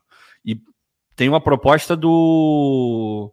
Do LFC, aqui de Los Angeles, pelo PEC, que é um jogador diferente ali no, no elenco do Vasco. E parece que os valores agradaram a, a 777. Então pode ser que o PEC saia. Se o PEC sair, piora ainda mais o time, mas ainda assim os caras têm a capacidade. Pô, vão pagar 6 milhões de, de euros num zagueiro. Então, porra, tem capacidade de montar um time é bom. bom jogador. Eu, é, eu, eu, eu, gosto do PEC também, não é maravilhoso, mas é bom. O Inter tá montando um baita de um time interessante. Estão é, meio encalacrados lá com o Borré, porque eles se acertaram já com, com a Eintracht Frankfurt e estão tentando se é, acertar, acho que é com o Werder Bremen, porque ele está emprestado. E eu, eu acho que é para o Werder, se não for para o Werder, é para o Wolfsburg, agora eu não lembro. E, mas os caras estão pedindo 2 milhões para liberar ele antes do, do término do contrato de empréstimo. Então, não sei se o Inter vai querer pagar os 2 milhões, acho que não. E também não sei se vai convencer os caras a liberarem por menos ou de graça. Agora, o time que eles estão montando, é, ele já tinha uma base razoável, bons jogadores, fizeram uma campanha no brasileiro muito ruim, né? Mas bons jogadores tem ali, chegaram longe na Libertadores. E agora, por Ralário, é, o Valência, que é bom jogador, se vier o Borré. Eles venderam o Maurício? O, o Maurício chegou a sair? Porque tinha proposta, né? Acho que do. É, tava rolando aí, mas até agora eu acredito que não saiu, não. É, o Maurício Porque é bom jogador também. Não vi nenhuma informação concretizando, concretizando a, ne a, negociação. É, eu também não. O Maurício é bom jogador também. Então tem, pô, Alan Patrick, que é um baita do meia. É, porra, cara, tem muita coisa para acontecer. Mas eu confio muito no trabalho que. É, é, difícil falar isso quando, quando a gente olha e. Ah, eu, eu, eu tá, daqui a pouco eu vou voltar. O Marco tá falando bem dos outros times, né? O Red Bull sempre tem um time interessante também, Fortaleza competitivo. O São Paulo, eu não consigo levar fé no São Paulo, cara. É, tudo bem, ganhou a, a, Copa do Brasil, mas ainda mais se o Dorival for para a seleção, cara. Aí eu acho que não vai mesmo, porque o Dorival foi ele que mexeu o time, foi ele que acertou aquele time ali. Eu não levo tanta fé no São Paulo, não, de verdade mas o Red Bull é, é um bom time. A gente pode até falar um pouco do Red Bull depois que está fazendo um jogo duríssimo para liberar o Ortiz, né? E está certíssimo. Eu vi hoje uma matéria dizendo que o Flamengo está irritado com a postura inflexível do Red Bull. Foda-se! Caralho! É, é como se eu. Os caras estão querendo pagar 5 Sendo que o Red Bull tá, tá, querendo, que, tá querendo ganhar 12, 11, é, 12. 12 eu acho que é, o total com, com Capixaba também, mas enfim, estão querendo muito mais. Mas é, é com, mal comparando, é eu chegar na, sei lá, na Americanas, tem uma TV, porra, de 8, 8K, porra, 100 polegadas, custa 30 mil reais. Eu chego e falo, ah, não, eu quero pagar 5. Aí Americanas, não, eu quero os 30. Não, eu, eu pago 5. Eu quero os 30. Não, eu aumento para. Tá bom, eu pago 7. Não, 30, porra. pô, tô ficando irritado com a sua postura de não estar tá querendo baixar o preço. Ah, tu já imaginou? Tu já imaginou se fosse assim? Caralho, cara. tu chegar numa, numa casa de vídeo americana da vida, começar a debater, bater boca com o vendedor. Meu irmão, não. Essa televisão aqui custa 15 mil. Eu quero pagar 5 mil. Seria... Meu irmão, eu, eu, fico imaginando uma cena dessa, mano. Não, é surreal, cara. Dessa. É surreal. Quando eu vi essa notícia, eu fiquei, porra, maluco. Mas enfim, voltando pro Botafogo. O Botafogo tem condições de, de montar um baita de um elenco, assim. Vai montar? Não sei, não sei. A gente está vendo que está atrasado, de novo. Olha, é, a gente, uma boa ideia para a gente é, colocar para esse ano, Vitor. Faz um. É, não sei se você consegue fazer. Tipo um, um selo para a gente botar na tela para cada vez que a gente fizer uma crítica. Porque aí vai ficar claro que aquilo é uma crítica, entendeu? Aí ninguém vai poder acusar que a gente não critica. É tipo, é, alerta de crítica, e fica um negócio piscando aqui no fundo da tela, assim, sabe? Acho que poderia ajudar. O canal Papa Mike, dá pena de vocês. Quem é Botafogo? Pô, vai tomar um bloco lindo. Pronto, foi. É... Eu acho impressionante, meu irmão, 1,29. 1,29. O cara deve estar sem porra nenhuma para fazer, cara. Não Porque é. não é botafoguense ainda vem aqui, cara. Não é, é um negócio ridículo, mas eu confio que o Botafogo tem como fazer um elenco muito bom para competir com esses caras. Agora, cada ano vai ficar mais difícil, cara. E aí ah, entra é. essa questão dos aportes que o Alex está perguntando. A gente já falou aqui um milhão de vezes de que o Botafogo precisa muito andar com as suas próprias pernas. Mas a gente já viu que para o Botafogo elevar o nível de receitas num, num patamar legal, como foi esse ano, certamente, o meu, a minha previsão é que o Botafogo bata entre 300 e 350 milhões de, de arrecadação esse ano de 2023, né? Ou, quer dizer, que bata não, que já tenha batido, porque o ano já acabou. Deve ficar mais ou menos nisso, assim, se você pensar nas premiações, jogador vendido, é, patrocínio, bilheteria, essas coisas todas. Eu acho que vai chegar nisso. TV, né? Direito de TV, que é sempre importante.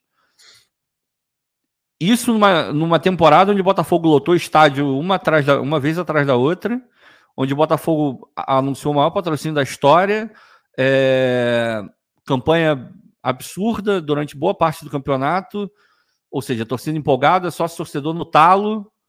É, e essa temporada, se a gente for mediano na temporada inteira, a gente vai conseguir essa grana inteira, essa grana toda? Provavelmente não, a receita vai ser menor. É, é, eu me preocupo muito, já falei isso aqui no canal. O Vitor certamente é, também se preocupa. Eu me preocupo demais com essa questão da arrecadação, porque numa temporada do Botafogo médio, e o que, que eu falo de Botafogo médio? É Botafogo brigando por G6, G8, fazendo uma campanha de quartas de final da, da, da Copa do Brasil, é, eventualmente participando de uma Libertadores, indo até as quartas, oitavas isso é um ano médio do Botafogo ali. E num ano desse, a gente não vai ter a receita que a gente teve ano passado. Isso me preocupa. Isso me preocupa muito. Te preocupa não, Vitor? Pô, cara, essa é uma preocupação que existe há bastante tempo, porque tem que ser autossustentável, tem que ser forte no médio e longo prazo, e futebol você precisa, para competir firme ali com todo mundo, você precisa estar tá com grana. O Textor, depois de 2025, ele não vai ter obrigação nenhuma de colocar dinheiro do bolso dele. Contratualmente, ele vai ter cumprido o que ele vai ter, o que ele tem que fazer. É. E aí todas as receitas, elas de fato precisam ser ampliadas e potencializadas. Por isso, inclusive, é, a gente sempre comenta aqui sobre a falta do centro de treinamento até agora. Porque a base do Botafogo, cara, é só você olhar o time da Copinha. Não vai sair muita coisa daí, não. Se é que vai sair alguma coisa. Então, cara, é uma preocupação, porque você precisa estar tá com todo. Eu imaginava, pelo menos, que quando a gente chegasse assim em 2026, a gente estaria com um centro de treinamento já ali, se não totalmente concluído, mas muito avançado, porque isso é ponto central no projeto, cara. Sem o centro de treinamento da base, profissional, primeiríssimo nível, fica uma lacuna gigantesca, que é uma lacuna fundamental justamente para gerar muita receita, porque você é. revela jogador, você vende jogador, vira uma máquina de fazer dinheiro. Só você pegar aí vendas que o Fluminense fez e que garantem ao Fluminense, junto do RCE, que o Mário Bittencourt conseguiu mesmo não sendo SAF, garantem ao Fluminense uma capacidade de e o Fluminense vende mal, né? atletas. É, e o Fluminense, é, o Fluminense ainda não vendeu naquela, naquele potencial todo. Não, vende mal, vende mal. O Fluminense vende mal. É só você pegar o mal. Guimarães foi vendido por cerca de 20 milhões de euros. O Bruno Aí, Guimarães foi... do Atlético Paranaense. É, então é 20 isso. milhões de euros. Você não viu ainda o Fluminense vender um jogador nessa magnitude. Estão falando que o André pode, poderia sair por 35, mas até agora você não viu mais ninguém chegar firme eu, e forte no André. Eu duvido, eu duvido que o Fulham vai pagar 35 milhões no André. Eu duvido. 35? Duvido. Duvido. 20 no máximo, estourando 20. 35 esquece, não vai pagar. 35 não vai pagar, não, não vai rolar, mas enfim, isso não é um problema nosso. Tem, tem um superchat aqui, tem outras mensagens que eu já separei, só para dar uma. Ó, tem mensagem do Marcos Aurélio muito boa. Tem do Jefferson Fogo também, então já já a gente vai trazer. Agora, vamos pegar o superchat que chegou aqui, do nosso glorioso Marcos José Lemos, está sempre aqui também no, no canal, dando uma moral absurda. O certo é que existe um ruído bilateral de entendimentos. A torcida ainda não entende como funciona o tal profissionalismo que tanto almejava e a gestão é péssima em cativar e manter o coração da torcida. Cara, eu concordo muito. A gente já falou isso várias vezes aqui, né, Vitor? De... Mensagem muito boa, por sinal. Mensagem é, muito boa. Muito, muito, boa mesmo. E, porra, que horas são no Brasil agora? 1h35. É... Porra, 1h35 da manhã. Você está sóbrio nesse nível para mandar uma mensagem dessa, parabéns. É... Assim, a gente a gente já falou aqui um milhão de vezes que a SAF deveria se comunicar melhor. Tá vendo? Agora tinha que entrar o alerta da, da crítica. Todo mundo ver. Pô, vou preparar esse negócio aqui. Né? Prepara, prepara. Aí tem que se comunicar melhor, porque o que eu esperava do, do Textor e da SAF? Terminada a, a temporada de 2023 do jeito que terminou, espera ali uma semaninha para todo mundo curtir a força que tinha que curtir se bem que a gente já estava meio que curtindo a prestação, né? A, a fossa, né? A gente já, na última rodada a gente já sabia que já tinha. Porra, é, não foi nenhuma surpresa o que aconteceu na última rodada, a gente já sabia, então nem puto a gente estava mais, né? A gente já estava anestesiado, na verdade é essa. E mas espera ali uma semana, na outra você chega, faz um pronunciamento na Botafogo TV, sacou? Chega ali na Botafogo TV e fala, ó, o Textor mesmo, ou o Mazuco, qualquer um dos dois. É, poderia ser o Textor, seria mais forte a mensagem, eu acho. Chegar e falar: ó, essa temporada não terminou da maneira como a gente gostaria. Lá no começo a gente disse que o objetivo era Libertadores.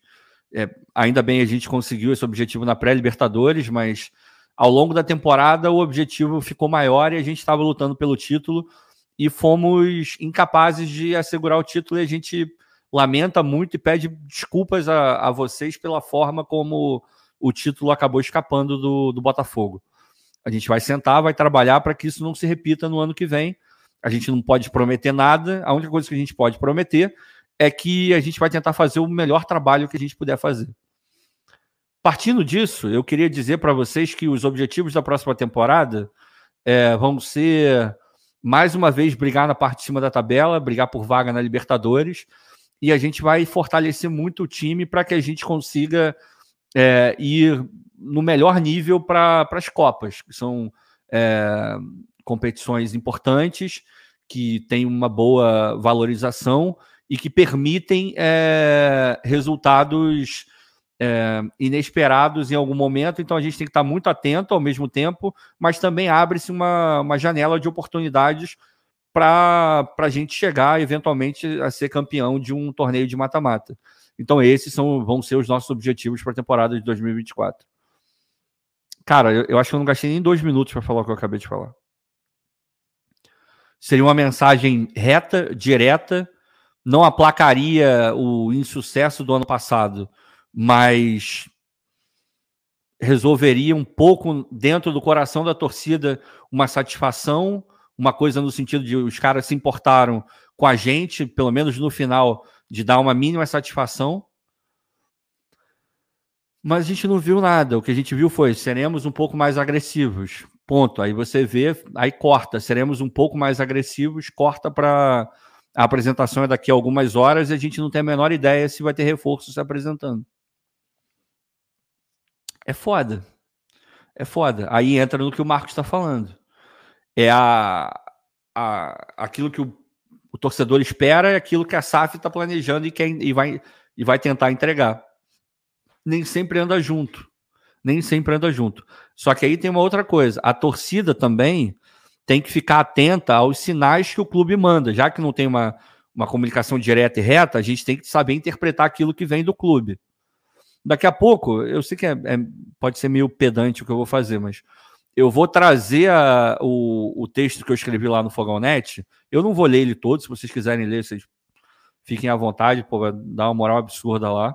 Só que eu vou, eu vou trazer a tabela que, que eu montei. Aquela tabela é muito boa, não, não é porque eu fiz, não, mas a tabela é, é, ela é boa no sentido de você bate o olho e você entende o que acontece no Botafogo. Você bate o olho e vê qual é a, a mentalidade do clube em termos de contratação e montagem de elenco. Tá ali, escancarado naquela tabela. Eu vou trazer depois. Mas, é, enfim, tem alguma coisa para falar sobre isso, Vitor? Eu sei que tem outros superchats também para a gente ler. Não, não. Só seguir, eu tô vendo como é que eu vou fazer aqui o nosso alerta. Beleza. Vou trazer o outro superchat. Marco Rodrigues o fato de, comp de comprarmos prospectos sul-americanos, que nem em 23, e não darmos muitas oportunidades para eles, não dificulta a contratação de novos valores sul-americanos? Cara, excelente pergunta, Marco. É, vou te falar que eu não tinha nem pensado nisso. Então, realmente é uma, é uma boa pergunta. Eu vou começar respondendo, porque o Vitor está lá é, fazendo, o, vendo como ele vai fazer o alerta, mas é, Cara, pode impactar? Pode, claro que pode. Só que quem vive no mundo do futebol sabe que são movimentos diferenciados. Uma coisa é você oferecer um milhão e meio, dois milhões por um jogador. Outra coisa é você oferecer mais de dez. Então, o empresário sabe que esses jogadores que o Botafogo contratou antes não estão na mesma prateleira do Roleiser, por exemplo do Medina. O cara sabe que ele tem certeza que se ele for contratado, esse cara vai jogar. Até porque todo mundo sabe que é para comprar, jogar um ano, um ano e meio, se muito, no Botafogo e ser vendido para a Europa. Esse é o movimento. Então é quase que 100% garantido que o cara vai jogar. A menos que ele entre, jogue, jogue muito mal e que não tenha a menor condição de continuar no time titular. Aí todo mundo vai chorar muito na cama porque gastou um dinheiro absurdo num jogador que não deu certo. Então, eu acho, a minha opinião, é que uma coisa não influencia diretamente na outra. Vai influenciar naquilo que a gente comentou lá atrás. Quando o Botafogo vai atrás do Adamo, vai atrás do Hernandes, vai atrás do Segovinha, vai atrás do Mateu Ponte, ele está indo atrás de um jovem, muito jovem, 20, 21 anos, e que a Europa ainda não está de olho. Então, se o Botafogo for buscar um outro jogador nesse perfil, esse jogador eu acho que ele vai pensar duas vezes antes de vir para o Botafogo. Aí eu acho que entra no que você está falando, entendeu? Agora, jogadores do nível do Rolaser e do, do Medina, eu sinceramente acho que uma coisa não, não bate na outra, não. Quer comentar alguma coisa sobre isso, Vitor? Acompanhe o relator acompanha o relator. Então, beleza. Obrigado, Marcos, pelo superchat. Obrigado, Marco, pelo superchat também. Vou trazer aqui, vou tirar da tela. É... Peraí, ocultar. Pronto, foi. Hum, deixa eu trazer a outra as outras mensagens que eu, que eu botei aqui. A mensagem do Marcos Aurélio. Pô, cheio de Marcos hoje, né? Marcos, Marco. Temos uma profusão de Marco. É, Botafogo é evolução. O que aconteceu foi um descuido do Textor na hora certa. Vamos pensar mais em Copas de mata-mata. O brasileiro é difícil e muito visado. É, cheio de idiosincrasias. Cara, vamos lá. A chegada do, do Thiago pode. Eu, eu já tinha até falado isso com o Vitor. A chegada do Thiago, ela pode. Na verdade, eu não falei que era a chegada do Thiago. Eu falei que talvez o Botafogo pudesse mudar o foco. Só que uma coisa pode estar ligada na outra. O Thiago, o, os trabalhos mais relevantes dele foram dentro de mata-matas, né? Quando ele é campeão é, pelo Atlético Paranaense, mata-mata. O campeão do Gauchão, final é mata-mata, não tem jeito, né? Você vai ali, é, tudo bem no nível muito menor do que porra, uma Copa do Brasil Sul-Americana, mas, enfim, é um torneio de mata-mata no final, né? É um, um torneio eliminatório. E e ele vai bem nessas competições. A gente sabe que jogar mata-mata é diferente de jogar pontos corridos, né? No mata-mata você pode muito mais negociar um resultado. No mata-mata, empate, se você só empatar, você pode parar na final do campeonato. Tem o Boca. No, no pontos corridos, nos pontos corridos, se você só empatar, você vai ser rebaixado, cara. Então, é uma maneira diferente de jogar de repente, o Botafogo pode estar querendo mudar um pouco o foco dele ao contratar o Thiago. Não é informação, não é nada, mas de repente uma coisa pode estar casando com a outra, cara. Então, acho que a sua mensagem tem bastante sentido, assim. É, o brasileiro é uma competição muito difícil, por isso que eu lamento imensamente a gente não ter ganho no ano passado, porque portava muito na cara para a gente ganhar. É muito complicado ganhar o brasileiro. E a gente jogou fora. Mas, de repente, pode ter mudado, cara, é, esse perfil dentro do Botafogo. E se tiver mudado, realmente eu não lamentarei, porque é fazer uma campanha digna no brasileiro e entrar com tudo na Libertadores, Copa do Brasil, porque a gente precisa ser campeão de alguma coisa, cara. A gente precisa tirar esse peso é, e deixando o ar mais, mais leve, mais fresco para a torcida e para o clube, né? De uma forma geral. E o mata-mata é o caminho mais, é, mais rápido para você ganhar um título. Eu, de fato, não lamentaria se o foco do Botafogo fossem a, as competições eliminatórias. assim. Tu, tu já parou para pensar nisso, Vitor, em algum momento? Cara, nesse momento que a gente precisa realmente é sair do atraso. Então, se o Botafogo tiver 2024, ó, 2024 a gente vai buscar fazer um campeonato brasileiro que garanta ali um quinto lugar e tal, mas Copa, Libertadores, Copa do Brasil, a gente vai com tudo. Se esse for o caminho, se essa for a decisão, para a gente poder romper com esse peso do passado, eu assino embaixo, cara. Quanto antes a gente ganhar um título relevante, melhor, porque o torcedor ele vai ficar leve. É, a gente não vai precisar ficar lembrando aqui, ó, já agora, ó, se não ganhar nada em 2024, Vão ser 29 anos sem ganhar nada, sabe? A gente precisa dar ponto final nessa história. E por isso que a gente sentiu tanto a perda desse título em 2023. Porque a gente entende a grande oportunidade que ficou para trás. O Campeonato Brasileiro é dificílimo, cara. O que a gente conseguiu abrir de vantagem nesse brasileiro não acontece sempre. Por é. isso que a gente vai ficar, a gente vai ficar lamentando agora a gente tem que olhar para frente também, porque só olhando para frente que a gente consegue reverter o cenário, corrigindo o que foi errado. E se tiver que focar em mata-mata, vamos embora. Eu quero, cara, tem que vir um título nesse ano, no máximo em 2025. Tem que vir. A gente tem que ganhar alguma coisa para poder ficar um ambiente mais leve. O Botafogo precisa de um ambiente mais hum. leve. Isso vai facilitar demais o trabalho para a vida de todo mundo também. É, só deixando claro que esse título não é o Carioca, né? Se ganhar o Carioca, ah, não, ótimo, não, não. mas. Enfim, só para. É porque é sempre bom aquele negócio que a gente fala, né? Sim, a gente sim, sim. Fica que o Botafogo não, não alinha expectativa com o torcedor. Eu faço questão de alinhar a minha aqui com, com a galera que tá, tá escutando e tá vendo. Né? Carioca é para a minha toda a minha coisa com Carioca é não passar vergonha, ou seja, classifica entre os quatro, vai para a Copa do Brasil e não toma nenhuma goleada de time nenhum. Se fizer isso, e aí aí entra o famoso plus a mais, né? Como diria o outro. Se você conseguir revelar um jogador no Carioca, melhor ainda. Se você conseguir consolidar um jogador no Carioca que estava em baixa e você melhorar o astral dele, nível técnico, aí é o. Porra, só não é o supra-sumo, porque o supra-sumo é você ganhar o título. Agora, todo o meu negócio com o Carioca é esse. Não passa vergonha e classifica. Fez isso, para mim tá ótimo. Aí se vai ganhar ou não é uma outra história. É óbvio que eu quero ganhar tudo. Qualquer coisa eu vou querer ganhar.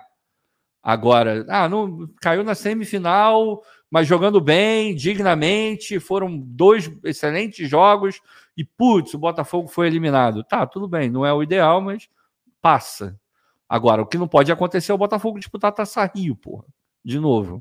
É não conseguir minimamente ganhar de times bostas. É você não conseguir fazer gol na portuguesa da ilha. Isso não pode. E, porra, esse é o nosso cenário há alguns anos, inclusive, né? Há quantos anos que a gente vê o Botafogo patinando no Carioca? Tomara que a gente já esteja num nível onde esses jogadores não, não super se motivem para jogar o Carioca, porque eu acho que deve ser realmente difícil super se motivar para jogar um Carioca. Pô, você acha que o jogador não fica puto? O cara tá chegando hoje de férias, né? Vai voltar hoje. Daqui a 10 dias, em teoria, não, não, é, não são todos que vão jogar, provavelmente o time titular não vai jogar, mas o campeonato começa daqui a 10 dias, cara. Que lugar do mundo faz uma pré-temporada de 10 dias? Isso não existe, cara. Isso é uma aberração. Isso é uma aberração. É... e o Botafogo ainda se colocou num lugar pior ainda ao não ir direto para a fase de grupos da Libertadores. O calendário que já é mega é, achatado para o Botafogo ficou ainda mais achatado. Porque tem Copa América, é... tudo bem que, se não me engano, não para né, para a Copa América, mas ainda assim você comprime, comprime, comprime, comprime. Tem os estaduais, tem pré-libertadores e tem Copa do Brasil e brasileiro daqui a pouco. Cara, é um inferno o calendário brasileiro. E outra raiva que, que a gente passa pelo ano passado. Era uma vitória, cara. Se a gente tivesse ganho um jogo, a gente estava na, na fase de grupo direto. Mas enfim, já passou, foda-se. Não tem como voltar ao passado. É, vamos ver aqui o que mais que a gente tem. Alguém falou, seria o, o, o, Garro, deixa eu procurar aqui, o Xisto Leonardo, Rodrigo Garro, será esse o nome? O Garro já foi pro Corinthians. Então, não é mas o Garro. Já está assinado, já está tudo resolvido? Cara, eu não sei se está assinado, mas eu, eu vi um, uma foto dele embarcando para o Brasil. Então, acredito que, que já deve estar tá acertado a essa altura. Ainda mais agora, né, com o Corinthians com patrocínio de porra, 120 milhões na camisa, porra, aí, certamente os caras vão receber algum adiantamento, alguma é. coisa do, do, do, nível. Então vai acabar tendo dinheiro para pagar, tem jeito. É, o Amo Botafogo, esquece o Carioca, eu não ligo para esse campeonato. O problema, Ronaldo, é, é o seguinte: todo mundo fala que não liga para o Carioca. Ah, Carioca, foda-se, é a Ferge, campeonato de merda. Porra, eu falei assim, eu lembrei do Evaristo Macedo. É, cara, o Evaristo Macedo é o. Pô, eu vejo podcast direto, né? É o cara que eu mais lamento não, não ir, que, tipo, não ver nos podcasts, porque todo podcast que tem de jogador de futebol das antigas tem história do Evaristo Macedo. E é uma melhor que a outra, cara. É muito bizarro. Já começa pela vozinha dele, né? Tu já ouviu as histórias do, do Macedo? Já não, ouviu alguma? Não. Porra, cara.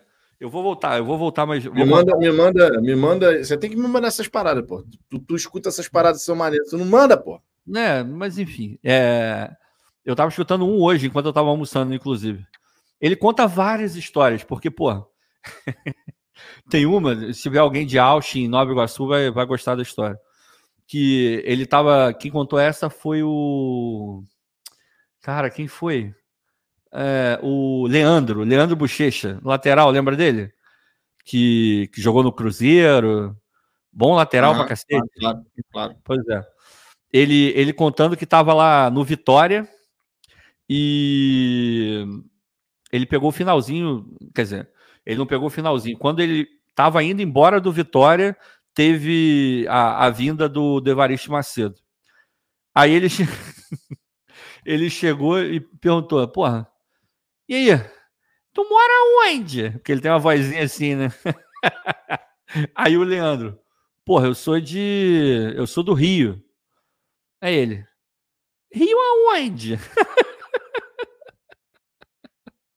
Aí ele. Eu sou de Nova Iguaçu, Austin. Aí ele. Ia, não é Rio, não, hein? Sacaneando, cara. E tu mora onde? Porra, eu moro no Leblon, porra, cobertura. Sacaneando o cara porque era de Austin. Aí teve uma outra do Christian contando que lá, eu acho que era no Vitória também. Não, no Atlético Paranaense. Ele falou que, porra, um frio do cacete em Curitiba, que ele sempre pá, começava o treino, sei lá, de. Não sei, de. É, era de manhã. Ele, não, não vamos treinar de manhã, não, que é muito frio, vamos treinar à tarde. Aí começa a treinar à tarde.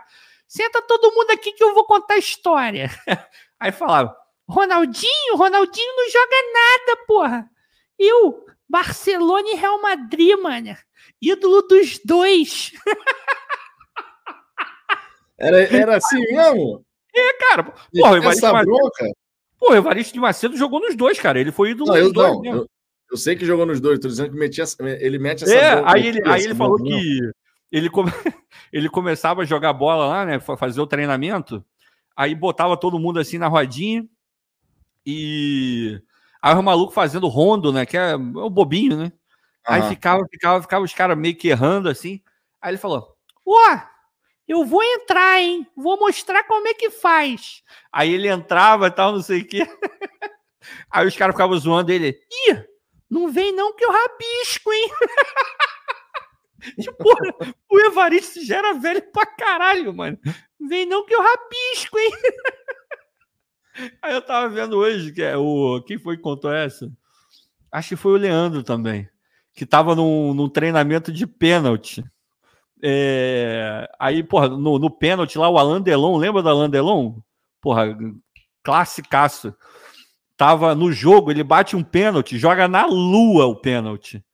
Aí no dia seguinte ele falou, ah, no, no vestiário ele, ele mete, ó, amanhã eu vou botar chuteira, hein?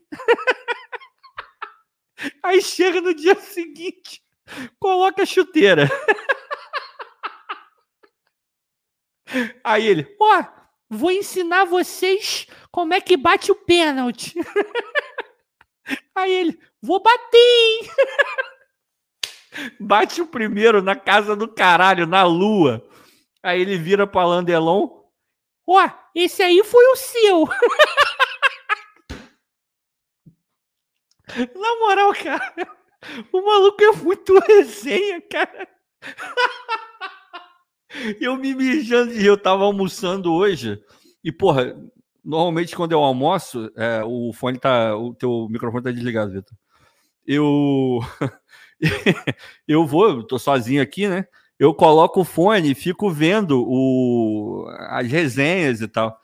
E eu rindo pra caralho. Como o fone tem o noise canceling, eu não tava, tipo, eu tava ouvindo só aqui a historinha no meu ouvido. E meu irmão, eu tava rindo alto pra caralho. Como é que eu vi? As pessoas estavam olhando pra minha cara. Do tipo, quem é esse retardado maluco, louco, rindo pra cacete no meio do restaurante? Porque, cara, é muito engraçado, mano. Tem muita resenha dele. Ele falando do campo, é, ele tava no, num jogo aí. Aí o, o Marcelinho tava no banco. Marcelinho começando, começando.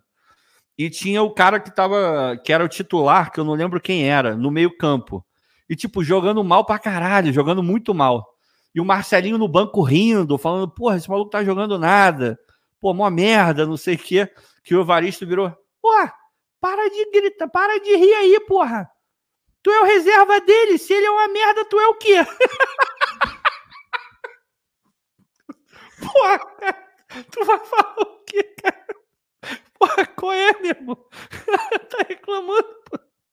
Cara, ele é muito bom, na moral. Tu tem que ouvir a GZ. Assim, eu até qual ouvi. É o canal? Qual é canal? Onde é que você. Onde ah, é que tem você tá? vários, cara. Tem vários. Tem. É... No Charla tem vários convidados que foram lá. O Christian, aquele volante que era do Corinthians, é, jogou no Flamengo também, conta várias histórias do, do Macedo. Tem. É... tem o, o Leandro Bochecha, fala muito. O Djalminha fala pra caralho, falou muito dele também. É... Qual foi outro?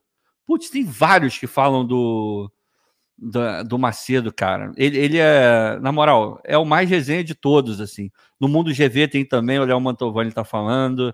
É, cara, na moral, é muito engraçado. É assim, é de chorar de rir, porque as pessoas imitam ele. Aí eu fui ver uma resenha dele, né? Um, um canal que foi lá entrevistar ele e ele conta essas histórias. É engraçado pra caralho. Tem uma que atribuíram a ele que eu. É, acho que é do Gentil Cardoso, que eu ri pra cacete também no restaurante hoje. Ele contando que tava treinando, o, o, o técnico tava treinando os caras e tinha um maluco que, porra, era só balão, era só balão, só balão, só balão. Aí ele virou pro cara e falou: Ô irmão, a bola é feita de quê? Aí o cara, de couro. O couro vem da onde? Da vaca. A vaca come o quê? Come mato, grama. Então deixa a bola na porra da grama, cacete. Meu irmão, essas resenhas são impagáveis, cara. Eu, eu fico rindo, mas rindo, rindo, rindo. Eu, eu me amarro em ver essas paradas, meu irmão. O Evarista é. Puta que pariu, é foda, assim. Então, se vocês puderem ver essas resenhas, todas falando alguma coisa sobre o Evaristo, vejam, porque é de chorar de rir, cara. É de chorar de rir. Deixa eu trazer, tem superchat pra caramba aqui. É... O Luiz Alves, o que aconteceu no fim do Campeonato Brasileiro machucou demais a torcida. Além do sentimento de, abre aspas, tem coisas que só acontecem com o Botafogo, fecha aspas. Como vocês acham que a torcida se comportará em 2024 com a espera de reforços fundamentais e as competições? Vitor, fala aí que eu já falei muito.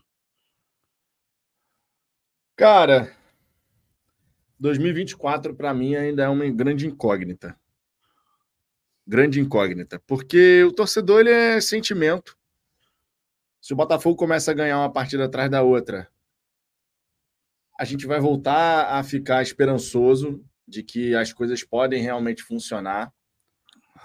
Mas eu acredito de verdade que parte do, do sucesso que essa temporada pode representar vai depender demais do que, que vai acontecer até março. E quando eu falo de o que, vai acontecer até março, claro, eu estou me referindo à pré-Libertadores. Se o Botafogo chega na fase de grupos da, da Libertadores,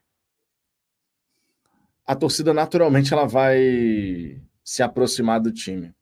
Porque é Libertadores, porque a gente vai querer estar tá lá. É, são jogos diferentes, o, a atmosfera é diferente de uma competição como a Libertadores. Então, isso por si só vai fazer com que o Botafoguense esteja ali ao lado do time e mantendo uma boa performance, a gente vai seguir ao lado do Botafogo. Porque verdade seja dita, irmão, Pode acontecer o que acontecer. Pode acontecer o que for, mano. A gente vai estar tá lá, cara. Não é, se enganem. É isso, é isso. Não se enganem. Querem enganar quem? Tá querem enganar tá quem? Ah, fica, fica, irritado, fica chateado, fica puto pra cacete. Não vai mais, eu não vou mais gastar uma porra de um real com esse time maldito, não sei o quê. Mas na primeira oportunidade que tu tiver de estar no estádio, se Bota... Aí, eu, por isso eu friso. Botafogo chegando na fase de grupos da Libertadores. Isso é absolutamente essencial para que isso que eu estou falando possa ocorrer. Na primeira oportunidade de um jogo de fase de grupos de Libertadores, pode ter certeza que tu vai estar tá lá. Pode ter certeza, certeza. Você vai se xingar por estar tá dando o braço a torcer e estar tá lá de novo, mas você vai estar tá lá. Verdade é essa.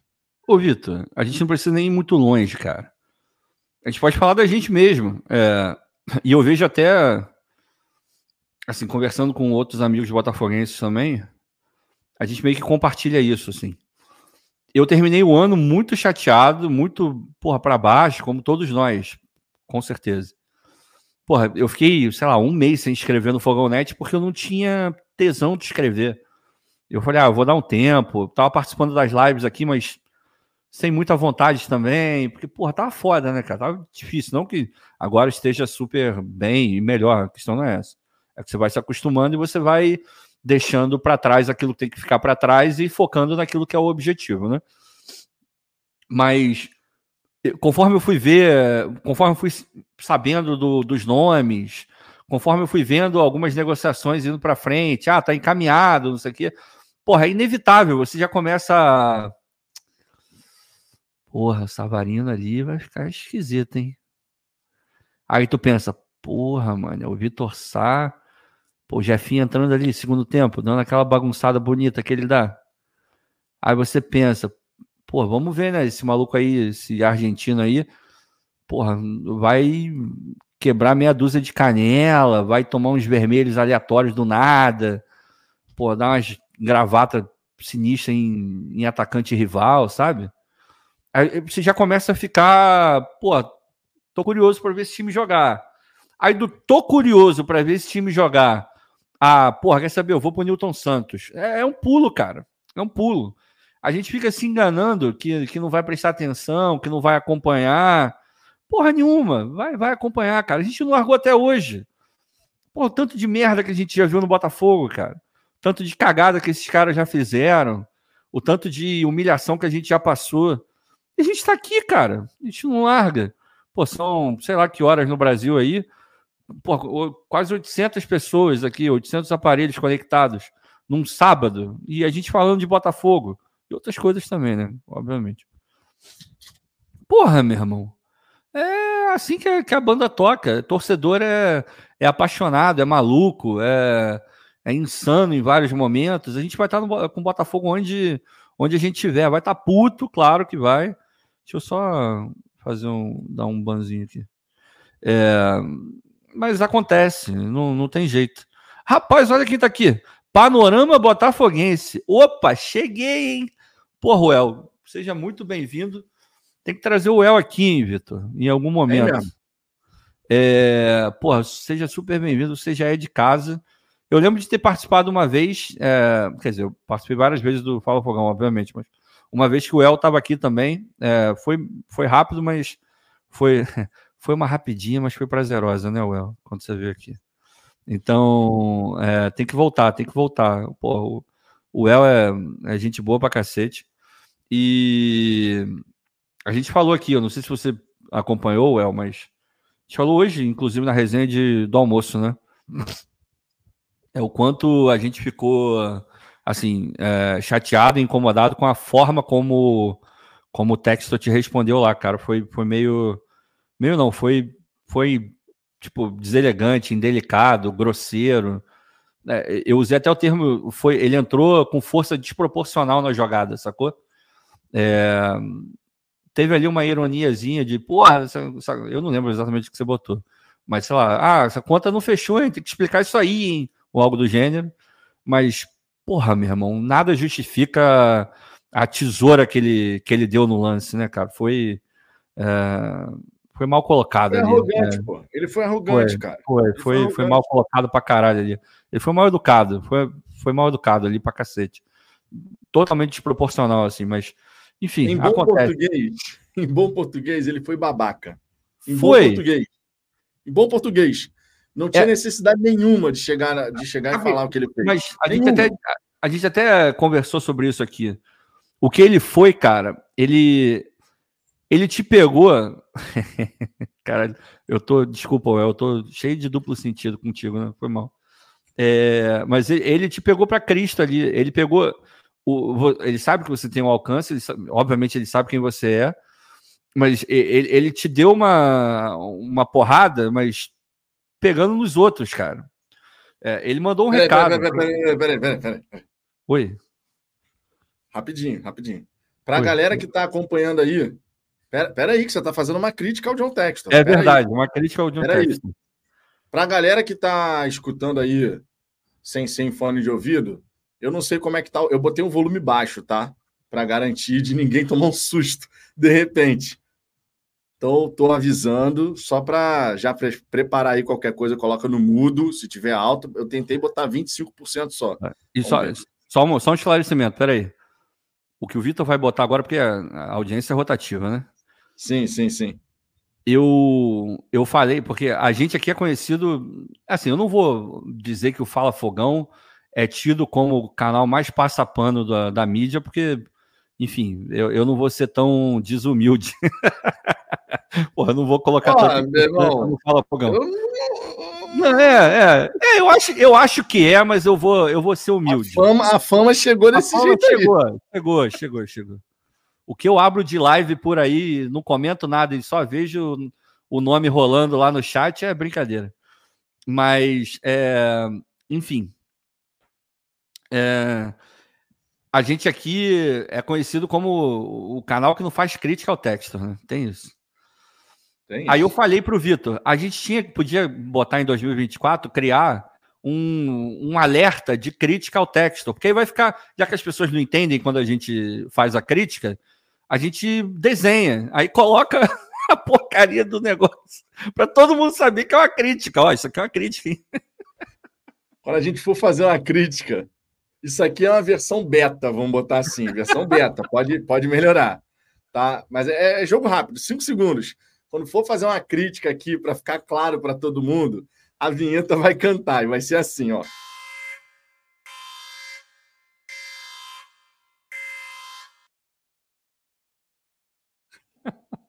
Alerta tá de crítica. Ficou bom, ficou bom. Então já sabem, quando isso pintar, é que uma crítica está sendo feita ao texto. E várias delas já foram feitas aqui nesse canal, já foram feitas no Twitter do Vitor, já foram feitas no meu Twitter, já foram feitas lá na, nas minhas colunas no Fogão Net. Tá tudo lá, irmão. Tá tudo lá. É, agora, a gente elogia também, porque tem coisa que é para elogiar, porra. Não é verdade? É, não tem para onde correr. A gente tem que tentar ser justo. A gente vai acertar 100%? Não, não vai acertar 100%. Mas é, é foda. O Felipe Brilhante está falando. Eu te chamo carinhosamente de alfaiate, Ricardo. Adoro um pano. Esses dias, qual foi o, aquele que, que o cara mandou no, no chat lá no Gilmar, Vitor? Foi. Pano buja. Pano buja, pano buja direto. O outro falou que eu montei uma fábrica têxtil. É, puta. A Zambuja S.A. A Zambu... Cara, na moral, tá. Mas enfim, é, acontece, né? Enfim, acontece. Vamos voltar para as mensagens. É... Obrigado, Luiz. Estamos juntos. Espero que a gente tenha conseguido falar bastante sobre é, o teu ponto. O Sidney O. Ponto é... se tornou ah, membro. Ricardo. Eu? Cara, você vê como é que são as coisas. É. Tá de novo vazando o áudio aí. Pô, eu não mexi em nada. Mas tá vazando o áudio. Não, Agora bem, parou. Agora então, parou. Tá então, beleza. Parou. Irmão, é, você vê como é que são as coisas. Ah. Eu tava mexendo aqui no, no Canva para poder fazer isso aí, esse, essa parada uhum. aí rapidinho. E aí, cara, eu encontrei essa imagem daqui que eu tinha criado. Porque Eita. uma vez numa resenha do nosso glorioso Anderson Mota, ele estava falando sobre a categoria de base do Botafogo, uhum. Assunção, que pô, colocou lá, é, fizeram um monte de coisa lá em Marechal Hermes, demolir tudo e tal, e eles iam colocar a pedra filosofal. Botou ele de Harry Potter? Ele de Harry Potter, mas, mas, eu achei. Não, mas peraí, peraí, mas, eu, peraí. Não, eu não cheguei a concluir a. a eu ia fazer mas, a vinheta. Não, mas como assim pedra filosofal? Não é pedra filosofal? É pedra fundamental, pô. É, Eles é. lançaram ah, você... a pedra filosofal, não a pedra ah, fundamental. Ah, tu... entendi. Puta que pariu, cara. E aí eu, queria, eu ia Qual foi o jumento? Qual foi o jumento? Foi o Anderson Mota, pô. Não, do Botafogo. É, pelo que eu tô entendendo, alguém do Botafogo falou isso. foi isso. É, é, eu, tô conhecendo, eu tô conhecendo essa história agora. Eu não tô conhecendo, não sabia. Peraí, porra. É que tu falou qual foi o jumento. Eu pensei, não. cara, eu acho o Ricardo. Não, cara. não, tá, não. tá o que eu tô falando. É, é, eu, não, eu não entendi. Para mim, quem falou isso, entenda uma coisa.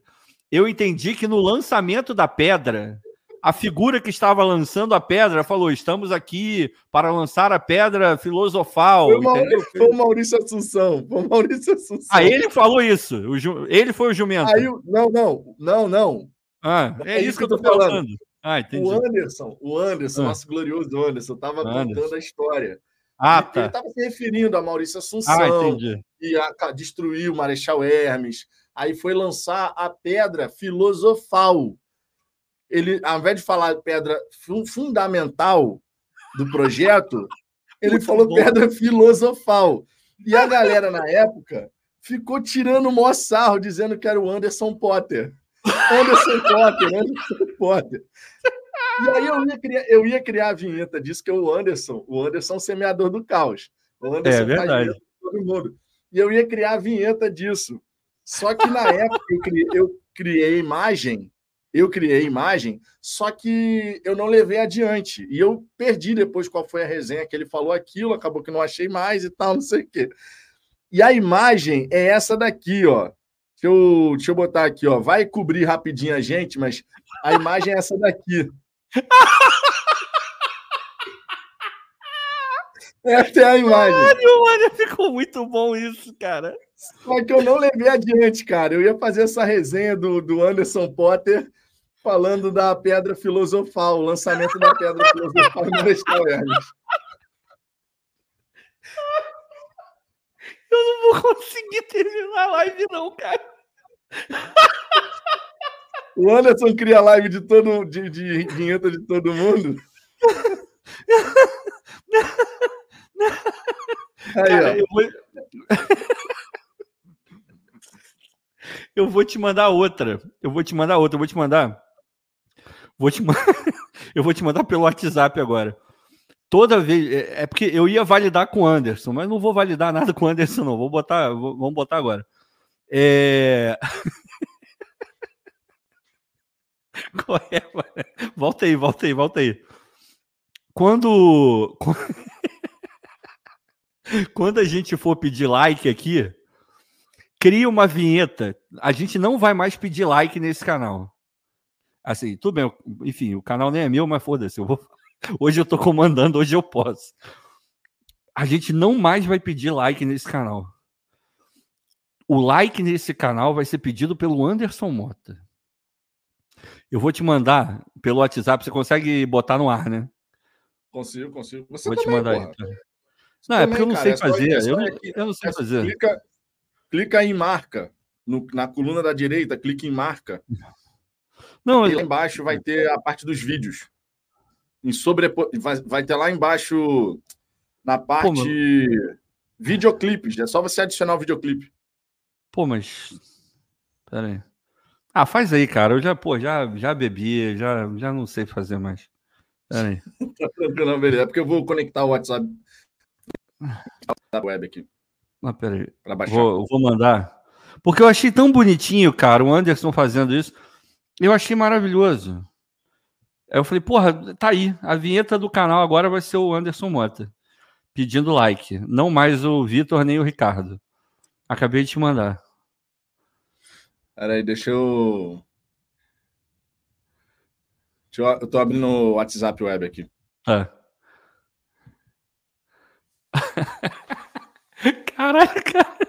O Anderson Mota. Faltou. Faltou só botar ele na vassourinha com a varinha na mão. Maravilhoso. Cara, e, e, de verdade, de verdade, é, fico, porra, de verdade, é porque eu perdi, cara. Eu, eu depois, eu não fui na hora, eu não registrei na hora qual era a live que ele tinha falado aquilo, e no, no, ao longo do tempo se perdeu. Mas tá uhum. aqui, ó, a imagem, a imagem registrada. Anderson Potter no lançamento da Pedra Filosofal de Marechal Hermes. Cara, eu não sabia dessa história, maluco. Ah, essa história é maravilhosa, pô. Porque na hora, na hora que o Anderson deu essa, esse vacilo lá na live dele, Ai, meu Deus. começou a rir, mané. Geral começou a rir. De tipo assim, Caralho, pô, Anderson é, Potter, Anderson Potter.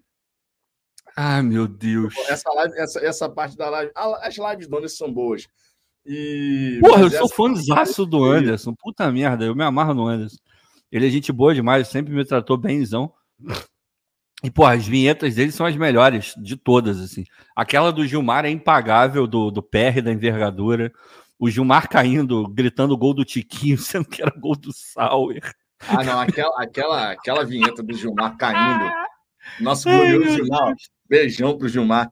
Meu irmão, aquela vinheta do Gilmar caindo, aí foi gol do Sauer e ele grita: Tiquinho! Aí na tela, na tela grandão, Sauer.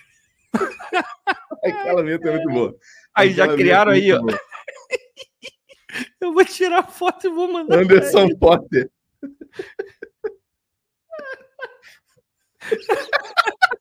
Aqui, esse negócio de sentar no cabo é meio estranho, tá, tá, é meio estranho, tá me entendendo?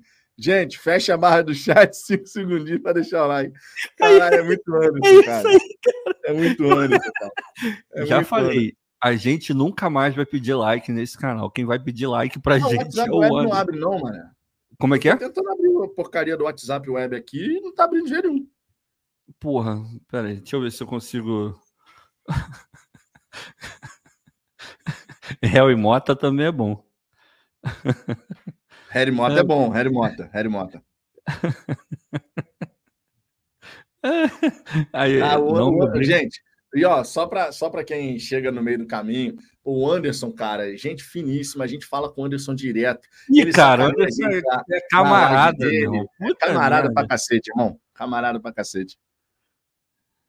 Aqui o, o Wellington Rudo, ó. Caras, falando de Mar, vocês sabem da história dele gritando 19 vezes gol no final do Carioca contra o Vasco? Cara, não sei, irmão. Tem a menor ideia. O, o Well, você tem, você tem esse, você tem esse momento marcante, esse momento histórico? Esse daí eu nunca tinha visto não, cara. Ai, meu Deus. Como é, como é que faz para mandar esse negócio para cá, Vitor? É, é, pelo WhatsApp Web, é isso?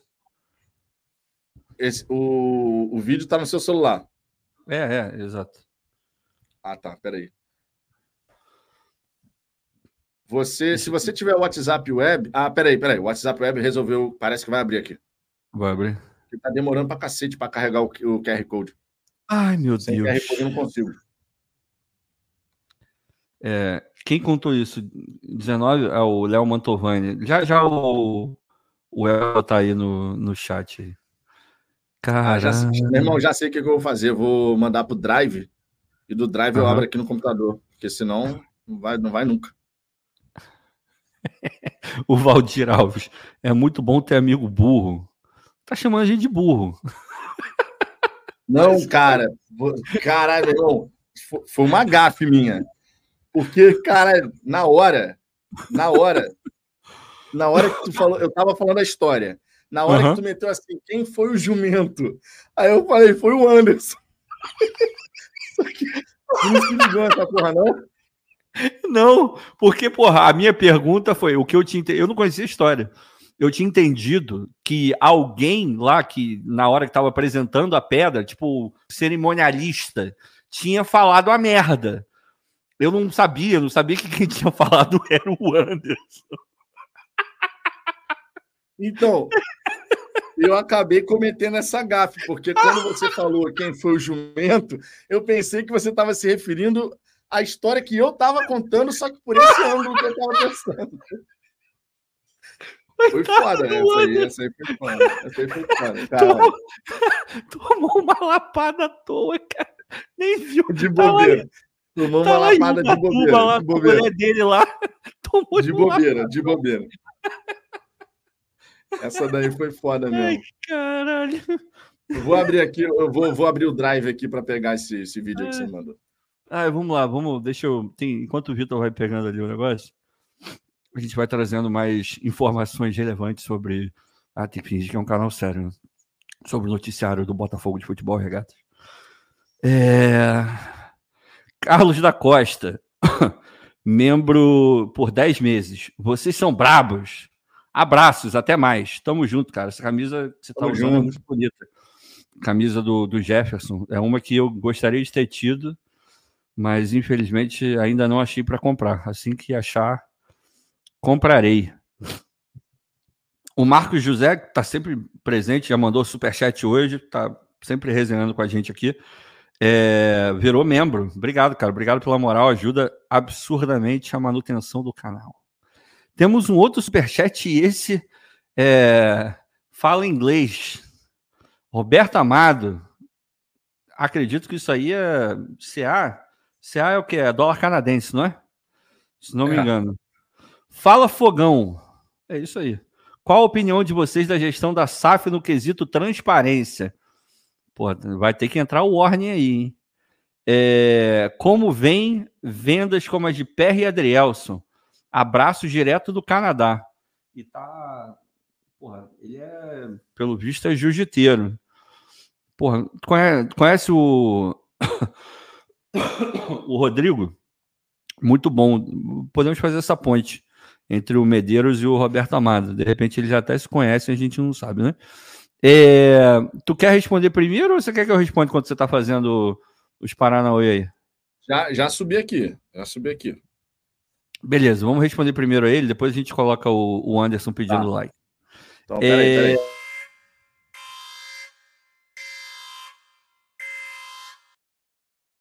Pronto, alerta de crítica.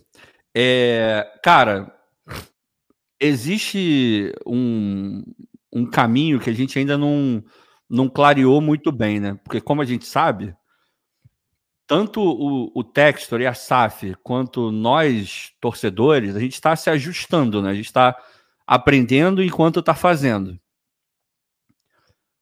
Algumas coisas, né, tem, tem torcedores que querem saber coisas demais.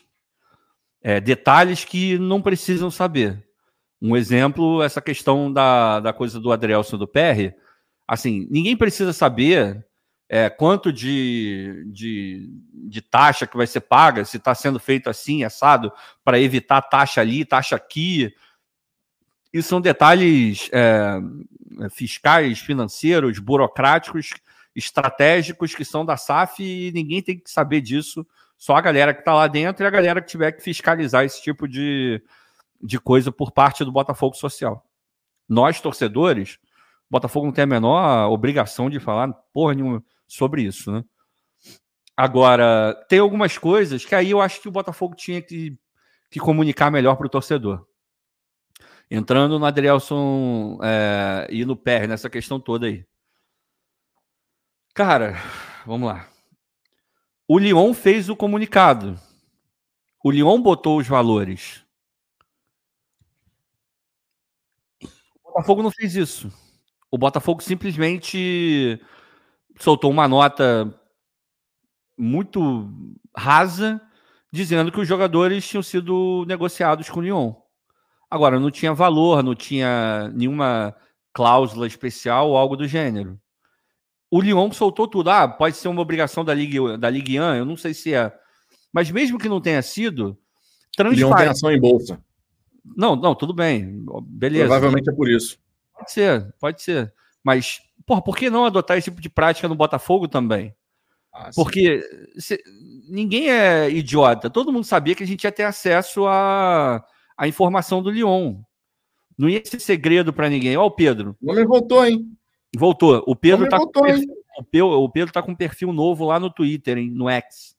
Sigam lá, se vocês quiserem, deem uma olhada no, no meu perfil, porque eu retuitei a, a mensagem dele, ele acabou tendo a conta dele travada lá, alguma coisa que ele trocou senha no computador dele, não conseguiu acessar e tal. Então, por favor, dê uma moral pro Pedro lá. Faz um trabalho muito legal, majoritariamente feito em inglês, mas tem coisas em português também, então todo mundo pode acompanhar. Canal no YouTube, é, perfil no, no Twitter. Dá essa moral para ele lá, tá começando a conta do zero, é sempre complicado, eu passei por isso também e até hoje não consegui me recuperar 100%. Tá, tá caminhando, mas ainda não, não chegou no, nos 7 mil que tinha na outra conta, mas vamos embora. É, agora voltando. Porra, todo mundo sabia que a gente ia ter acesso a, a, aos números vindos do Lyon. Então por que não o Botafogo? Cara, é, é, é tão simples, cara, que dá raiva. Porra, estamos negociando os atletas Per e Adrielson com o Lyon, nosso co-irmão, o modelo de negociação foi venda de 50% dos direitos econômicos, com o Botafogo mantendo os outros 50% para uma futura transação. O valor do PR foi tanto, o valor do Adrielson foi tanto, e daí você faz uma conta básica e vê quanto seria o valor fictício do passe do cara, os 100%. A gente olhar e ver que um foi por 6,5 e o outro por 7, aproximadamente. Você olhar e falar, porra, o PR talvez fosse mais, porque goleiro brasileiro está é, tá muito valorizado no mercado internacional. E ele ainda é novo para goleiro, então deveria valer mais do que seis e pouco, sete. O Adrielson, beleza, tá no preço. Seis e pouco, sete tá no preço. Então, ninguém. A gente ia gastar dois minutos lendo e raciocinando e chegando à conclusão de que, é, poderia ter sido melhor, mas não foi ruim. Só que aí solta a porcaria da nota no Lyon, alguém traduz errado a porcaria da nota, chega aqui com uma outra coisa, aí todo mundo entende que foi um negócio de merda e o Botafogo não se pronuncia. Porra, de novo, não aprenderam com o Jefinho, aquela nota ridícula que o Botafogo soltou. Praticamente dizendo que o Botafogo era clube satélite do Lyon, pô. Aquela tá, para mim, tá no top 3 de maiores é, mancadas do Botafogo com a torcida. É, fora de campo, né? Porque dentro de campo aí, enfim, tem vários. Mas fora de. Aquilo foi ridículo, cara. Ridículo. Depois se explicaram e tal, não sei o quê, mudaram ali o modelo do negócio, aquela coisa toda. Então, sim, o Botafogo peca muito na questão da comunicação com o torcedor. Muito. O Botafogo hoje ele é muito fechado. E eu vejo o Gilmar falando isso toda hora e eu concordo muito com ele. É, não é para dar todo o detalhe, não é para dar detalhe estratégico, mas também não é para ter a política de não falar nada. Tá errado. Tá errado. Ainda mais porque você quer engajar o cara. Você quer engajar a menina, você quer engajar é, a criança, você quer engajar todo mundo. Então você tem que trazer essas pessoas para perto. Quando o Botafogo vende do jeito que quer não comunica da maneira correta, porra, você não está trazendo o torcedor para perto. Você está criando mais raiva ainda, ainda mais depois do final de ano que a gente teve, né, Vitor? Ah, com toda certeza, cara. Meu irmão, comunicar bem é uma arte que nem todo mundo domina. A verdade é essa.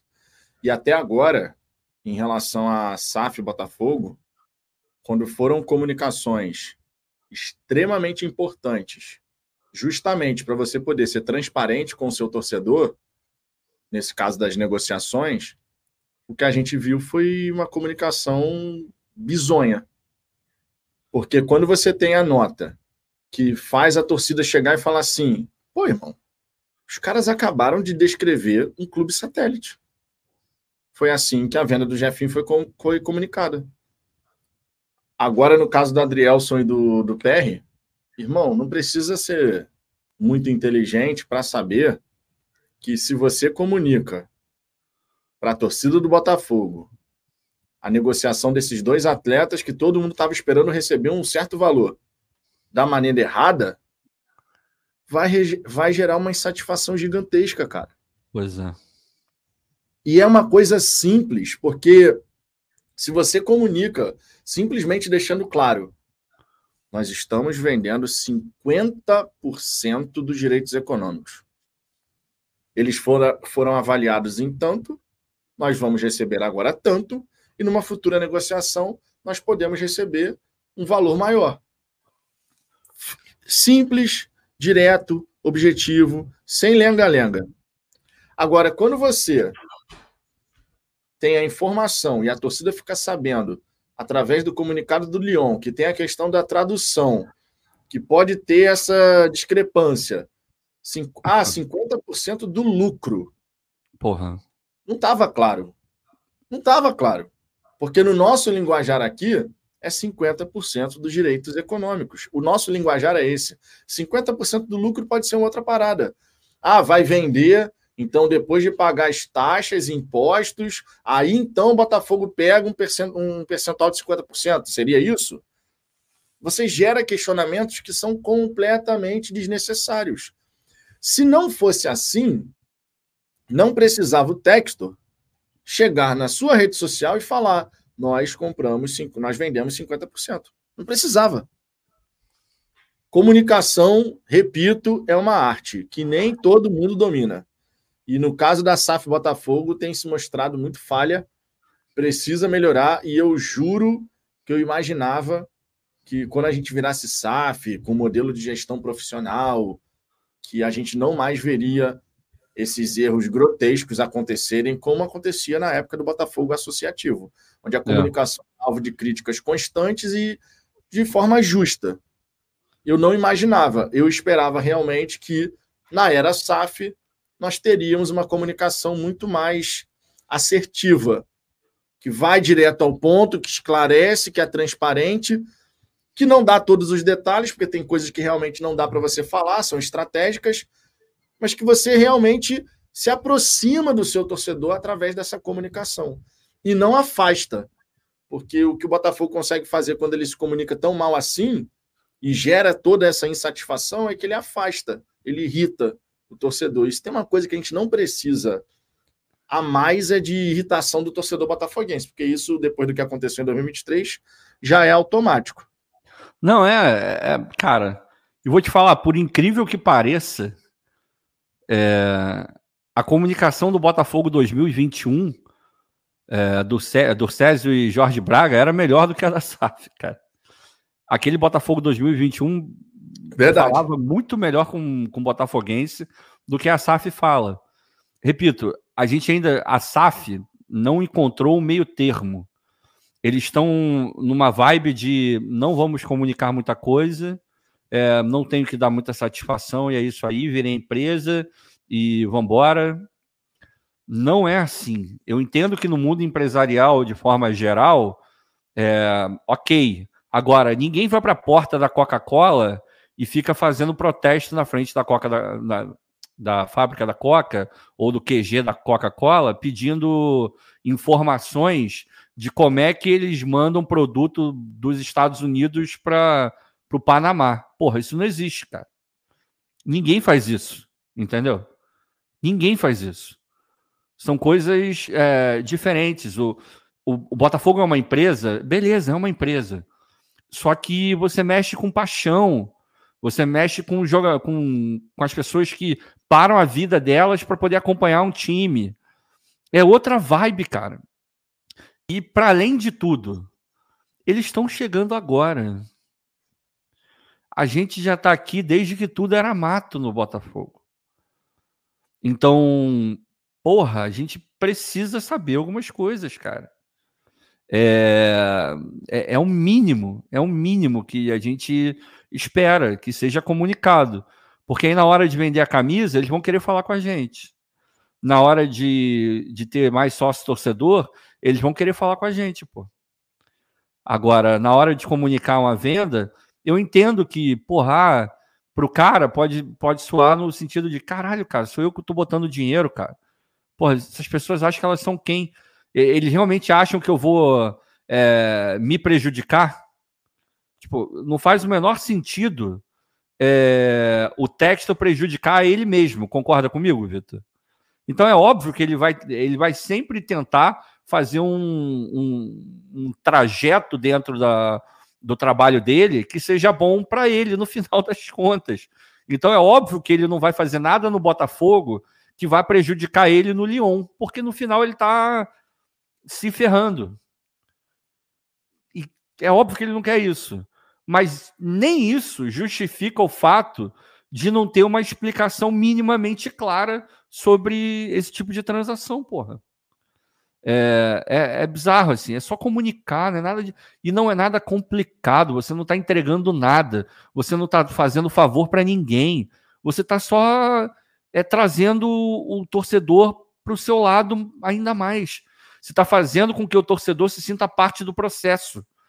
O que a SAF faz em alguns momentos, principalmente nessa, nessa lacuna de comunicação, é botar o torcedor num outro lugar. Ó, vocês torcem aí, tá? E é isso. Vocês só torcem. Mas não é assim. Como é que você engaja a pessoa assim? Como é que você. Não tem, não tem essa. Imagina uma empresa que quer botar a cultura da empresa, mas meio que afasta o, o funcionário. Porra nenhuma aquela coisa de mentalidade de dono. Às vezes eu acho isso uma balela, mas você traz o teu funcionário para você, você não afasta ele. Você traz o teu cliente para você, você não afasta ele em algum nível. Reclamar, vamos sempre reclamar. Se o Botafogo solta um, é, um comunicado ne, nesse estilo que eu acabei de falar, vai ter gente que vai reclamar. Vai ter gente que vai reclamar que foi pouco e vai ter gente que vai reclamar que falou demais. Sempre vai ter alguém para te criticar. Sempre. Isso é uma, uma lei universal. Você não vai agradar todo mundo. Agora, porra, você tem que tentar pelo menos é, ser o mais transparente que der, cara. Essa é, essa é a merda. Enfim, Temos superchat. O... Tra traz, a, traz a vinheta, traz a vinheta. Não, só para. Porque já falamos sobre isso e é um complemento. O Marco José aqui, ó, outra coisa, passar dezembro inteiro calado, sem retratação, sem esclarecimento sobre a janela de transferência, é de uma maldade com o torcedor imensa. A comunicação do Botafogo piorou com a SAF. E Concordo. o Venâncio Augusto ainda comentou o seguinte: Venâncio Anderson Osório. O Textor é o dono, mas nós somos os clientes. Sem torcida não existe clube. Pensei que com o erro do Jefinho tinham aprendido, mas nada mudou. E o é Anderson Osório colocou aqui: Eu sei que no mundo empresarial quase nada é explícito, mas o Textor tem que ser franco. Querendo ou não, essa é uma frase bem interessante para a gente comentar. Ele está criando um muro entre o torcedor e o clube, pois o romance acabou. É aquele negócio, né, Vitor? É... Na hora que te convém, você quer trazer o, a, o torcedor para o teu lado, sacou? É, então, na hora que você precisa dele, você traz, você faz campanha, é, você, sei lá, é, faz um projeto novo de sócio torcedor, você cria comercial para passar no intervalo do jogo, é, você faz ação no estádio, é, o Textor dá entrevista dizendo que, porra, que tem um carinho especial pelo Botafogo, tudo isso. Agora, na hora de comunicar alguma coisa que é de interesse do, do torcedor, é... aí não, não vale. Aí você. E repito, ninguém. Quer dizer, ah, ninguém não, porque eu não vou falar por todo mundo, mas nós aqui não estamos exigindo nada além de uma explicação básica. Porque nem isso a gente está conseguindo. A gente está conseguindo uma explicação rasa, do tipo. É, o Botafogo não precisaria falar para mim que o Adrielson e o PR estavam sendo vendidos para o Lyon. Porque eu ia ver o anúncio do Lyon e eu ia entender que eles tinham sido vendidos. Se a, se a nota era só para me falar que eles foram vendidos, não precisava. Eu não quero saber se eles foram vendidos ou não. Porra, a gente acompanha o clube, a gente discute aqui. É, a gente, porra, aqui no Fala Fogão, a gente fala tanto de porra, galera, tem que continuar sendo sócio, porque vai precisar do dinheiro, não é só o dinheiro do Textor, é, tem toda uma coisa por, é, por trás, tem que ser autossustentável. A gente fala muito do fora de campo. Então, porra, é óbvio que tem uma, uma importância pra gente. Porque se, do jeito que ele está tratando, do jeito que ele está tratando a coisa, no sentido de ah, meu irmão, porra, é, é, sai do meu bolso esquerdo e entra no meu bolso direito. É isso que acontece e, e, e, é isso aí. Porra, eu vou parar de falar que o torcedor precisa botar o dinheiro no clube, cara. Que só o dinheiro do texto não adianta. Porque, porra, eu vou ter esse discurso. Mas aí na hora do cara participar, o torcedor, ele não participa, pô. Aí eu vou estar tá só fazendo aqui, pedindo, é, implorando uma parada que é, é só, não é via de mão dupla. O torcedor só dá, não recebe, né? Essa que é a, essa que é, que é, a, é, é a grande questão nesse, nesse assunto. Enfim. Ricardo. Eu. Você já pediu like pra galera? Não, hoje ainda não pedi, mas eu tenho um amigo nosso que vai pedir o like pra gente. Maravilhoso. Como é que é? Como é que é? Assim. segundos para deixar o like. Partiu?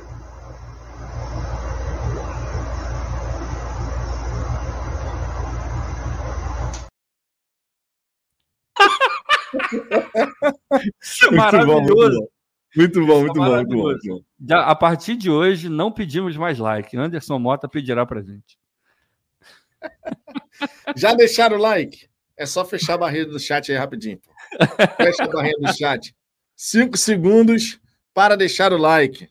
Anderson que está curtindo Ubatuba. Ubatuba. Tá viajando com a digníssima dele. É, é tá viajando só... com a digníssima dele. Só no Stugeri, só esquinha de, de frango. Porra, tá, tá tirando onda. Tá tirando onda.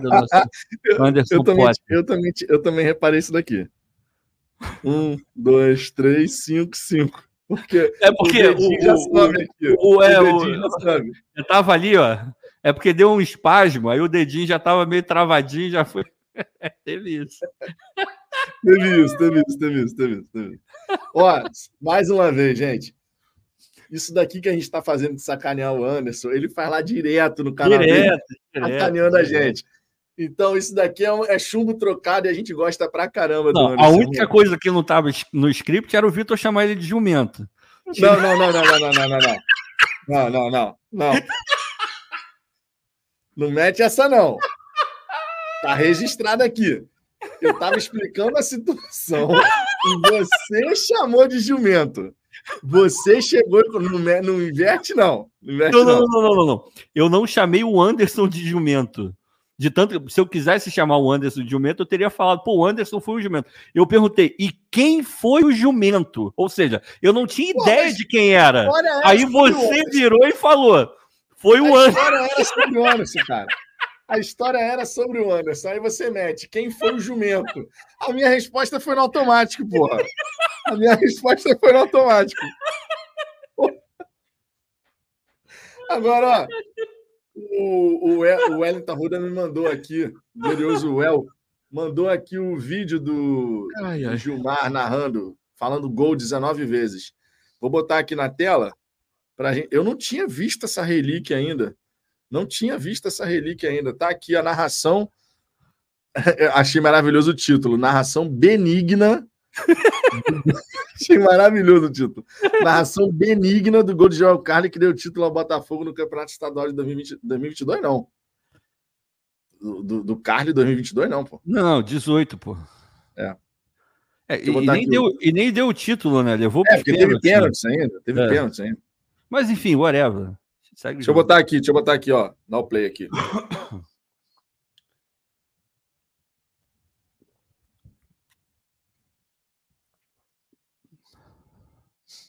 Porra, o YouTube tá com preguiça, irmão.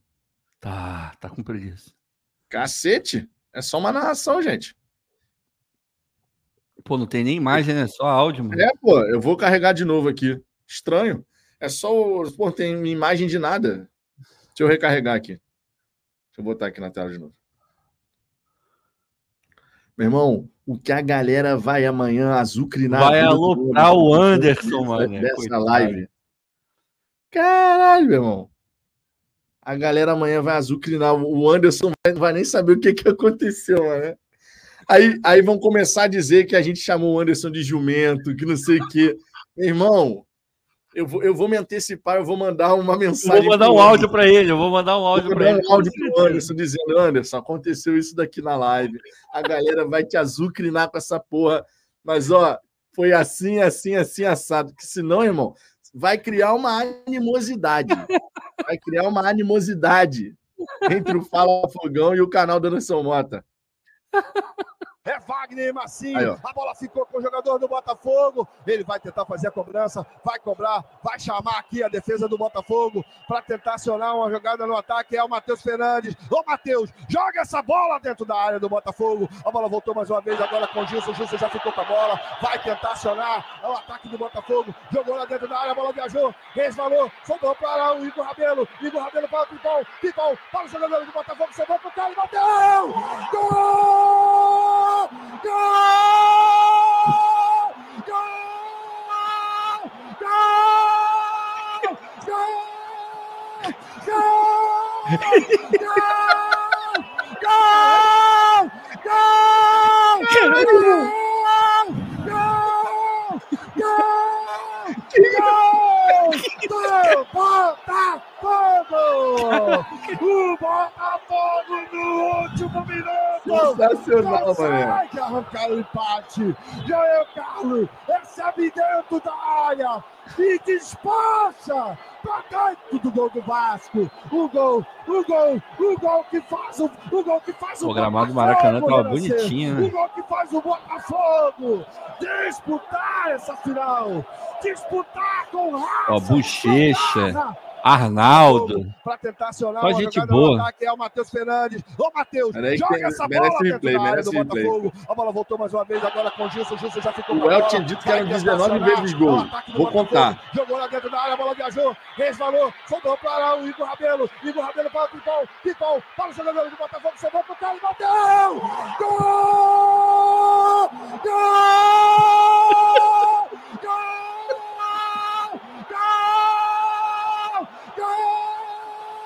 Gol! Gol! Gol! Gol! Gol! Gol! Gol! Gol! Do Botafogo! 13 vezes! 13 vezes! Não foram 19. Ó, emblemático, né? Emblemático. A gente está aqui com, com a nossa homenagem, singela homenagem a, a, a, na verdade, a homenagem saiu aqui. A gente bota de novo aqui na tela. Ai, o, a homenagem ao Zagalo. Foram 13 vezes que glorioso Gilmar Machado gritou gol desesperadamente, irmão. Sensacional, cara. Que coisa maravilhosa, meu irmão. Que coisa maravilhosa. Meu Deus, cara. A galera tá falando que foram 14. Não, mas é porque no começo tem um susto ali. Gol assim, falado direitinho, bonitinho, foram 13 vezes. É. O primeiro Não, foi meio que um susto ali, quando a, a, a, o, o Carlos chuta e pô, vira gol tem um susto inicial e aí sai gritando gol desesperado. Cara, sensacional. O Thiago, o Thiago falou, teve uma no começo, foi meio no susto, é verdade. Ai, meu Deus do céu. Tá... a gente estava vendo a live do do Gilmar hoje mais cedo, né? Tava até participando lá, a galera deixando todo o carinho com a gente. É, fake news do bem, fechamos em 13. É isso aí. É, o Anderson. Caralho, eu ia ler depois que eu vi que era o Anderson Potter. Galera, para cada gol gritado é para deixar o like. Como é, como é que é que é para pedir like mesmo, Vitor? Cinco segundos para deixar o like. Partiu?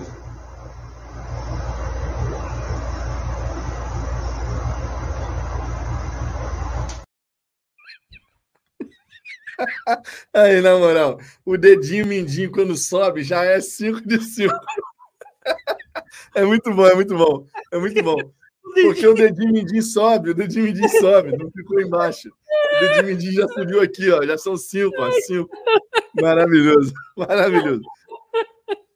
Maravilhoso. Cara, é engraçado, né? É engraçado. E, tipo assim, pô, é, é, as coisas, cara, elas acontecem de um jeito a gente jamais conheceria o Anderson se não fosse por conta de criação de canal dele lá do. Ele fazia antes trabalho com a galera do GG, depois é. fez o próprio canal. Fala Fogão existindo. A gente não teria contato com nenhuma dessa galera assim. Almanac Botafoguense virou parceiraço, irmão, amigaço. E, tipo assim, Boa. foi por conta disso daqui, da gente poder fazer resenha, da gente conversar. Pô, é bom demais, meu irmão. É bom demais. E o Anderson, cara. Ó, o Ricardo, prepara que o homem vai vir rasgando aí para ah, não. vingar dessa. Não, dessa mas pô, o, o, que acontece. Cara, o negócio, o negócio do, do Potter, enfim, normal. O negócio do jumento foi uma conjunção de fatores. Foi que acabaram levando aí, isso. A gente falou de falha de comunicação no Botafogo, aqui teve uma falha de comunicação. Eu juro, eu, eu não, eu não tinha a menor ideia de que história era, então eu não tinha entendido quem que tinha falado. Mas você me esclareceu a dúvida, quem que Qual foi? Tem que botar, é porque não dá para botar musiquinha, porque se botar musiquinha cai, né? Não, aí pega, aí pega. É, mas a Warner, botar... a Warner nesse quesito é sinistra. É, tem que botar uma musiquinha de uma, sei lá, meu irmão, de qualquer coisa. Mas tá maravilhoso ele com um raiozinho na cabeça. Não, é legal. O raiozinho foi um toque especial, né? O não, é, mas, um toque especial. tinha, que, tinha que atualizar, tinha que botar ele com, a, com cabelo branquinho, porque aí fica parecendo que nevou. Esse Nossa, cabelo tá glori... tá muito pretinho. Nossa, glorioso Anderson Mota. Caraca, meu irmão. Irmão, 2h52 da madrugada e a gente está aqui fazendo a resenha, falando do Anderson Potter no lançamento da Pedra Filosofal de Marechal Hermes com Maurício Assunção. mas, mas, mas peraí, vamos lá. Agora, agora conta a história. Eu, eu realmente não conheço a história. O Anderson, ele tava lá na, no lançamento não, da não, pedra? Não, não, ele tava na live, ele tava falando. Ah, tá. Ele resolveu falar do. de quando passado. é essa live, cara? De quando é essa live? Cara, eu não lembro, cara. Essa que é a parada. Eu fui, eu, eu tava assistindo a live, como de costume, de manhã. Aí o Anderson meteu essa, soltou uma dessa. Aí, pô, todo mundo começou a brincar no chat. Eu brinquei também com ele no chat e tal. Só que eu não anotei qual era a live. Aí depois, pô, o tempo foi passando, eu, eu perdi. No, no caminho. Só que eu fiz essa imagem para poder deixar registrado aquele momento, né? Só que nunca criei a, a vinheta efetivamente, assim, não passou da imagem, sabe? Não, não avancei além disso. A galera até. O Anderson até falou assim: ué, quer, quer me sacanear? Tem que criar a vinheta. Eu não vou produzir vinheta contra mim mesmo e tal, não sei o tá quê. Tá certo. Aí no fim das contas ficou só a, só a foto, mas, cara, já tá sensacional. Anderson Potter. Anderson Ai, Potter. Curioso Anderson Potter. Tem, tem uma mensagem maneira do. Ah, primeiro, dar boa noite pro Ronaldo. Eu vi uma mensagem dele aqui dizendo que ele vai dormir, né? Enfim. Tamo junto, Ronaldo. Tomara que você se restabeleça, fique 100% para dar ainda mais moral pra gente aqui e a gente dá moral para você também. É, o Gustavo botou aqui: conheci o canal de vocês bem na derrocada de, do Botafogo 23, né? Gustavo Brasil. E achei que vocês eram depressivos. Pô, meu irmão.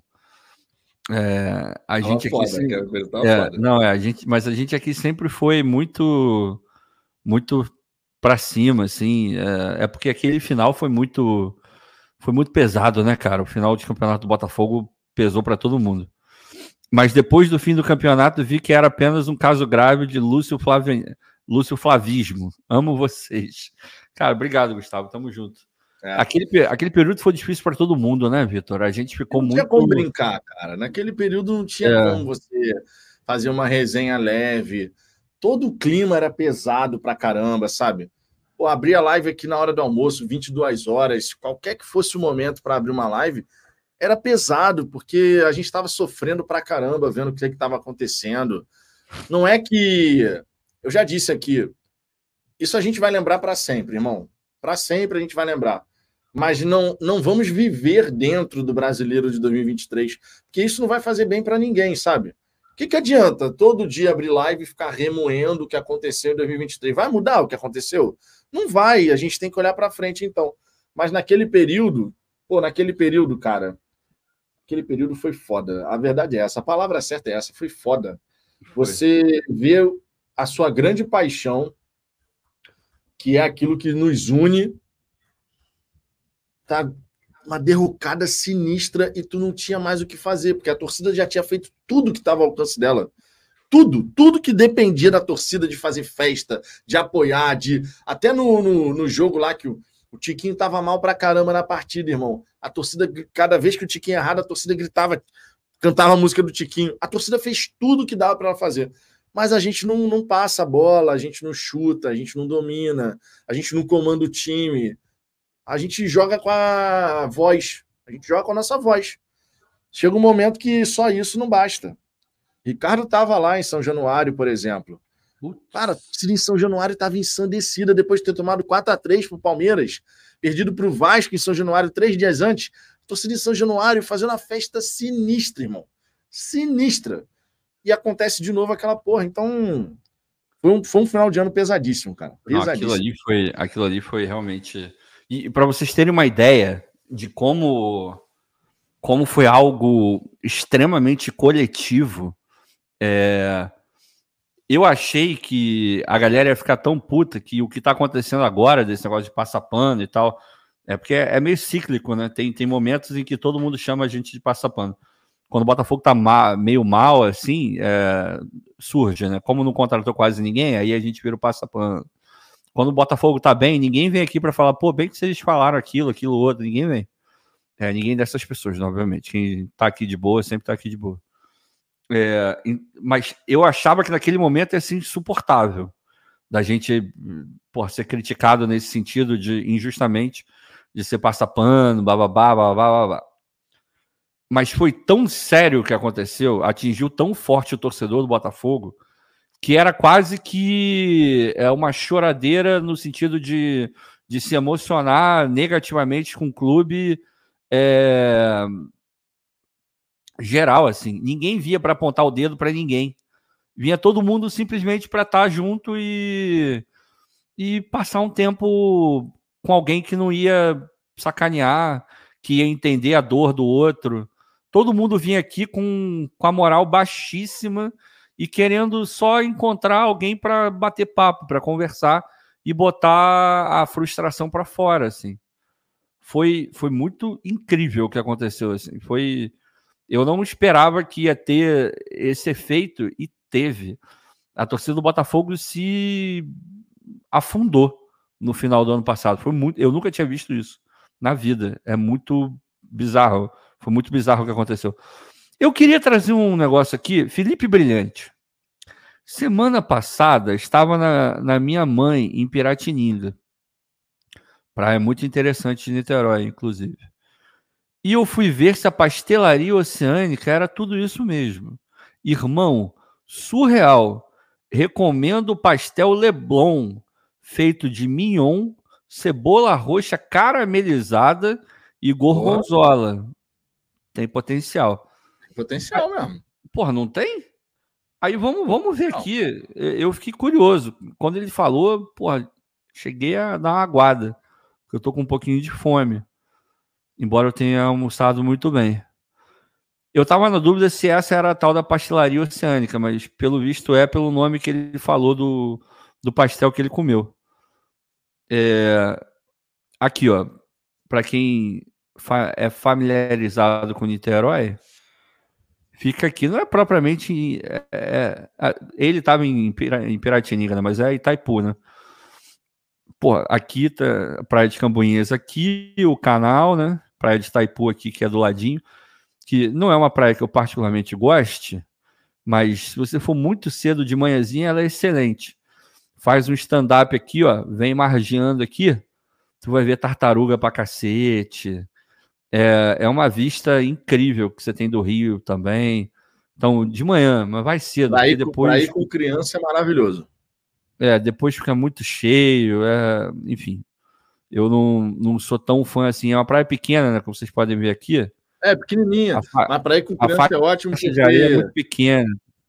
Pra ir com criança é ótimo porque não tem tanta onda e tem os barzinhos assim na, na beira da, é. da praia, que aí os caras colocam as mesinhas ali na, na areia com é. guarda-sol, é. não sei o quê. E tem uns preços bons assim também. É, eu, eu, eu, eu, realmente não sou muito fã, mas eu já fui de manhã cedo. Tipo, cheguei na praia, sei lá, sete e meia, sete horas. E que é o, normalmente o horário que eu gosto de chegar na praia. Eu não gosto de chegar muito tarde, não. E aí eu vim margeando aqui, fazendo stand-up. Porra, é irado, cara. Muito maneiro. E tinha muita tartaruga no dia. Tartaruga grande, tá? Mas enfim, voltemos à pastelaria. Deixa eu dar o zoom out aqui. Aí a pastelaria fica aqui é, em Itaipu. Agora vamos abrir aqui, porque eu fiquei realmente curioso. Um ambiente bonitinho, botaram um. Será que isso aqui é papel de parede? Tá parecendo papel de parede, não tá parecendo é, tijolinho, não. Mas botaram aqui uma plantinha artificial, o ambiente parece legal, parece arrumadinho, né? Tem ventilador, o que é ótimo, calor do cão no Rio de Janeiro. Aí temos aqui um. Eu não, não consegui identificar do que, que é isso aqui, não. Mas seria um queijo? Seria. Seria um chocolate branco com chips de chocolate? Ah, queijo, queijo, queijo, queijo. Queijo, queijo, né? Pode mussarela, ser. mussarela. Parece mussarela. Aí aqui, porra, esse aqui deve ser o tal do Mion, né? Tá aparecendo o filé Mion aqui. Ah, não, mas tem um creme que o pastel é gigante, pô. Não, mas calma, pô. É Vamos lá. Aqui, de, repente, de, repente, tem um pastelzinho com preço menorzinho, pô. Vamos ver o preço das coisas. Bebida. Pô, ah, peraí, peraí, Ricardo. Porra, vamos ajudar a galera que tá vendo, pô. Tem que pensar nos outros. É, água, cinco reais. Pô, tá razoável uma água cinco reais. Tem que ver, porque cada vez que eu vou ao Brasil, a água diminui. Daqui a pouco o cara vai vir com a seringa e vai tacar água na, na boca. Porra, a, a, as garrafinhas vão sempre diminuindo quando eu vou ao Brasil. É, refrigerante 350 ml, 8 reais. Eu acho um absurdo uma lata custar 8 reais. Cara, 12 reais no 600 ml. Meu pai eterno. Uma Coca KS 6. Beleza capa suco, né? Ah, enfim, tá, tá razoável o preço do, do, do líquido. Aqui é mate, pô, mate da casa sempre, sempre é bom, né? Mate é um negócio muito gostoso. Com limãozinho, então, Jesus. Aí tem milkshake de banoffee, Nutella, pô, 23 reais. Tem que ver o tamanho do milkshake, né? É, isso é, é muito importante. Ah, aqui não tem comida, só tem bebida. Enfim, não gostei. Eu, eu quero ver o preço do, do, pastel. Aí, agora eu saquei. Ele falou que comeu o, o Leblon, então é, é, nome de bairro do Rio, né? Deve ter bairro de Niterói também. Né? Eu quero acreditar que uma pastelaria em Niterói vai ter bairro de Niterói ah, deve também. Ter. Né? Deve ter. É, pô, mas parece grande o pastel. É, é, é um formato diferente para pastel, né? Porque ele não é, não é retangular, né? É um negócio meio oval, assim, né? É, eu nunca tinha visto pastel assim, não. Mas tá com a cara boa. Hum, pô, meteu. Pastel, meu irmão, pastel é, é, um petisco brasileiro que é bom pra cacete. Tu pode botar é... qualquer recheio pastel. Qualquer recheio. Pode ser pastel doce, salgado. Meu irmão, o que você quiser, massa de pastel acaba ficando bom. Aqui, aqui a gente quase não encontra pastel, só é um lugar é, onde mora muito brasileiro, mas aqui é relativamente tranquilo encontrar empanada, que é bem parecido. É, empanada frita, né? Não a, a, a de forno, parece um pastel de forno, então é meio que equivalente, né? Porra, eu sou viciado em empanada, eu adoro empanada. Ela queimadinha assim, porra, maravilhoso. Mas essa aqui eu acho que eu não comeria, porque tá com uma cara meio de, de catupiry. E eu não gosto de catupiry. Eu acho catupiry horrível. Putz, isso aqui é catupiry, azeitona e frango. Eu não comeria nem que me pagassem esse negócio. Odeio azeitona e odeio catupiry. Mas aqui claramente é alguém fazendo, né? Porque a massa ainda não tá prontinha. Pô, meteram um LEDzão ali, bonitão também. Oh, isso aqui já tá com a cara interessante, hein? Parece um meio de, de pizza, né? Tem presunto e tal. Um tomatinho. Isso aqui tá com a cara boa. Ah, pô. Hum, puta que pariu. Olha isso. Doce de leite. Doce de leite, né? Porra, uma polêmica. Tem momentos da minha vida que eu acho doce de leite mais gostoso que chocolate, cara. Ah, tu, tu é do time.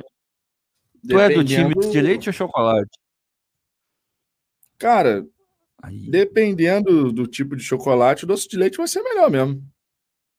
Porra, cara, tem, tem umas combinações com doce de leite. Esse negócio de empanada que eu falei, tem um, tem um lugar chamado Empanada Factory aqui, aqui em Houston. E que para mim é o melhor lugar de empanada que tem em Houston.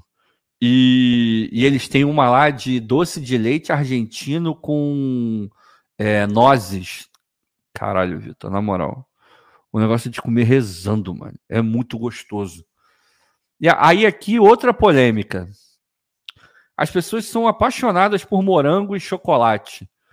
Eu acho uma das combinações mais é, inexpressivas. Eu acho até errada a combinação. Por que, que eu acho a combinação morango com chocolate errado? Porque o morango ele é aguado. Aí quando mistura com chocolate, eu acho que é água tudo. Eu acho que fica uma merda. Ah, eu não, não consigo não, comer morango com chocolate. Eu sou. Pô, morango com chocolate sou... é bom, não. É... Pô, não é, não é, cara. Não pode ser. Coloca água no, no chocolate. Eu acho. Putz, eu acho muito zoado. Muito zoado. No... Hum, o que, que é isso aqui, gente? Porra, pastel. Parece um estrogonofe. Não é possível que tenha feito um pastel de estrogonofe. Aí é foda. Porra. Aí, ô, Ricardo. Ontem Foi. eu fui, ontem eu estava lá no Rio, né? Conforme eu tinha te falado. Uhum. É, aí eu estava voltando do Rio e tal, e indo para a barca, eu resolvi comprar um aquele X tudo. Só que meu irmão, tô ligado. Lanche. Tinha papo, tinha papo de um quilo. Tinha papo de um quilo lanche, cara. Irmão, aí eu mandei um áudio. mandei um áudio para um grupo de amigos e depois até botei lá no grupo do Fala Fogão do, dos membros. Vou botar aqui, que meu irmão, eu, eu tava mais para lá do que para cá já. Já tinha bebido, já tinha bebido bem. Já tinha bebido bem. Olha só, olha só, olha só. Tô precisando desesperadamente emagrecer. A gente vem andando rapidão lá do. Caralho, na moral. Tô precisando desesperadamente emagrecer. A gente vem andando rapidão lá do Jairinho. Ah, lógico. Na Cinelândia. Com o meu mundo de estudo. Ah, não mete essa, pô. A gente vem andando na Cinelândia até a Praça 15. Só que eu vim comendo os picanha duplo, que é ali ao lado do Jarinho, que é dele também. Caralho, irmão, o lanche tem papo de um quilo. Caralho, é um hambúrguer sinistrão, é 23 reais. Tem tudo. Até pão. Porra, bom, básico, caralho. Até pão, mano. batata palha gosta. Caralho, uma batata palha que eu nunca tinha visto na vida. Eu já tinha visto a batata palha tradicional e a batata palha ultra fina, extra fina. Essa daí, irmão, a pataca de batata, batata palha. Eu nunca tinha visto essa porra. Não era batata palha, ovo de codorna, dois, dois, duas carnes, é, porra, ketchup, é, mostarda, maionese, carne de picanha, pão, tinha até pão, né? Caralho, um quilo, mano. Aí eu vim andando da Cinelândia até a Praça 15, comendo, comendo esse sanduíche. Caralho! Cheguei na marca como ofegante pra caralho. Falei, cara, vou morrer com essa porra. Mas no fim das contas, tudo certo. Tô sentado aqui na marca, atravessando a Maria Guanabara, o melhor esperando. É, sabe aquela polpinha na barriga? Tá fora da camisa? Caralho, que cena, meu! Que merda!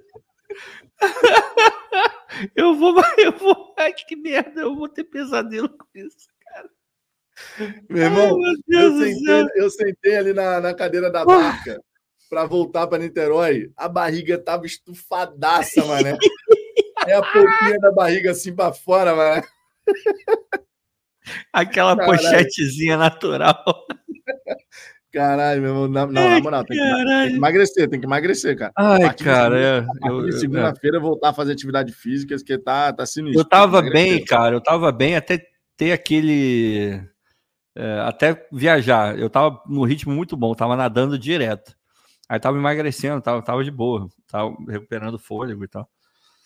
Aí viajei para Londres, viajei para o Reino Unido. Fiquei lá, sei lá, sete dias, oito dias, agora já não lembro mais. Aí logo depois fui para o Brasil. Aí no Brasil me machuquei. Terminei de me machucar, né? É... Pô, posso até mandar o vídeo para cá. Vou tentar fazer isso. Aí parei porque, porra, eu tive um, sei lá o que que eu tive, eu, porra, minha perna ficou roxa. Aí eu falei, é, acho melhor eu não fazer exercício físico por hora. Aí tentei marcar um médico para pô, marcar médico aqui nos Estados Unidos é um parto. É, tipo, eu não consigo ir direto no ortopedista. Eu tenho que ir na minha médica geral, aí ela tem que me referendar para um ortopedista. Aí, para marcar com a médica geral, demora uma eternidade para marcar. E nem adianta ir na, na, emergência, porque na emergência os caras vão me atender ali, vão me cobrar os olhos da cara, é, como me cobraram da última vez, ainda bem que eu tenho seguro saúde. É, só a minha ida na emergência, eu fiquei lá, sei lá, uma hora e meia, duas horas, foi 2.500 dólares.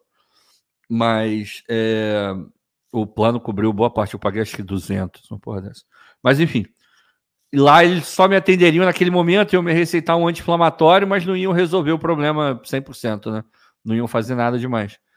Então, conclusão, não consegui ver, ainda hoje eu sinto um pouco, não, fiz, não voltei a fazer exercício, me fudi.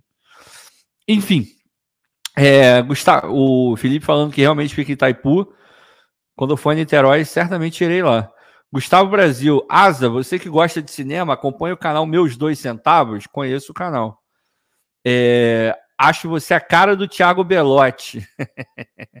Mas você, você me acha mais belo e mais voraz. Cara, eu tenho. Enfim, ele entende muito mais de cinema do que eu. Só que eu tenho mais cabelo do que ele. Talvez seja a única coisa que eu tenha melhor do que ele, é o cabelo.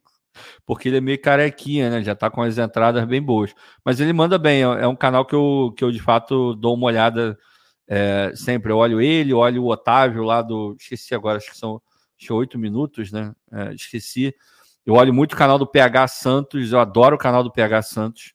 Para mim, é de, de cinema é o que eu mais vejo.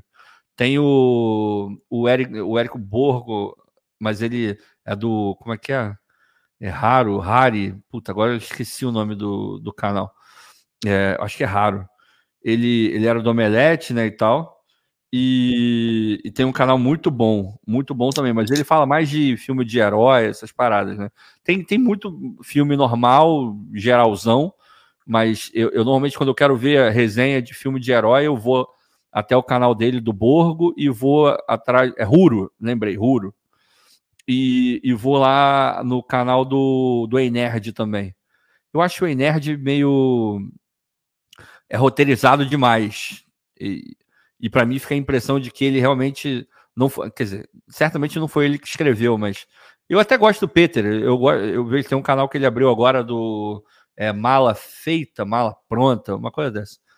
Que da rotina dele, né, dos Estados Unidos, Brasil e tal, eu, eu, eu curto é, o conteúdo do Peter, embora eu já tenha visto material gringo, aí eu olhei no canal dele logo depois e era tipo, até a thumb era meio parecida, sacou? Mas enfim, ele, ele manda bem. Mas o, o Thiago eu já, já acompanhei algumas vezes também. Mas é, eu, eu acho que eu sou mais bonito, mas ele é mais inteligente. É, o Penchel, espinafre com requeijão, Vitão. Puta, espinafre eu até como, mas requeijão eu não consigo comer. Eu acho ruim. Acho ruim. Acho bem ruim. Cadê o. É. O quê? Cadê essa mensagem? Penchel. Penchel, Penchel. Meia-noite e quatro. Dez minutos atrás. Meia-noite e é... quatro. Não, meia-noite e quatro para mim, é, desculpa. Foi mal. É, aí tem Gustavo Brasil, a Zambuja crítico gastronômico. Me sentiu o Jacan agora. É, Luke Strike, a Zambuja, experimentei Guaraná Jesus. Você nunca esteve tão certo. Cara, eu tenho. Eu tenho maior é, respeito cultural possível. Eu sou um cara que, que olho muito para isso, respeito demais assim a cultura dos outros lugares diferentes do, do meu lugar. É... É, também acho que nem tanto. Tem umas culturas que eu não respeito tanto, não. Mas isso é um, é um outro papo. É... Mas, porra, Guaraná Jesus não dá, Vitor. Não dá. Eu nunca provei. Ah, não, não tá perdendo nada. Talvez a única coisa que você tá perdendo é uma das piores experiências da sua vida. É isso que você tá perdendo. É, é, é um negócio que tem. Dizem cor... que é doce pra cacete, né? Ô, Vitor, é, é um negócio que certamente é radioativo e o, e o negócio é incrivelmente doce. É um líquido que veio de Angra 2, que eles devem ter usado para limpar alguma coisa. E o negócio é rosa, mas rosa num nível que é bonita a cor, é muito bonita. Mas ó, é o Lux tá dizendo aqui, ó, parece chiclete de tutti É muito doce, Vitor. Tá maluco, não dá não. Guaraná Jesus não dá. É das piores coisas que eu já tomei assim. Mas a cor é muito bonita, isso eu reconheço. E a a embalagem também é muito legal, né? A, a arte na embalagem é muito foda. Mas, cara, é muito ruim, meu irmão. O é nosso ruim. glorioso Lux Strike já tá mais para lá do que para cá de sono. Porque, olha só, ele mandou super chat. Vamos na ordem cronológica dos fatos. Ele mandou super chat. Experimentei Guaraná uhum. Jesus, você nunca esteve tão certo. Aí uhum. ele mandou agora, ó. Parece. Já escreveu chiclete errado. Chiclete Jesus Titu e frito. Titu e frito. Titu e frito. Aí ele, aí ele foi corrigir. Aí ele foi corrigir. Chiclete de Tito Frute. ele ainda não conseguiu. Mas ele já, já, já avisou. Não é sono. Exagerei na bebida. Porra, meu irmão, eu já, eu já matei quase que a. E olha que eu não bebo, tá? Eu já matei quase que a garrafa inteira. Por sinal, um vinho muito bom. Se vocês é, gostarem. Eu não entendo nada, mas eu gostei. É, foi a segunda vez que eu provei isso daqui. É um Catena. Eu tô lendo, tá? Não que eu seja um entendedor. Catena Malbec, safra 2021, lá de Mendoza, na Argentina. Cara, não tenho a menor ideia de quanto custa esse vinho no Brasil, zero ideia. É, então, porra, se for muito caro, desculpa, é porque aqui não é tão caro, então dá para E eu não entendo porra nenhuma. Eu vi o Malbec, lembrei que tomei isso no Natal há anos atrás, falei, ah, isso aí é até bom, e eu queria dar uma variada porque eu tava bebendo só vinho branco. E eu só bebo na live, um, nessa live específica. Eu, eu, realmente não bebo. Então eu não entendo porra nenhuma de vinho. É, mas é um Caten Malbec Gostei. 150 tá aprovado. reais. Pô, rapaz, é caro então, né? Quer dizer, é... bota, bota, mostra aí, mostra, mostra, é. Peraí, essa garrafa. Não, essa garrafa aí é mais cara. 197 reais. Jesus Cristo. Porra, quase 200 reais a porra do vinho. Quanto é, quanto é, que, você, quanto é que você pagou aí nos Estados Unidos? 14 dólares. Caralho, a diferença é muito surreal, mano. 14 é. dólares aqui no Brasil, 197. É. Pois é, é, com, com taxa dá, dá mais ou menos isso. É, deixa eu ver mais o que eu pensei rindo. Porra, pastelaria oceânica. Aí, no mínimo eu quero um voucher para nós dois. Na verdade, eu, Vitor, Manuela, Pequena Luna e Aline. No mínimo que você pode fazer é, depois desse. Ah, bota o, Felipe, bota o Felipe Brilhante nessa, nessa história aí. O Brilhante, é... a... o Brilhante, a mãe dele, eu não sei se tem mulher, se tem filho, é. mas, enfim, dá um, um voucher grande.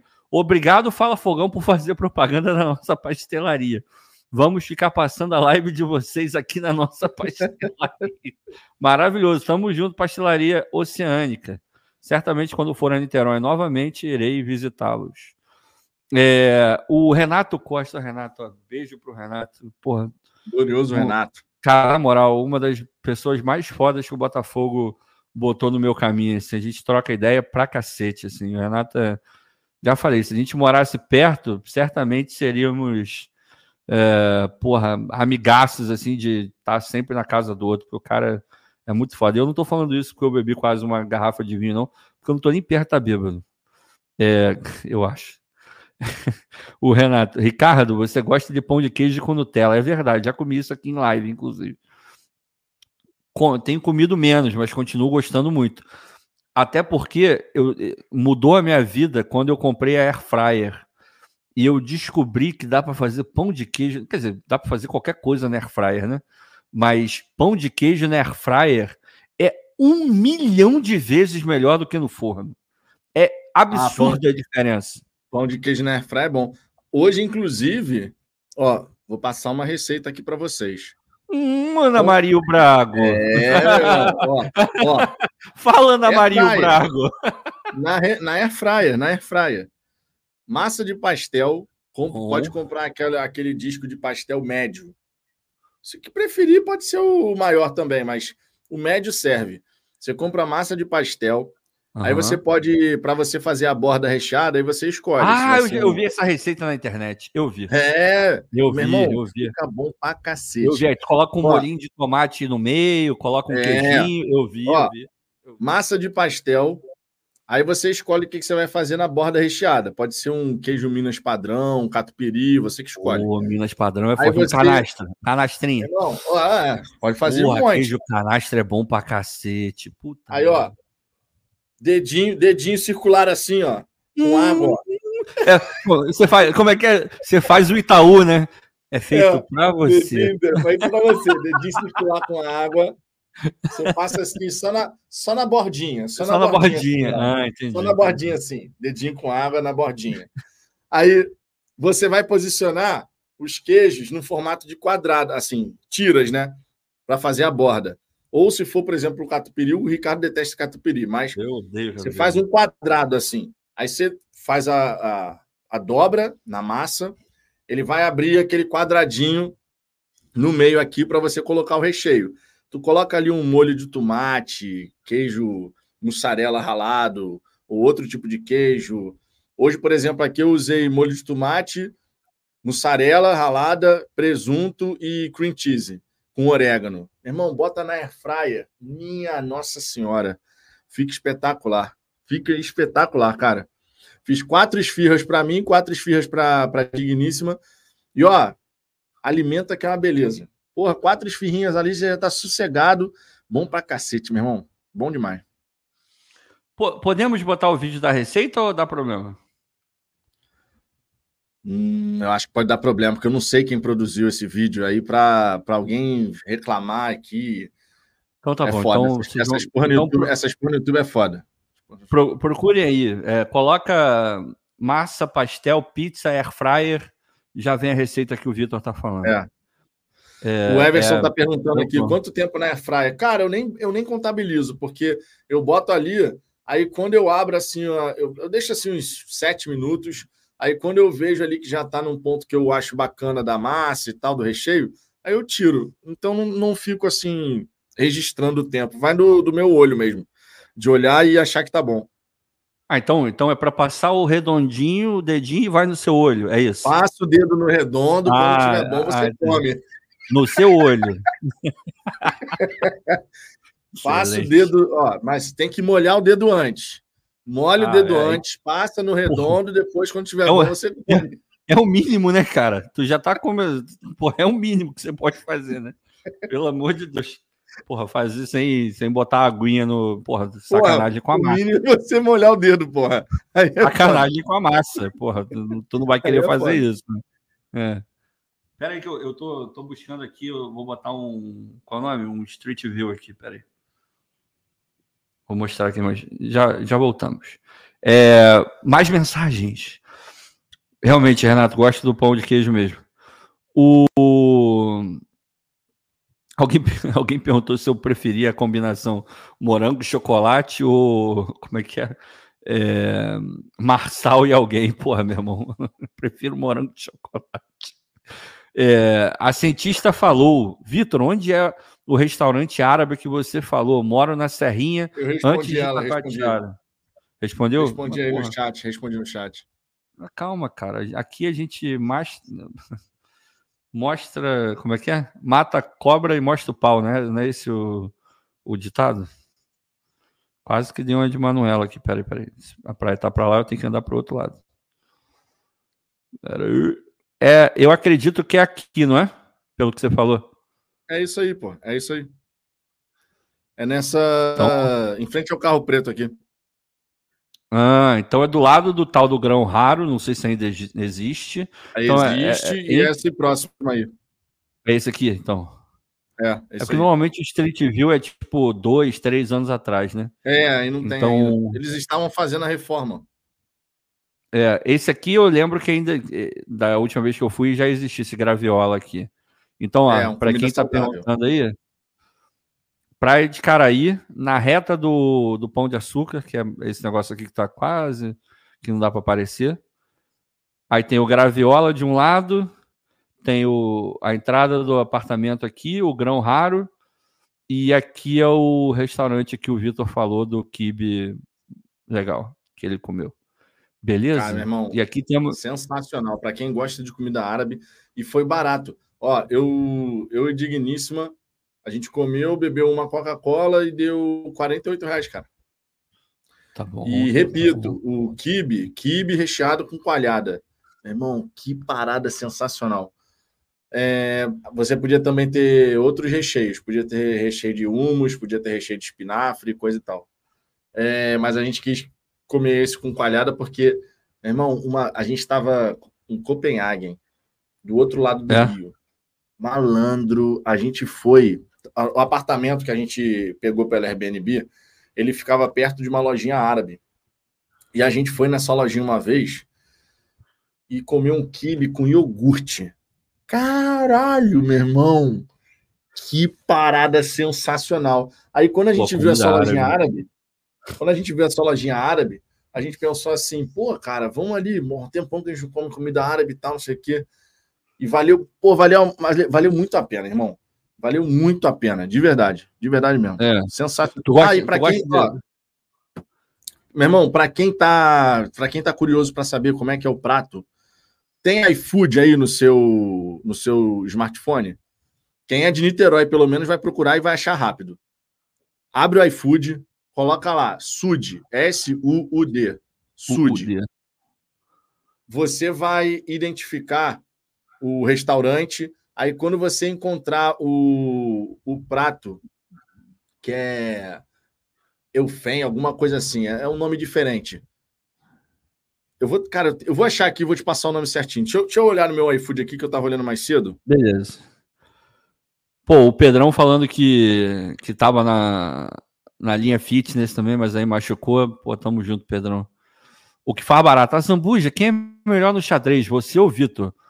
Eu certamente não sou, porque eu acho que eu nunca joguei xadrez na minha vida. Eu joguei muito dama, mas xadrez eu de fato eu nunca joguei. Então provavelmente o Vitor é melhor que eu. Xadrez eu já joguei, mas cara. Então pronto, já é, melhor, xadrez, já, só... já, é melhor, já é melhor que eu. Já é melhor que eu. O, a cientista falando que adora o panetone do, da Havana. Doce de leite da Havana é muito bom, alfajor é muito bom também. O Maurício Nunes falando que eu tenho voz de dublador. É a primeira vez que eu escuto isso, realmente nunca me falaram. Danilo Costa, agora momento babaca, tá? Não do Danilo, meu, aguarde. Boa noite, Vitão e Rezambuja. Ricardo, Me explica aquele teu Twitter que o Textor repostou. Não entendi. Qual dos tweets que, ele, que você tá falando, cara? Porque o Textor. Eita! aquele momento Meteu essa mesmo, mané. que ele tem repostado bastante coisa, assim, que eu escrevo ultimamente. Porque, não sei se vocês sabem, mas eu fui convidado pela SAF Botafogo, na pessoa do John Textor, para ser relações públicas do, da SAF Botafogo. Mentira, Irmão, peraí, peraí. Eu, eu tenho que criar um outro alerta aqui, que é de sarcasmo. É, ironia, né? É, É é. ironia, sarcasmo. Cara, eu, tenho, agora, eu, tenho, falando, eu tenho que criar aqui.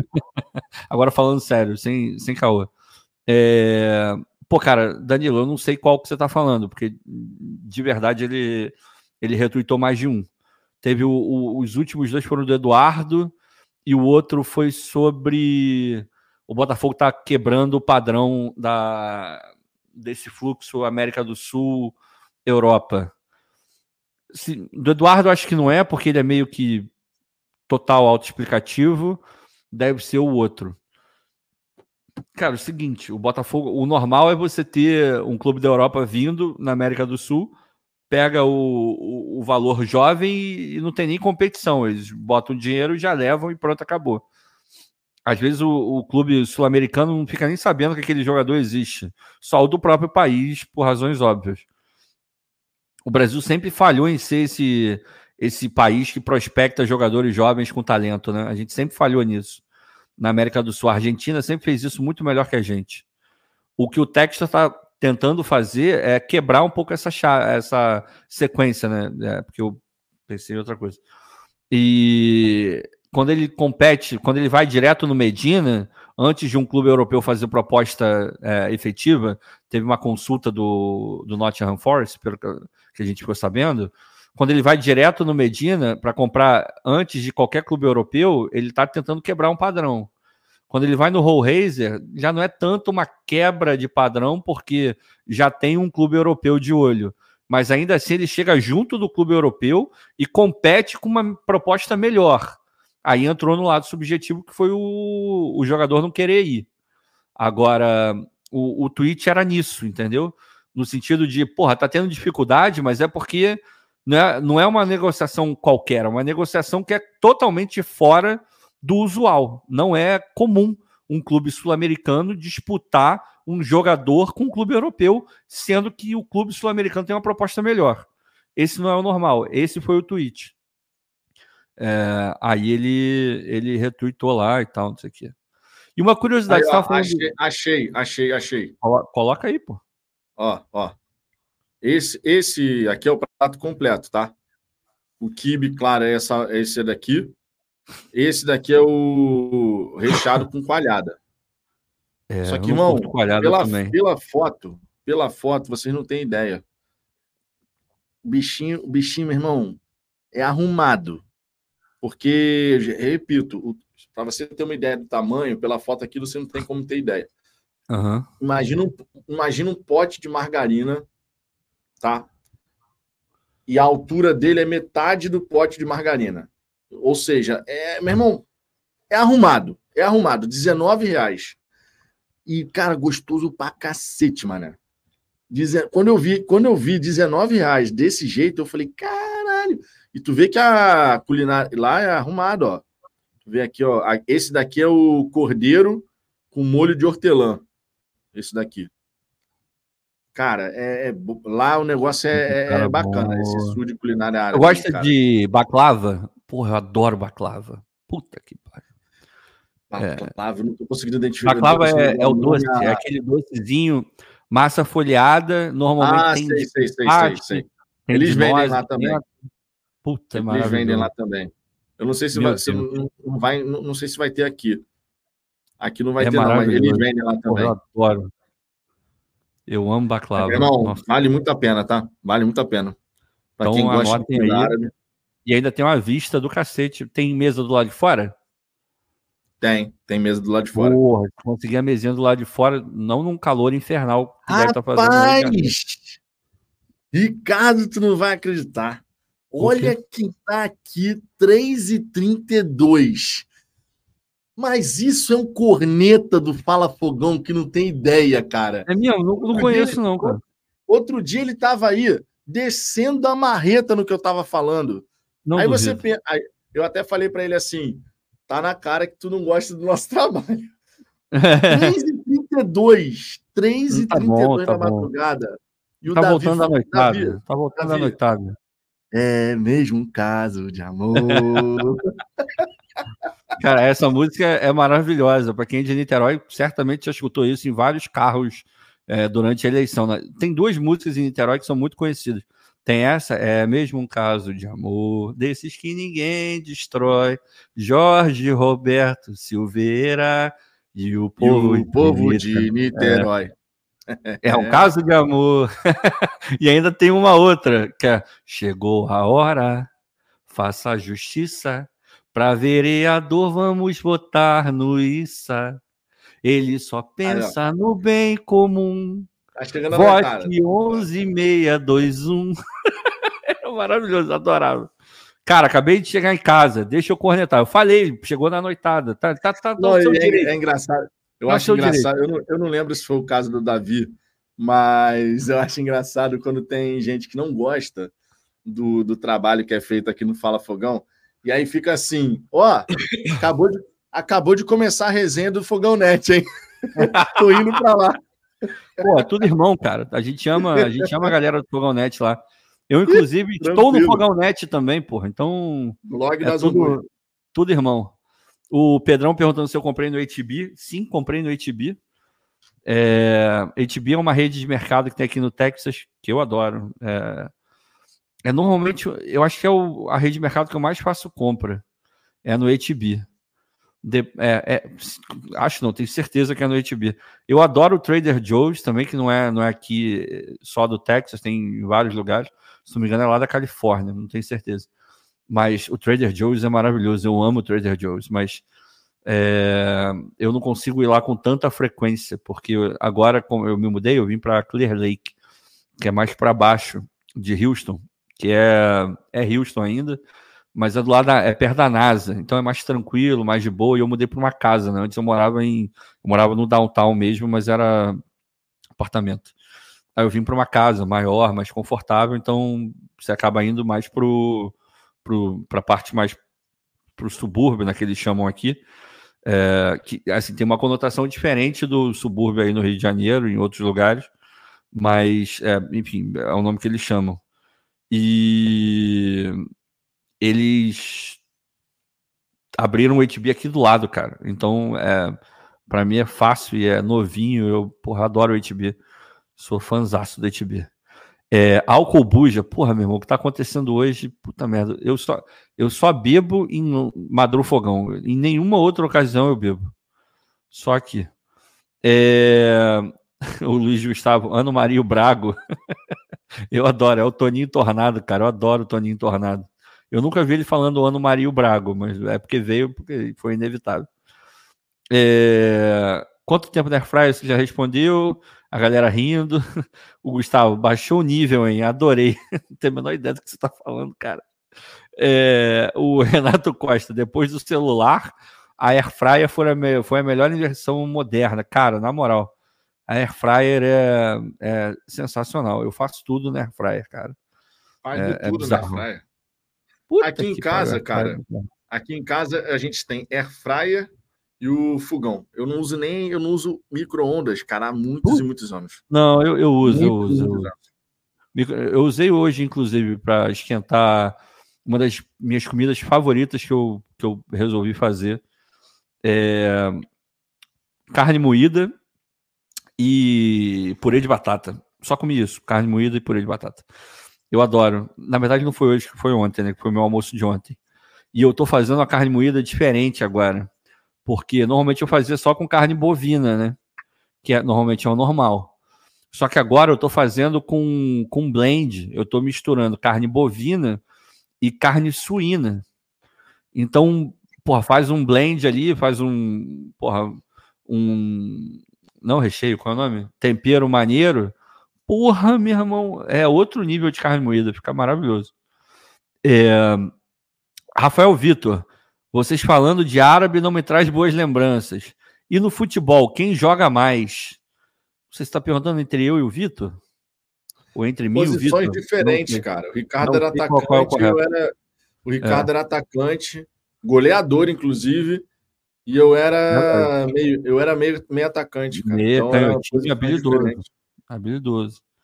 Jogava- a, gente, a gente jogava direitinho, a gente não competia, não. A gente jogava no mesmo Não, time. tanto é que a gente jogou na equipe do, É. do MV1. é, a é gente verdade. o torneio lá da MV1.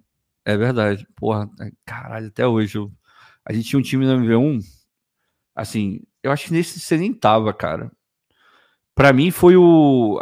Foi o melhor time que eu joguei na minha vida. Era, era, era bizarro jogar com, com aqueles moleques.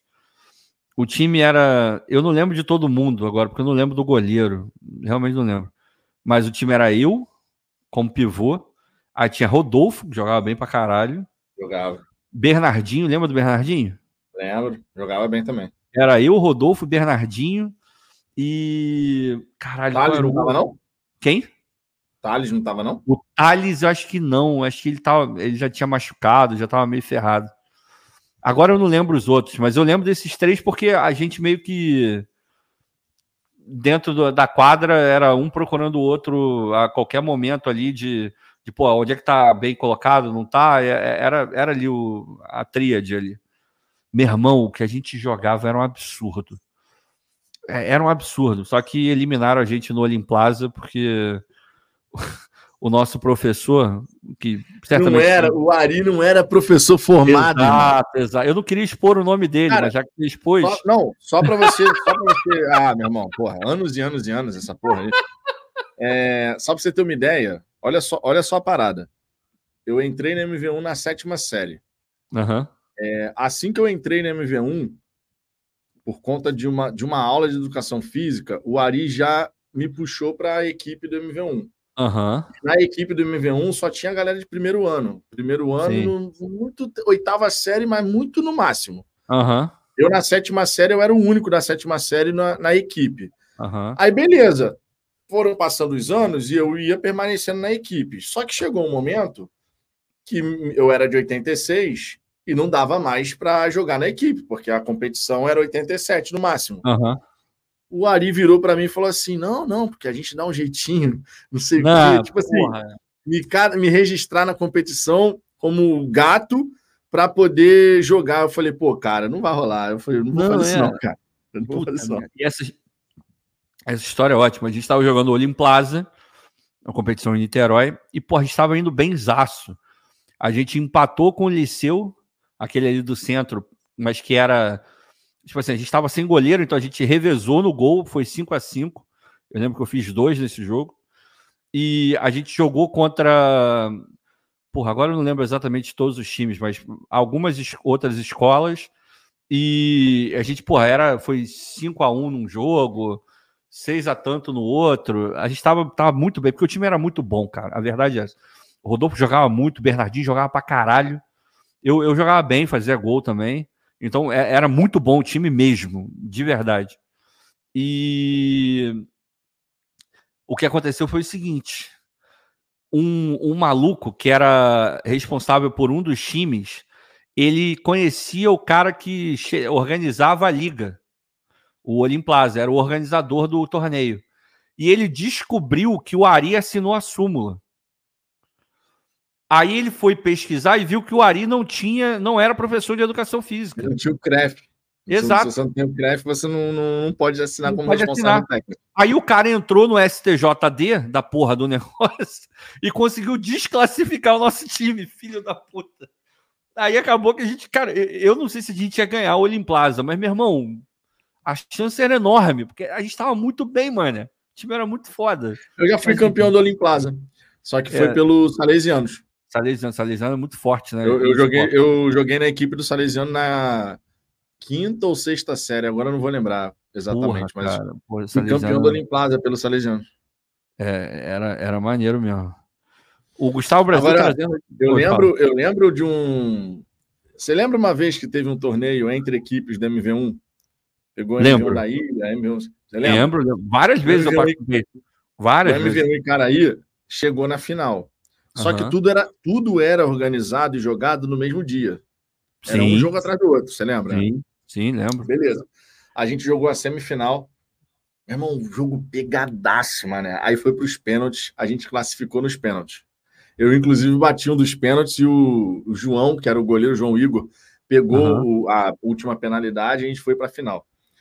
Só que na final, irmão, a gente pegou um time lá, do, uma unidade do MV1 lá, uhum. e os moleques que jogavam eram federados do Fluminense. Pô, aí não tinha e a gente, tava, a gente tava exausto, porque a semifinal tinha sido assim, pegadaça. Pegadaça. E o nosso jogo era 10 minutos depois, já contra o time dos federados. Puta! Porra, aí, aí meu irmão, aí foi um baile. A gente tomou uns 7 a 0 no lombo, mané. Caralho.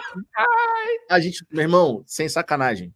Acontece. O nível, acontece. o nível era tão diferente porque, pô, federado, os caras estão treina, treina direto. Não, é, não tem, não, não tem como. Voando, é outra parada. Não, é, não tem como. Malandro, quando você. A, o toque de bola do, do, time lá que era federado, puta que pariu, tu nem via a, a, o toque não, de é. bola acontecer. É outro nível. A gente, a gente joga, joga, porra, é, peladinha, não, não tem nada. É, outro, é outra parada. O Gustavo Brasil trazendo uma, uma pergunta aqui muito importante. Quem foi o melhor James Bond? O Felipe Brilhante já mandou logo, foi Sean Connery. Ai, cara. Pô, cara, o. Esqueci o nome desse último agora. Daniel Craig. É, Daniel, Daniel Craig. Ele é bom pra caralho, mano.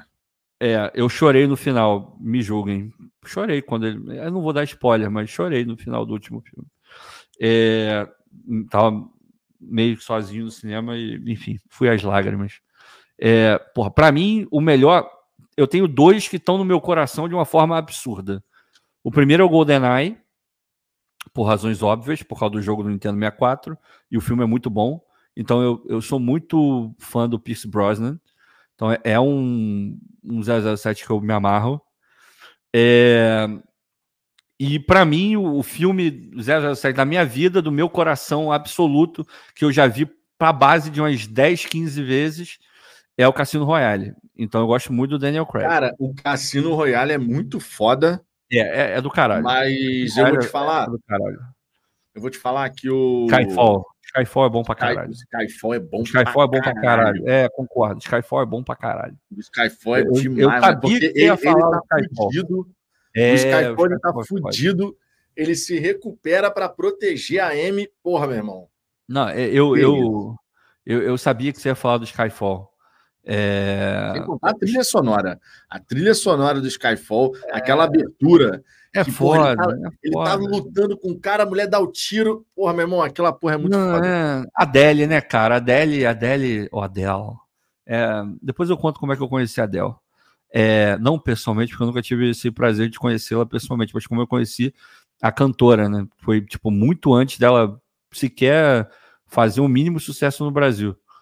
É... Mas, enfim, o Cassino Royale é do meu coração, assim. O GoldenEye também, porque eu joguei muito Nintendo 64. Pô, Golden Gun, quem? Pô, Golden Gun matava com um tiro só, cara. Caraca, Golden, Golden Gun era sinistro. Golden Gun era foda. Então era muito, muito fã. Pô, a gente ia pra casa dos camaradas lá, dividia a telinha em quatro, cara. Porra, Nintendo 64, melhor videogame que eu joguei na minha vida. Nintendo 64 era muito foda. Muito é, foda. muito foda. Aí, pô, mas Skyfall também é muito bom. Mas eu gosto muito, muito do 007 do Roger Moore. Eu gosto muito. Eu prefiro o Roger Moore ao Sean Connery, com todo o respeito do mundo ao Sean Connery. Mas o Roger Moore eu, eu gosto muito. Ele, ele tem uma cara, é, um, um galanzão, assim, eu acho que ele combina muito com, com James Bond. Inclusive, gostaria muito de saber qual vai ser o próximo, né? Eles estavam falando muito do, do Idris Elba, que eu acho um, um, bom ator, mas acho que já até falou que não vai fazer. Estavam com, com Loki, né? Com o cara do Loki, que eu esqueci o nome dele. É, Tom Hiddleston, uma porra dessa, esqueci o nome dele agora. Estavam falando dele. Falaram daquele cara que fez o Rob Stark e fez o. aquele filme da, da Marvel horroroso. São 10. É, como é que é? Puta merda. É, caralho, qual é o nome? Esqueci agora. É, os. Inumanos?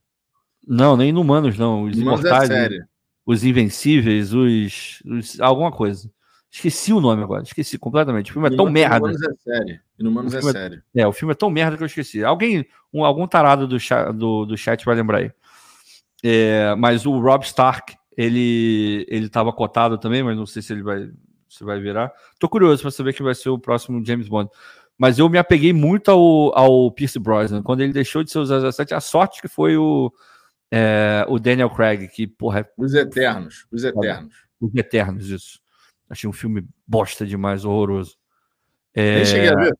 É, é eu achei muito ruim. Tá na Disney Plus, se quiser ver. É, achei horrível. Mas o meu preferido, assim, se eu tivesse que escolher muito, muito, muito, é o Cassino Royale, porque eu sou fascinado pelo Cassino Royale. Eu, eu amo o Cassino Royale. Amo, a cena amo, dele amo. no carro, envenenado, tentando ali de qualquer cara, maneira. Vitor, Vitor, Vitor, Vitor, refaça a sua frase. Não é num carro. É num Aston não, não, Martin. É num Aston Martin. Se eu, se eu tivesse muito dinheiro, muito, muito, muito dinheiro, o carro que eu compraria é um Aston Martin.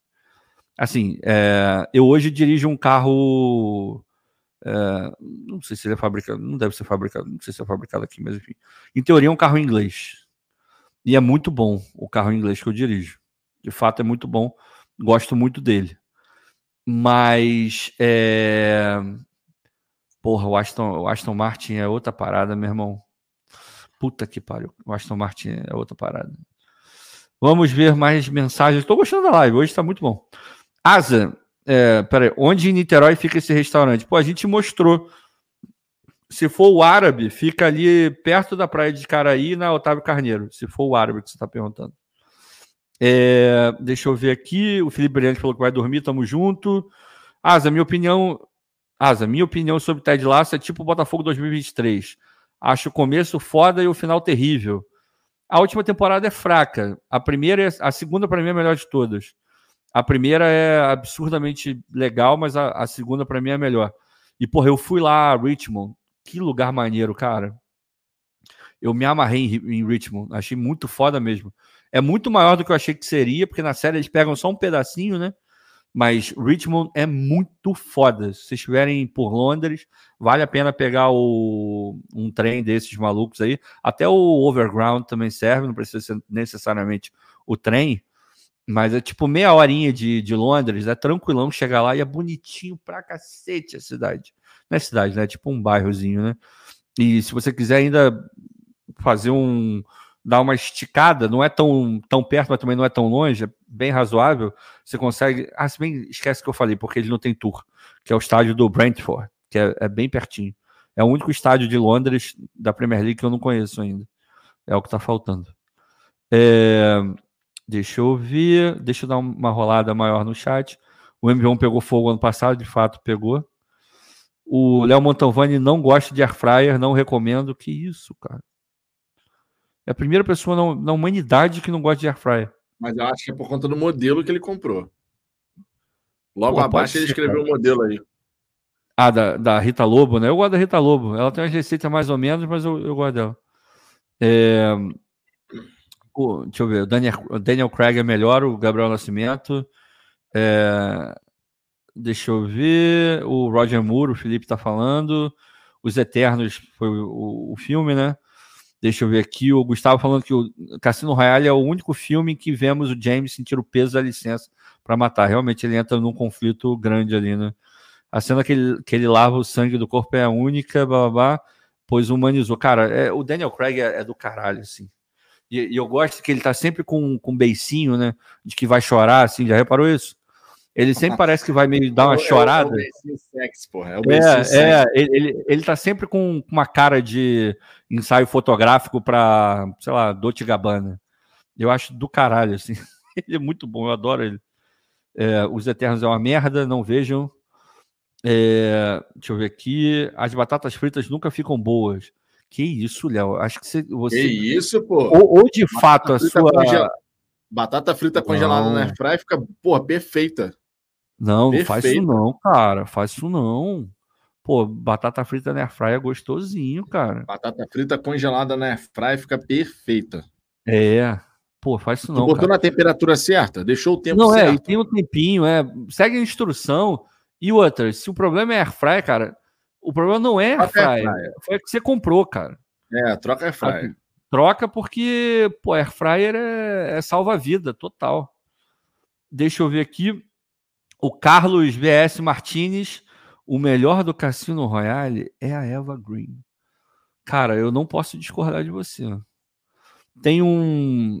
Deixa eu ver aqui. Eu, não, obviamente, eu não vou montar, não vou mostrar o Peraí, peraí, peraí. Ricardo, Ricardo, Ricardo. Peraí, peraí, peraí. Cinco segundos para deixar o like. Partiu?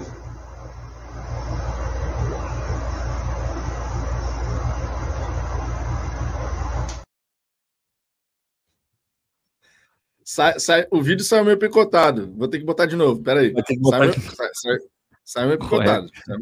Peraí. Cinco segundos para deixar o like. Partiu?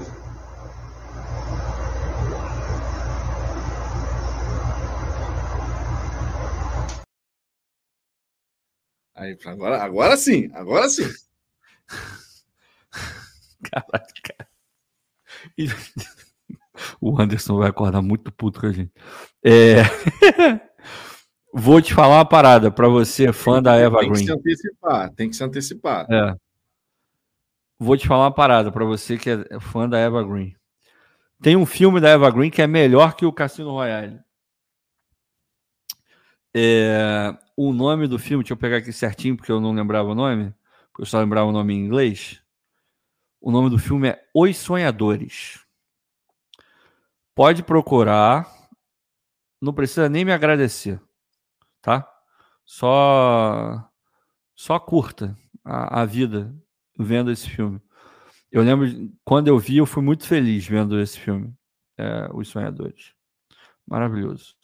Provavelmente você já viu, se você é fã da Eva Green, você já deve ter visto. O Léo Mantovani falando que ele é time micro-ondas.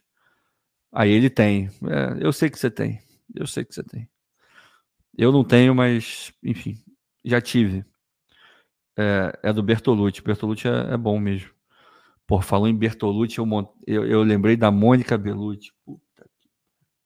A Mônica Bellucci é bonita pra cacete, mano. Ah, Micalateia. Micalateia bateu forte agora. Ela é qualquer coisa, né? A Mônica, a Mônica Bellucci, inclusive, ela faz um papel num dos filmes do Matrix, que ela é a mulher do daquele cara, aquele cara que é um bambambam bam, bam lá. Pô, esqueci o nome do personagem agora. Mas ela faz uma, ela quer um beijo do Neil. Ela quer um beijo do Neil. Caralho, irmão, a mulher naquele vestidinho apertadinho, sensacional, Não, sensacional. não, a Mônica Bellucci é, é, é daquelas paradas que. Puta merda. Não tem o que falar, cara. Não tem... Tu vai falar o quê da Mônica Bellucci? Não tem o que falar da Mônica Bellucci. Caralho, meu irmão. Ela no, no James Bond, ela no James Bond também tá espetacular.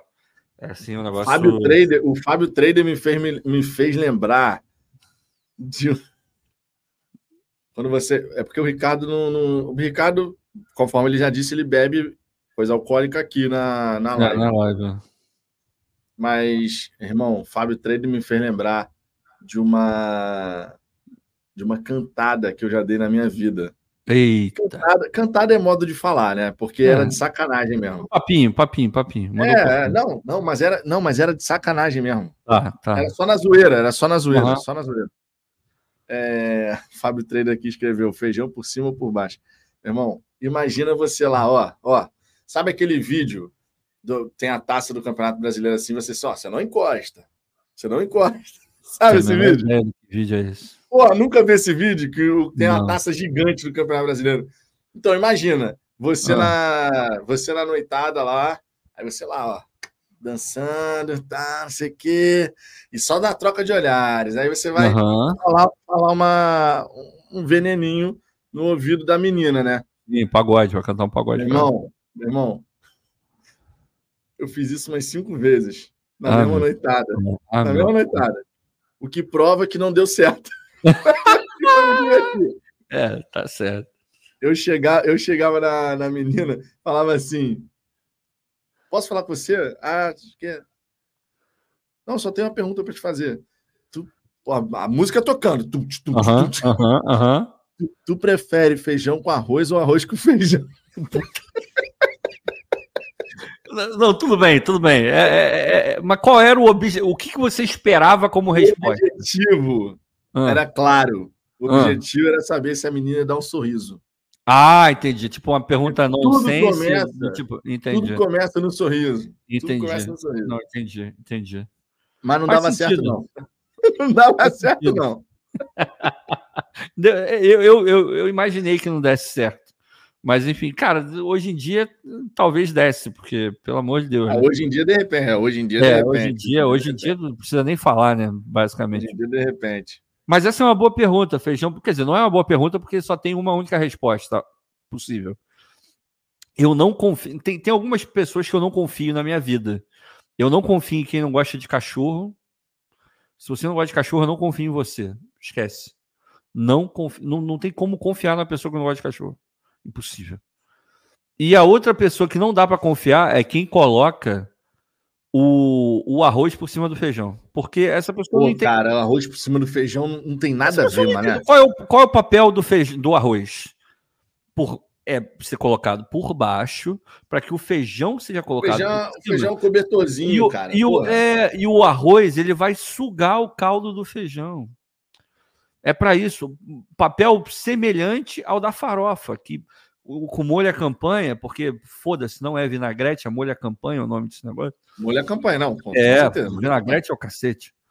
Você pega e você coloca a farofinha por baixo e vem com molho a campanha ou do lado, ou pode ser até por cima, porque aí ele absorve aquele líquido maravilhoso composto por vinagre e azeite. Então não tem outra forma de comer arroz com feijão, cara. Não tem a menor ideia. Não tem a menor. Não, não, não, não tem discussão quanto a isso. Eu não confio em quem faz o contrário. Agora, você falou, você falou sobre essa questão da ordem dos fatores aí. Nesse caso de arroz com feijão, sem dúvida, tem que ser assim. Assim como da farofa e o molho à campanha e tal. Coxinha. Coxinha, você come por baixo ou por cima, pela bundinha? É, por... essa, é. Você come a coxinha, você começa da parte lá do mais fininho ou, ou daqui debaixo da bundinha? ah, cara, eu normalmente deixo o melhor para o final. Então, você, aí, aí fica a dúvida. Você começa pela bundinha, então? Não, eu começo pela, pela parte de cima. a bundinha por último. É. É, é bundinha por último, porra. Cara, não, mas eu... tem gente que come ao contrário. Porra, você, você falou isso, puta, eu lembrei do vídeo que eu vi hoje. Cara, eu não queria ter lembrado desse vídeo, Vitor. Puta que pariu. Ai, você falou esse negócio aí de. Puta merda. Enfim, entre no, no Instagram da Isa antes que ela apague. É... Nossa senhora, é outra. Meu Deus do céu. O Léo Mantovani, joelho óbvio. É, joelho. Também não tem. Vinagrete ou molho campanha? É molho campanha. Não, não, não é joelho, não, é italiano. Joelho italiano não existe. É óbvio que é italiano. Não tem italiano. como ser joelho. Não é ah, joelho, óbvio. Eu, eu, eu, eu até peço joelho quando vou ao Rio de Janeiro, mas. Ah, você pede não. porque se você fala italiano, os caras fingem que não entende. É, pois é, mas é, é óbvio que que o negócio é, é outro. É claro que é outro. Deixa eu ver aqui. Peraí, nada a ver, o Léo tá falando. A farofa não tem nada a ver com arroz, mas pois é, eu não falei da, da farofa com arroz, embora seja uma combinação decente. O arroz fresquinho e a farofa fresquinha, uma farofa com bacon, bem temperada, um alhozinho, cebola, manteiguinha, aquela bem molhadinha. No arroz quentinho é uma combinação muito forte. Mas já comi várias vezes só essas duas coisas. Várias vezes. É, mas eu me referia à, à, farofa muito mais como um, é, uma coisa para absorver o caldinho do, do molho à campanha, cara.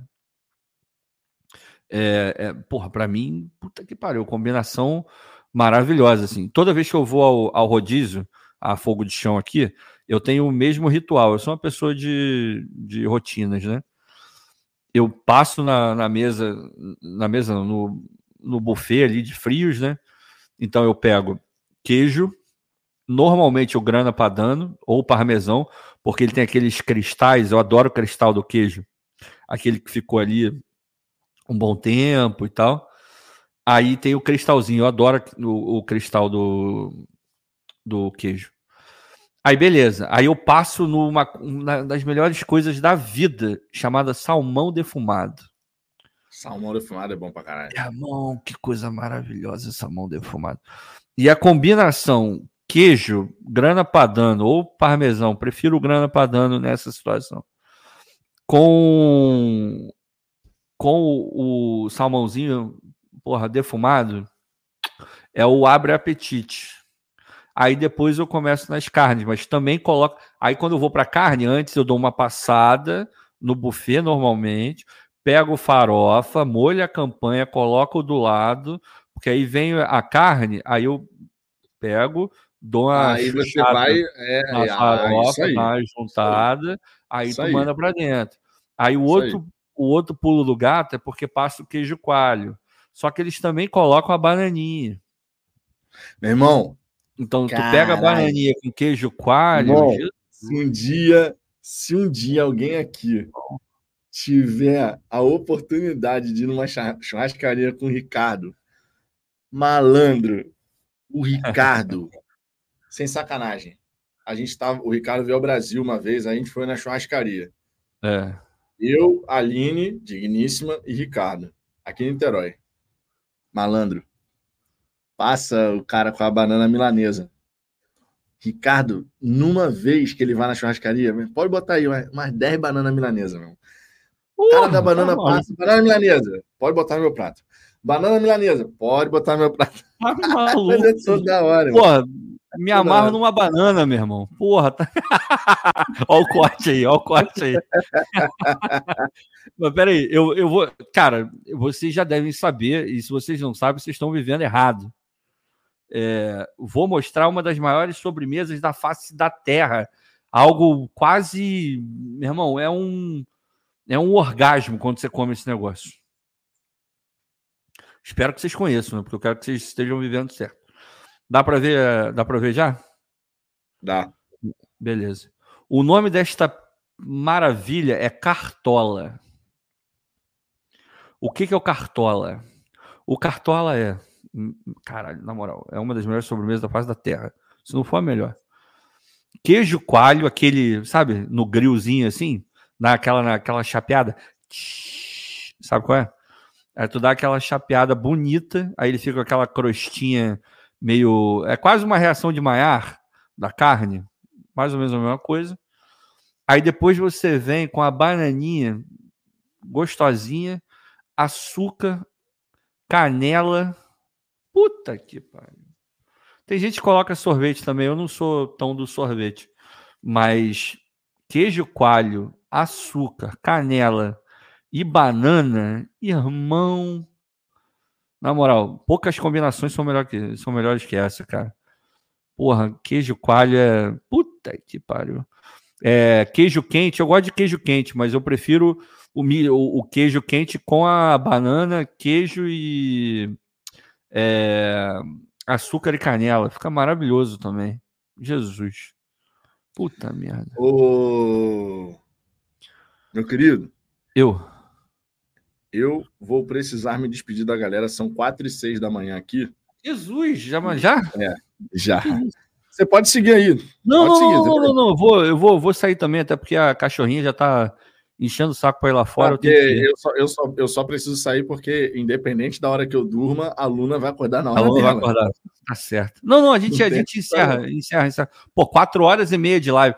Temos um compromisso nesse canal que nenhum Madru Fogão até hoje durou menos que quatro horas.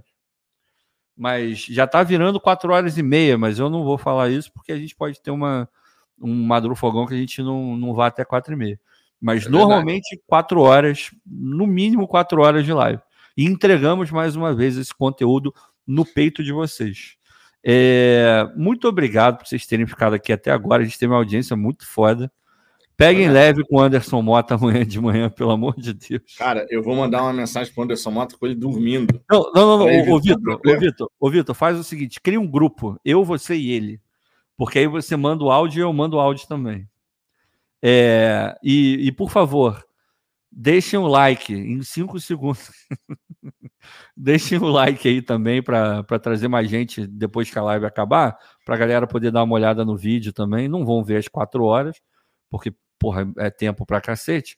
Mas para a galera dar uma moral pro, pro Fala Fogão também, beleza? E se não deixou o like, deixa o like aí, como o Anderson Mota pediria. E amanhã tem live também? Amanhã não, daqui a pouco, 10 horas da noite? 10 da noite, 10 da noite. Então, 10 horas da noite a gente. Não tá vai ter o vídeo de 8, 8 da manhã, não vai ter vídeo, porque eu não gravei vídeo nessa altura. É, não, é. Então esqueçam o vídeo de 8 da noite, mas teremos a live aqui. 8, 8, 8 da manhã, porra. E teremos a live aqui, já tradicional, de 10 horas da noite. E durante a semana, o Vitor está aqui uma, uma e cinco da tarde. Eu tô aqui às terças e quintas, 10 horas da noite. E no domingo também, 10 horas da noite. E se eventualmente tiver um pós-jogo, enfim, ou algo extraordinário, entraremos aqui, porque o plantão do Fala Fogão está sempre on. Beleza? Até rimou. Tamo junto, obrigado pela moral de sempre. Espero que vocês tenham gostado da, da resenha. Foi, eu me amarrei em fazer. Acho que nunca ri tanto no Maduro Fogão quanto eu ri hoje. Foi sensacional. Algum recadinho, Vitor? Nada. Só já estou prepara... já tô preparando o grupo já tá aqui. dormindo, né? Não, já estou preparando o grupo aqui para a gente poder. Excelente. A galera, a, galera, a galera não vai perdoar, não. Ih, vai, puta, vai chegar de voadora no Anderson amanhã, coitado do Anderson. Mas tamo junto. Valeu, pastelaria oceânica. Ó, lembra do nosso é, gift card aí, hein? pelo amor de Deus.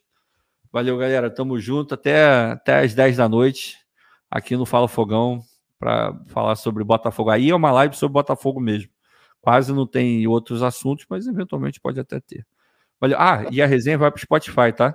Todas as resenhas, todas não, mas quase todas. Quando tem duas resenhas no dia, uma pelo menos vai. É, quando só tem uma, obviamente, essa é que vai. Mas no dia, na terça-feira, normalmente a live que a live que vai para o Spotify é a última, porque pega mais o, o dia completado, então faz mais sentido para quem vai escutar ela no dia seguinte. Beleza? Tamo junto, espero que vocês tenham gostado. Valeu? Valeu. Ou Marcos Macedo. Não acredito, acorda às quatro e tem live com 500 pessoas assistindo. Você fala fogão, irmão. Melhor que isso, só o setor visitante. Madrugadão, esse, esse é o original. Melhor que, melhor que isso aqui, só o setor visitante, porque teria pelo menos umas mil pessoas vendo, porque, porra, já tem um público muito maior. E lembrando que esse daqui, o Maduro Fogão, é totalmente inspirado e é uma homenagem ao, a, ao Pedro Depp e o setor visitante. Tamo junto. Valeu, galera. Valeu, Mazuco. Vamos, vamos contratar. Mazuco, você devia estar tá dormindo, cara, descansando, porque daqui a pouco tem trabalho. Então, tira um print aí que eu vou mandar pro texto. Valeu. Tamo junto, galera. Beijo.